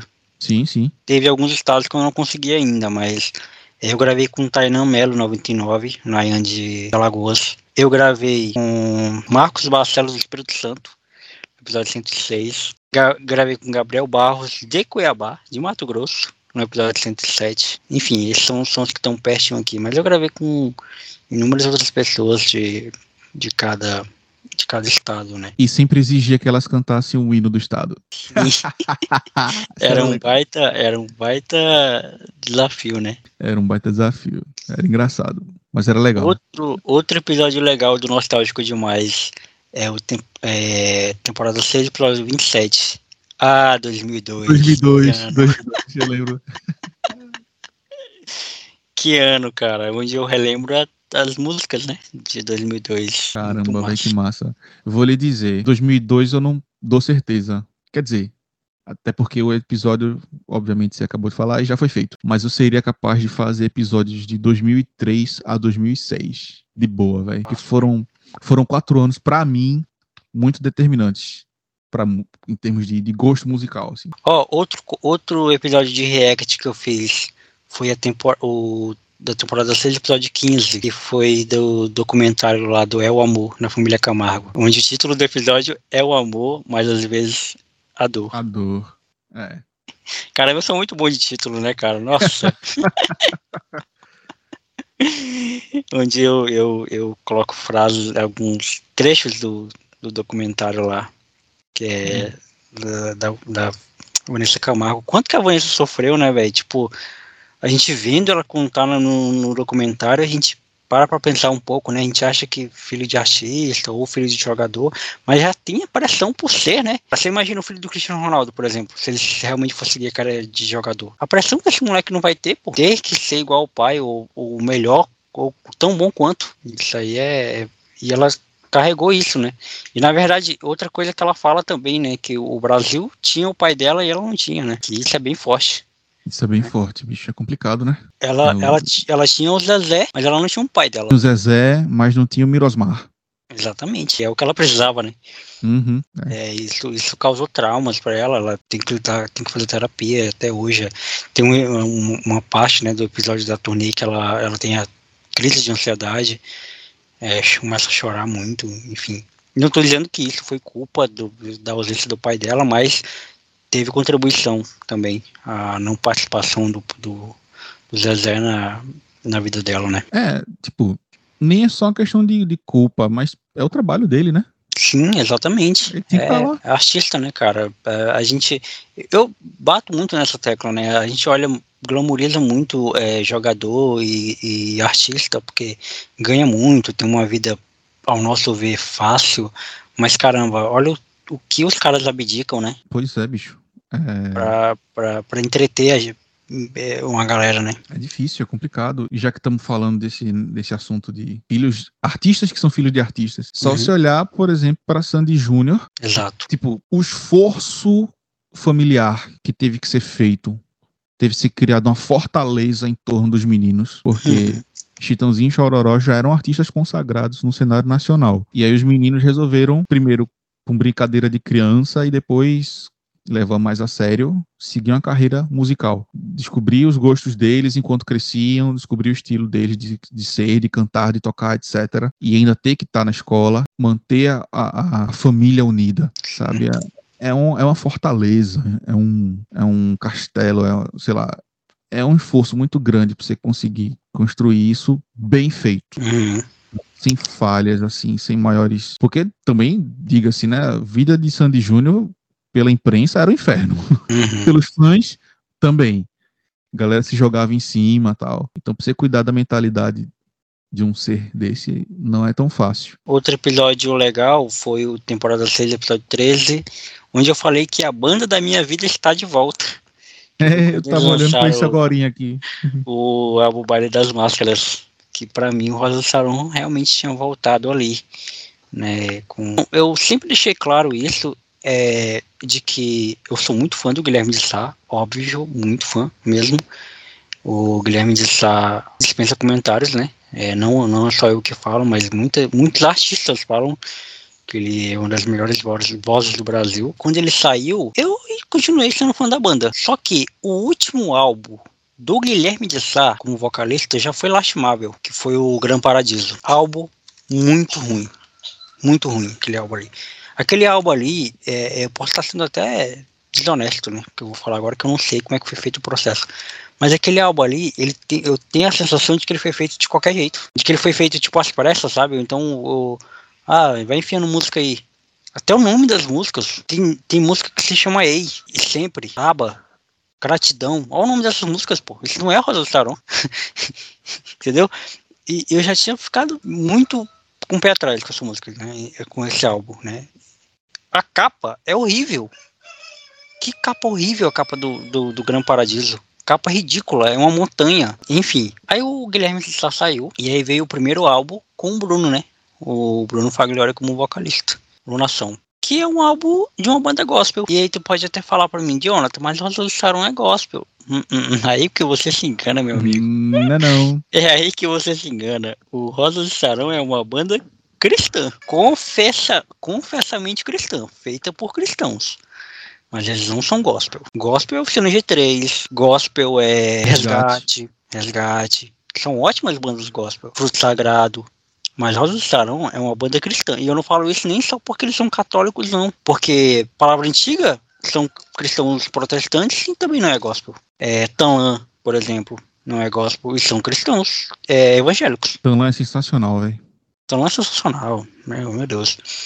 E aí, eu já tinha ficado assim. E aí veio, e aí veio o Baile das Máscaras, cara. E aí sim resgatou o espírito Rosa do Saron. Aí sim é o meu Rosa do Saron voltando a, com músicas poéticas, reflexões, solo de guitarra, né? A mensagem mais mais poética mesmo. Não é que não é que precisa ser uma letra difícil para eu gostar, é porque o Rosa do Saron é assim.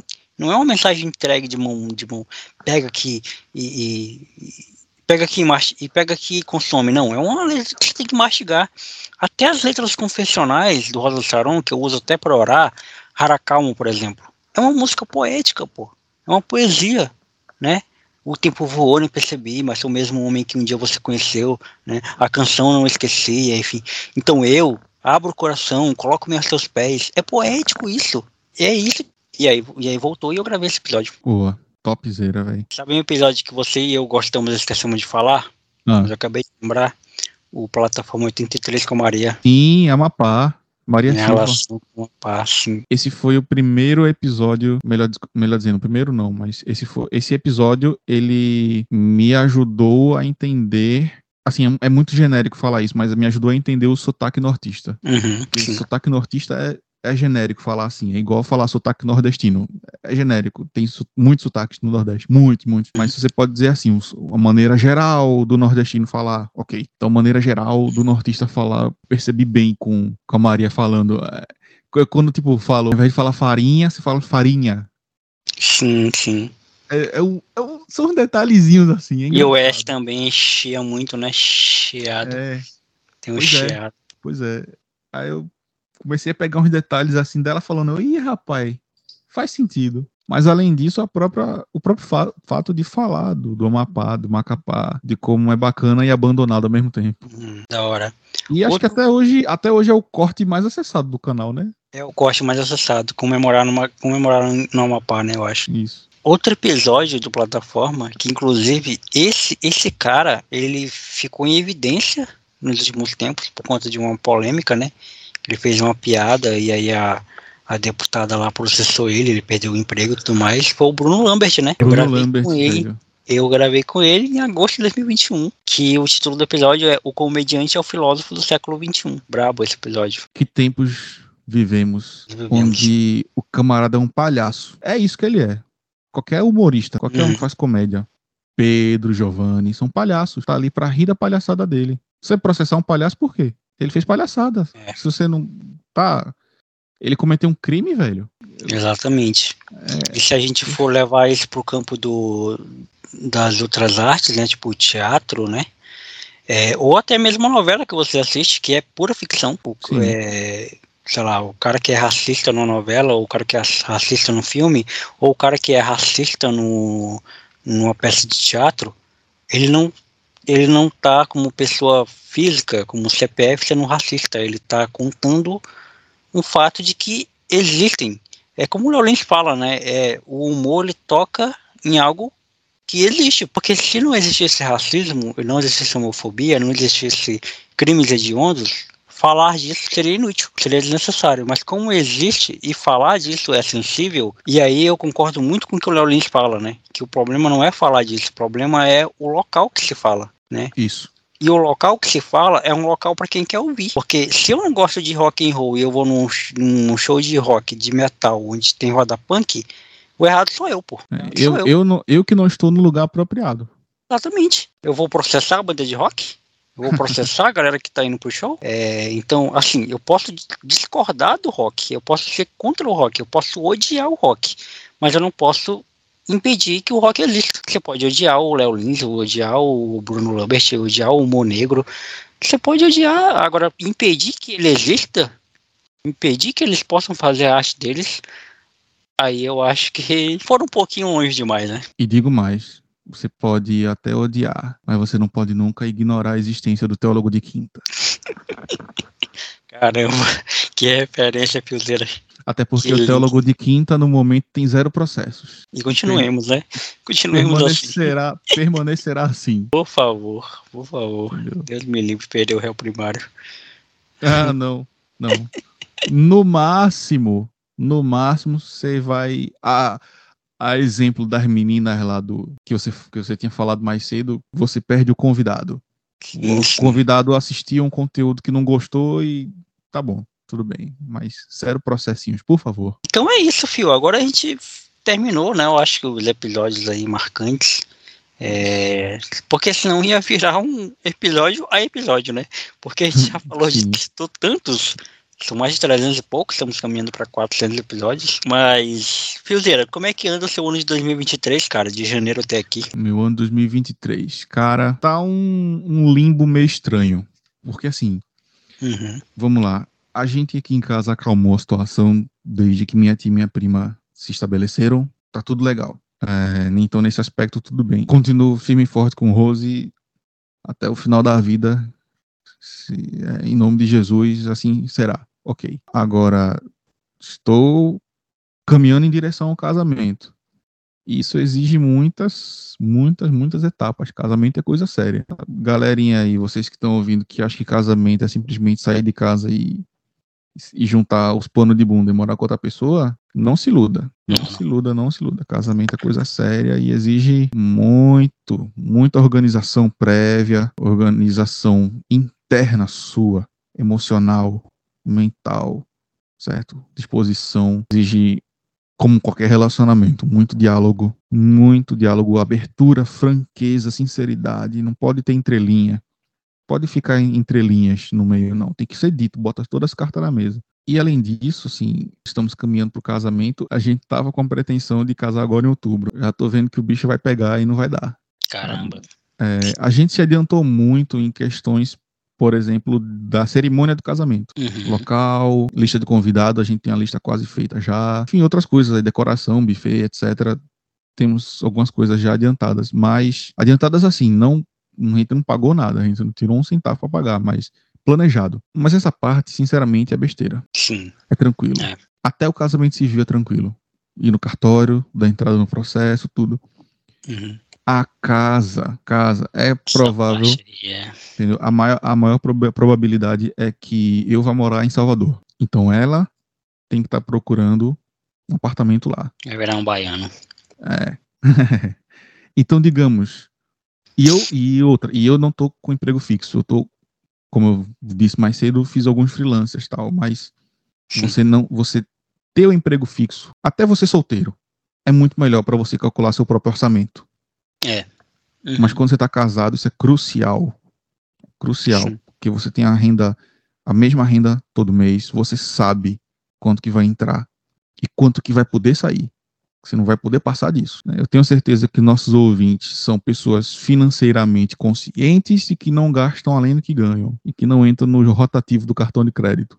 Por favor, não façam isso, tá? Não façam, por favor. É uma bola de neve. Então, a gente tava aí fazendo as contas e tipo. É uma bola de neve, sim. eu lembro da igreja. A igreja, a bola de neve, pode crer. O púlpito é uma prancha de surf. Sim. É. Então, assim, se é, é, vamos supor, daqui até a data que a gente planejar eu não conseguir um trabalho, paciência. Vamos ter que adiar aí por um tempo e segurar a onda. Ah, vamos supor que eu até consegui um trabalho, paga bem, mas ela lá não conseguiu um, um, um apartamento. Uhum. A gente vai morar onde? Na rua, pô? Não, né? Então tem aí uma, uma quantidade de variáveis para a gente organizar ainda. E ao meu ver, do jeito que as coisas vão hoje, não vai rolar não. Agora não. Vamos segurar um pouquinho mais a onda e mais para frente a gente vai fazer dar certo. Em nome de Jesus. Claro. Então o meu 2023 está nessa. E, enquanto isso eu sigo estudando, me aprimorando, fazendo projetos de portfólio para hum. melhorar meu currículo, né? Aprimorar meu currículo, porque a área que eu estou buscando eu não tenho experiência profissional. A experiência profissional para essa área de dados, de computação, você que está ouvindo que é de computação, você sabe. Não interessa muito se você fez um curso, se fez uma faculdade, não. Interessa é, a gente aqui na empresa lida com tal tarefa. Você sabe fazer? Prove que você sabe fazer e você está dentro. É isso. Resol existe um problema sabe resolver o problema, pronto. Interessa se fez faculdade, se não fez. Se você tem uma faculdade, você sabe que vai te ajudar com extras. Vai te ajudar porque você tem uma base de conhecimento amplo, vai te ajudar porque você sabe estudar, vai te ajudar porque você tem é, conhecimento do, do mundo científico, etc. Mas o ponto é saber resolver o problema. Então eu estou aí fazendo, aprimorando um pouco o meu portfólio de projetos, de dados e etc, para voltar a aplicar para as vagas e, em nome de Jesus, ter uma resposta positiva. Então, eu acho que meu, meu 2023 está muito nessa repetição aí, sabe?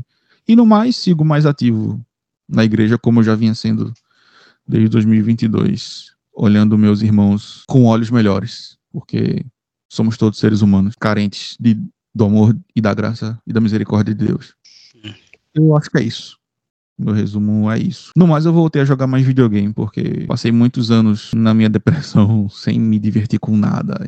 Uhum. Vou jogar mais um pouquinho aqui, porque a vida é curta. É isso. Eu acho que é isso. Pegando o gancho, né? Se você chegou até aqui, você lembra que lá no início do episódio eu falei do ano de 2022 que eu tive, né? Onde eu passei por algumas situações onde eu mesmo me coloquei.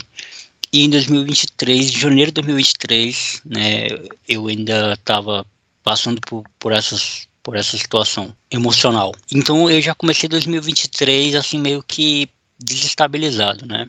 Emocionalmente, tá? As outras áreas da minha vida tava tudo bem, tava tudo fluindo. E aí eu fui é, é me atolando nisso, né? Tipo, deu, me defraudando emocionalmente. Né? E, e é legal pontuar isso, galera. A culpa não foi, se existem culpados, né? A culpa não foi de nenhuma das meninas que eu me relacionei, tá? A culpa foi minha mesmo. Tenho responsabilidade nisso, né? Tanto em ter causado desconforto para elas e tanto por eu ter é, me colocado nessa situação. Depois que passou tudo isso, né, eu acho que a gente pode falar de março para cá. Eu tenho focado muito na minha, no meu trampo, né, na minha, no meu emprego. É, tenho me desenvolvido bastante na empresa, é, recebido feedbacks muito positivos do meu trabalho. Tenho ficado mais tempo com os meus amigos, investido mais tempo com os meus amigos, com o filho dos meus amigos, né, o Gaelzinho, por exemplo, que é o filho do Ítalo. Né, eu vou para lá quase todo domingo, eu estou indo para lá é, eu, e a gente está se encontrando. É, eu vou para lá, passo a tarde com ele. É, quem me conhece sabe que eu amo crianças, né? Então, uh, filho dos meus amigos, então amo mais ainda. E tem sido muito bom. Estou construindo com a minha avó, então, esse ano tem sido disso também, de construção, né? Viajei para Porto Velho, né? Pela primeira vez em janeiro agora, curti, curti lá, foi muito legal conhecer Porto Velho, participar lá do universo rondoniense, né, videocast. Nisso tudo, né, que, que a gente está falando aqui, o, o, meu ano de 2023 tem sido muito positivo, essa, essas experiências que, que eu tenho vivido, e a minha mãe está mais perto de mim também agora, minha mãe tá, tá morando aqui do lado de casa. Então eu acho que aos poucos eu tô. Eu não quero esbarrar aqui no discurso de que a gente tem que equilibrar todas as áreas da nossa vida, que eu acho que isso é impossível. Mas o melhor é estar é, é tá bem, né? O melhor é tá, é, é tá bem. E se não estiver bem, ter noção do porquê não tá bem. É algo que eu sempre falo até com minha avó, inclusive, né? Esse mês de junho, que passou agora, a gente não conseguiu mexer na casa, né? A gente tá com o baldame parado, a gente não conseguiu mexer na casa por, por, por questão financeira mesmo. E, e minha avó preocupada, caramba, casa parada, não consigo fazer nada. E eu falei pra vó, o importante é que a gente sabe o porquê que tá parado. E mês que vem a gente vai receber de novo. E mês que vem a gente vai comprar o material e vai continuar a casa. Tá tudo bem, ninguém morreu, não aconteceu nada. A gente só parou por um tempo. Mas vamos voltar. E, e, tá tudo bem parar, tá tudo bem não conseguir, tá tudo bem não, não, não ser o melhor sempre. E é algo que eu friso muito também, né? Para encerrar, prometo eu, nesses cinco anos de teólogo de quinta, é, durante todo esse, esse ano de 2023, vai ser comemorando esses cinco anos, né? É, spoiler, vai vir material do Teólogo de Quinta, tá? Vou mandar para você, Fio, também. Vai ter caneca do Teólogo de Quinta, vai ter camisa do Teólogo de Quinta, vai ter chapéu do Teólogo de Quinta. São coisas que eu quero fazer, né? Pra você sair pro seu rolê e levar o Teólogo de Quinta junto, né? Boa. né? Você pegar sua camisa, né? E usar tudo aqui, o pessoal pergunta, o que significa isso? Tudo aqui. Aí você já fazer o marketing, né? O boca a boca, que é o melhor marketing, né? Até hoje, boca a boca. Ah, é um isso. podcast, meu amigo, lá do, do Acre massa, escuta lá. Ele conversa com muita gente foda. E você tomar café com a sua canequinha, né? Aí, pô, bater uma foto, postar no Instagram, marcar a gente, para comemorar os cinco anos de, de, desse podcast, que é uma parada que eu sempre falo, que eu me imagino fazendo isso para sempre. Eu só me imagino fazendo isso para sempre porque eu tenho pessoas ao meu redor que me inspiram, que têm histórias para contar. E quando eu olho para minha lista de convidados, que é enorme, ela não para de crescer, minha lista de convidados. E a cada dia vai surgindo mais gente, e aí pessoas vão casando e aí voltam aqui para contar a história, pessoas vão se mudando e voltam aqui para contar a história, pessoas vão tendo é, mudando de, de, de, emprego e voltam aqui para contar a história e, e, tudo isso vira mais histórias para contar, né? E, e, eu fico muito feliz, eu tenho muito orgulho de tudo que a gente construiu, Fio, e te agradecer enormemente. Você sabe o quanto que eu amo você, mesmo a gente estando muito longe um do outro mas a gente nunca tendo se conhecido é, pessoalmente, mas isso é coisa do nosso tempo, né, da nossa geração, né? Isso já é possível. Tem músicos, né, que gravam música de um país para outro, né, que nunca se viram e gravam música. É, a nossa mixtape, as nossas mixtapes é um pouco assim, né, Phil? São beats de pessoas que, que estão do outro lado do mundo, né, que a gente nunca nem viu. É, beats de, de, de, de DJs, de beatmakers do, da gringa. E a gente colocou nosso, nossa letra lá, e tá lá no YouTube. Eu, eu me apaixono por isso, por essas coisas da internet, né? Tanta coisa ruim que tem na internet, mas tem essas coisas maravilhosas também. Só agradecer a todos os ouvintes, a cada ouvinte, a cada um, que se você chegou até aqui, comente cinco anos, coloca cinco anos aí nos comentários. E é isso, Fiozeira. Você ainda consegue falar alguma coisa? Cinco anos de TDQ com cinco horas de conversa. Exatamente, fazendo jus. Cara, agora olhando assim do lado de fora, né, já que tá igual aquele filme Velozes e Furiosos, né, quando, quando os carros seguem um destino diferente no final, sim, né? Sim, sim.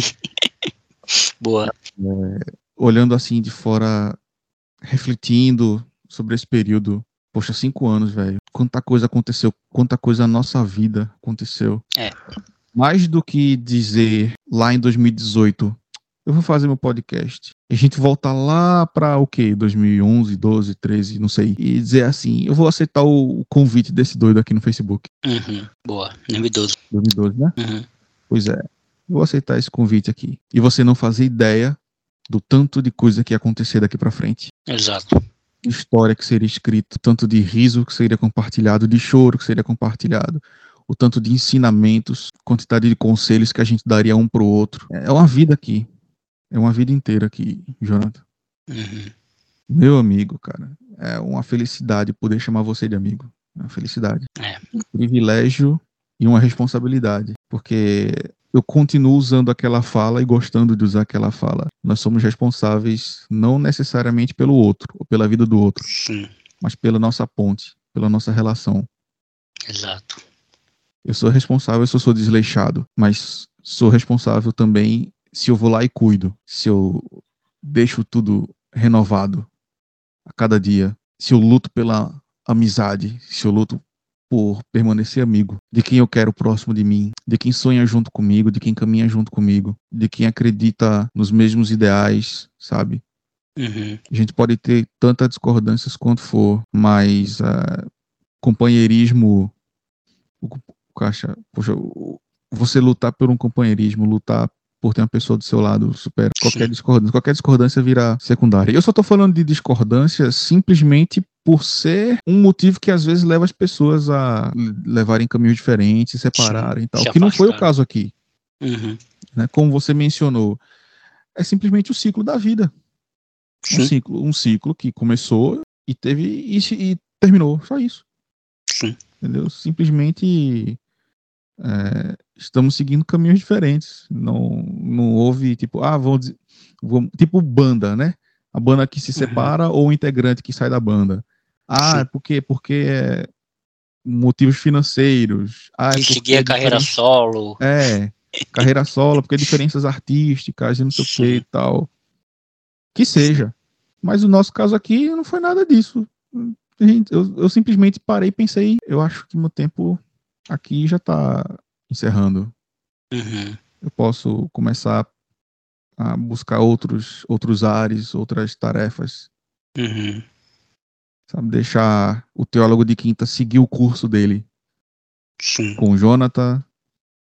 Se surgir outro editor, cara, sem problemas, ele vai você continuará em boas mãos e com ótima parceria. Igual Uhum. o Paulo, que andou um tempo com Silas, andou outro tempo com Barnabé, andou outro tempo com Timóteo, Sim.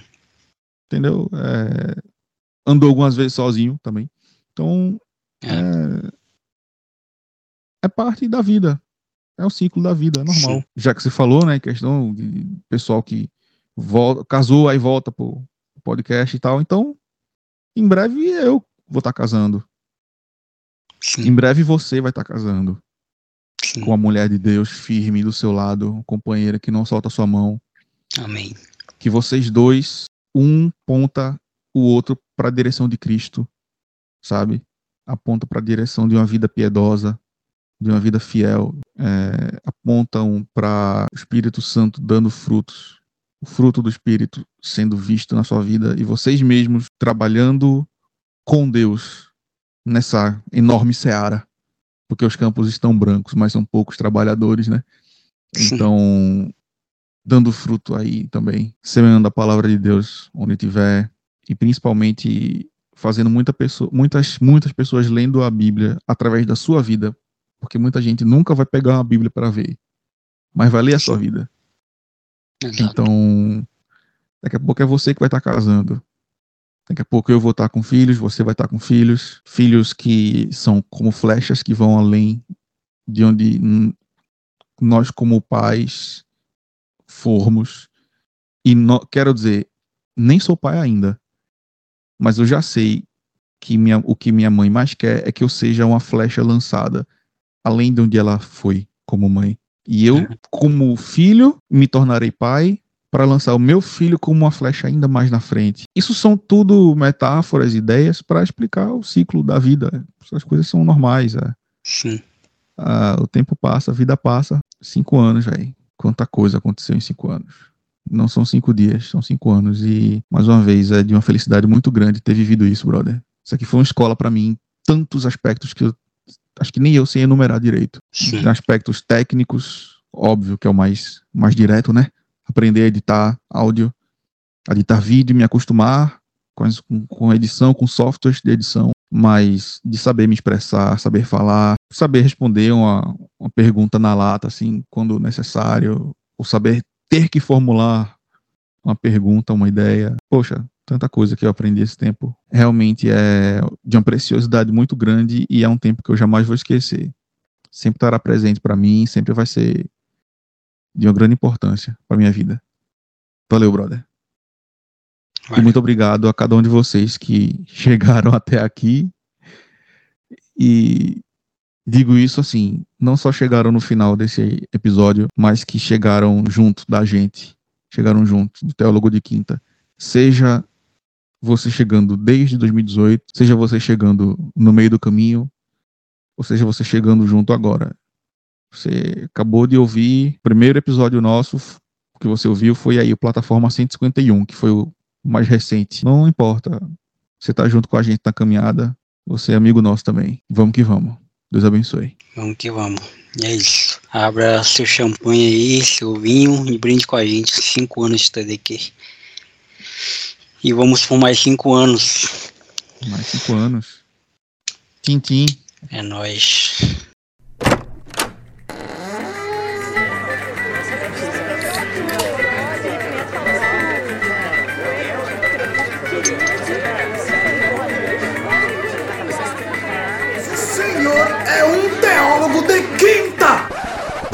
Teólogo de quinta, tá ouvindo? Francamente, viu? Fora daqui! Fora daqui!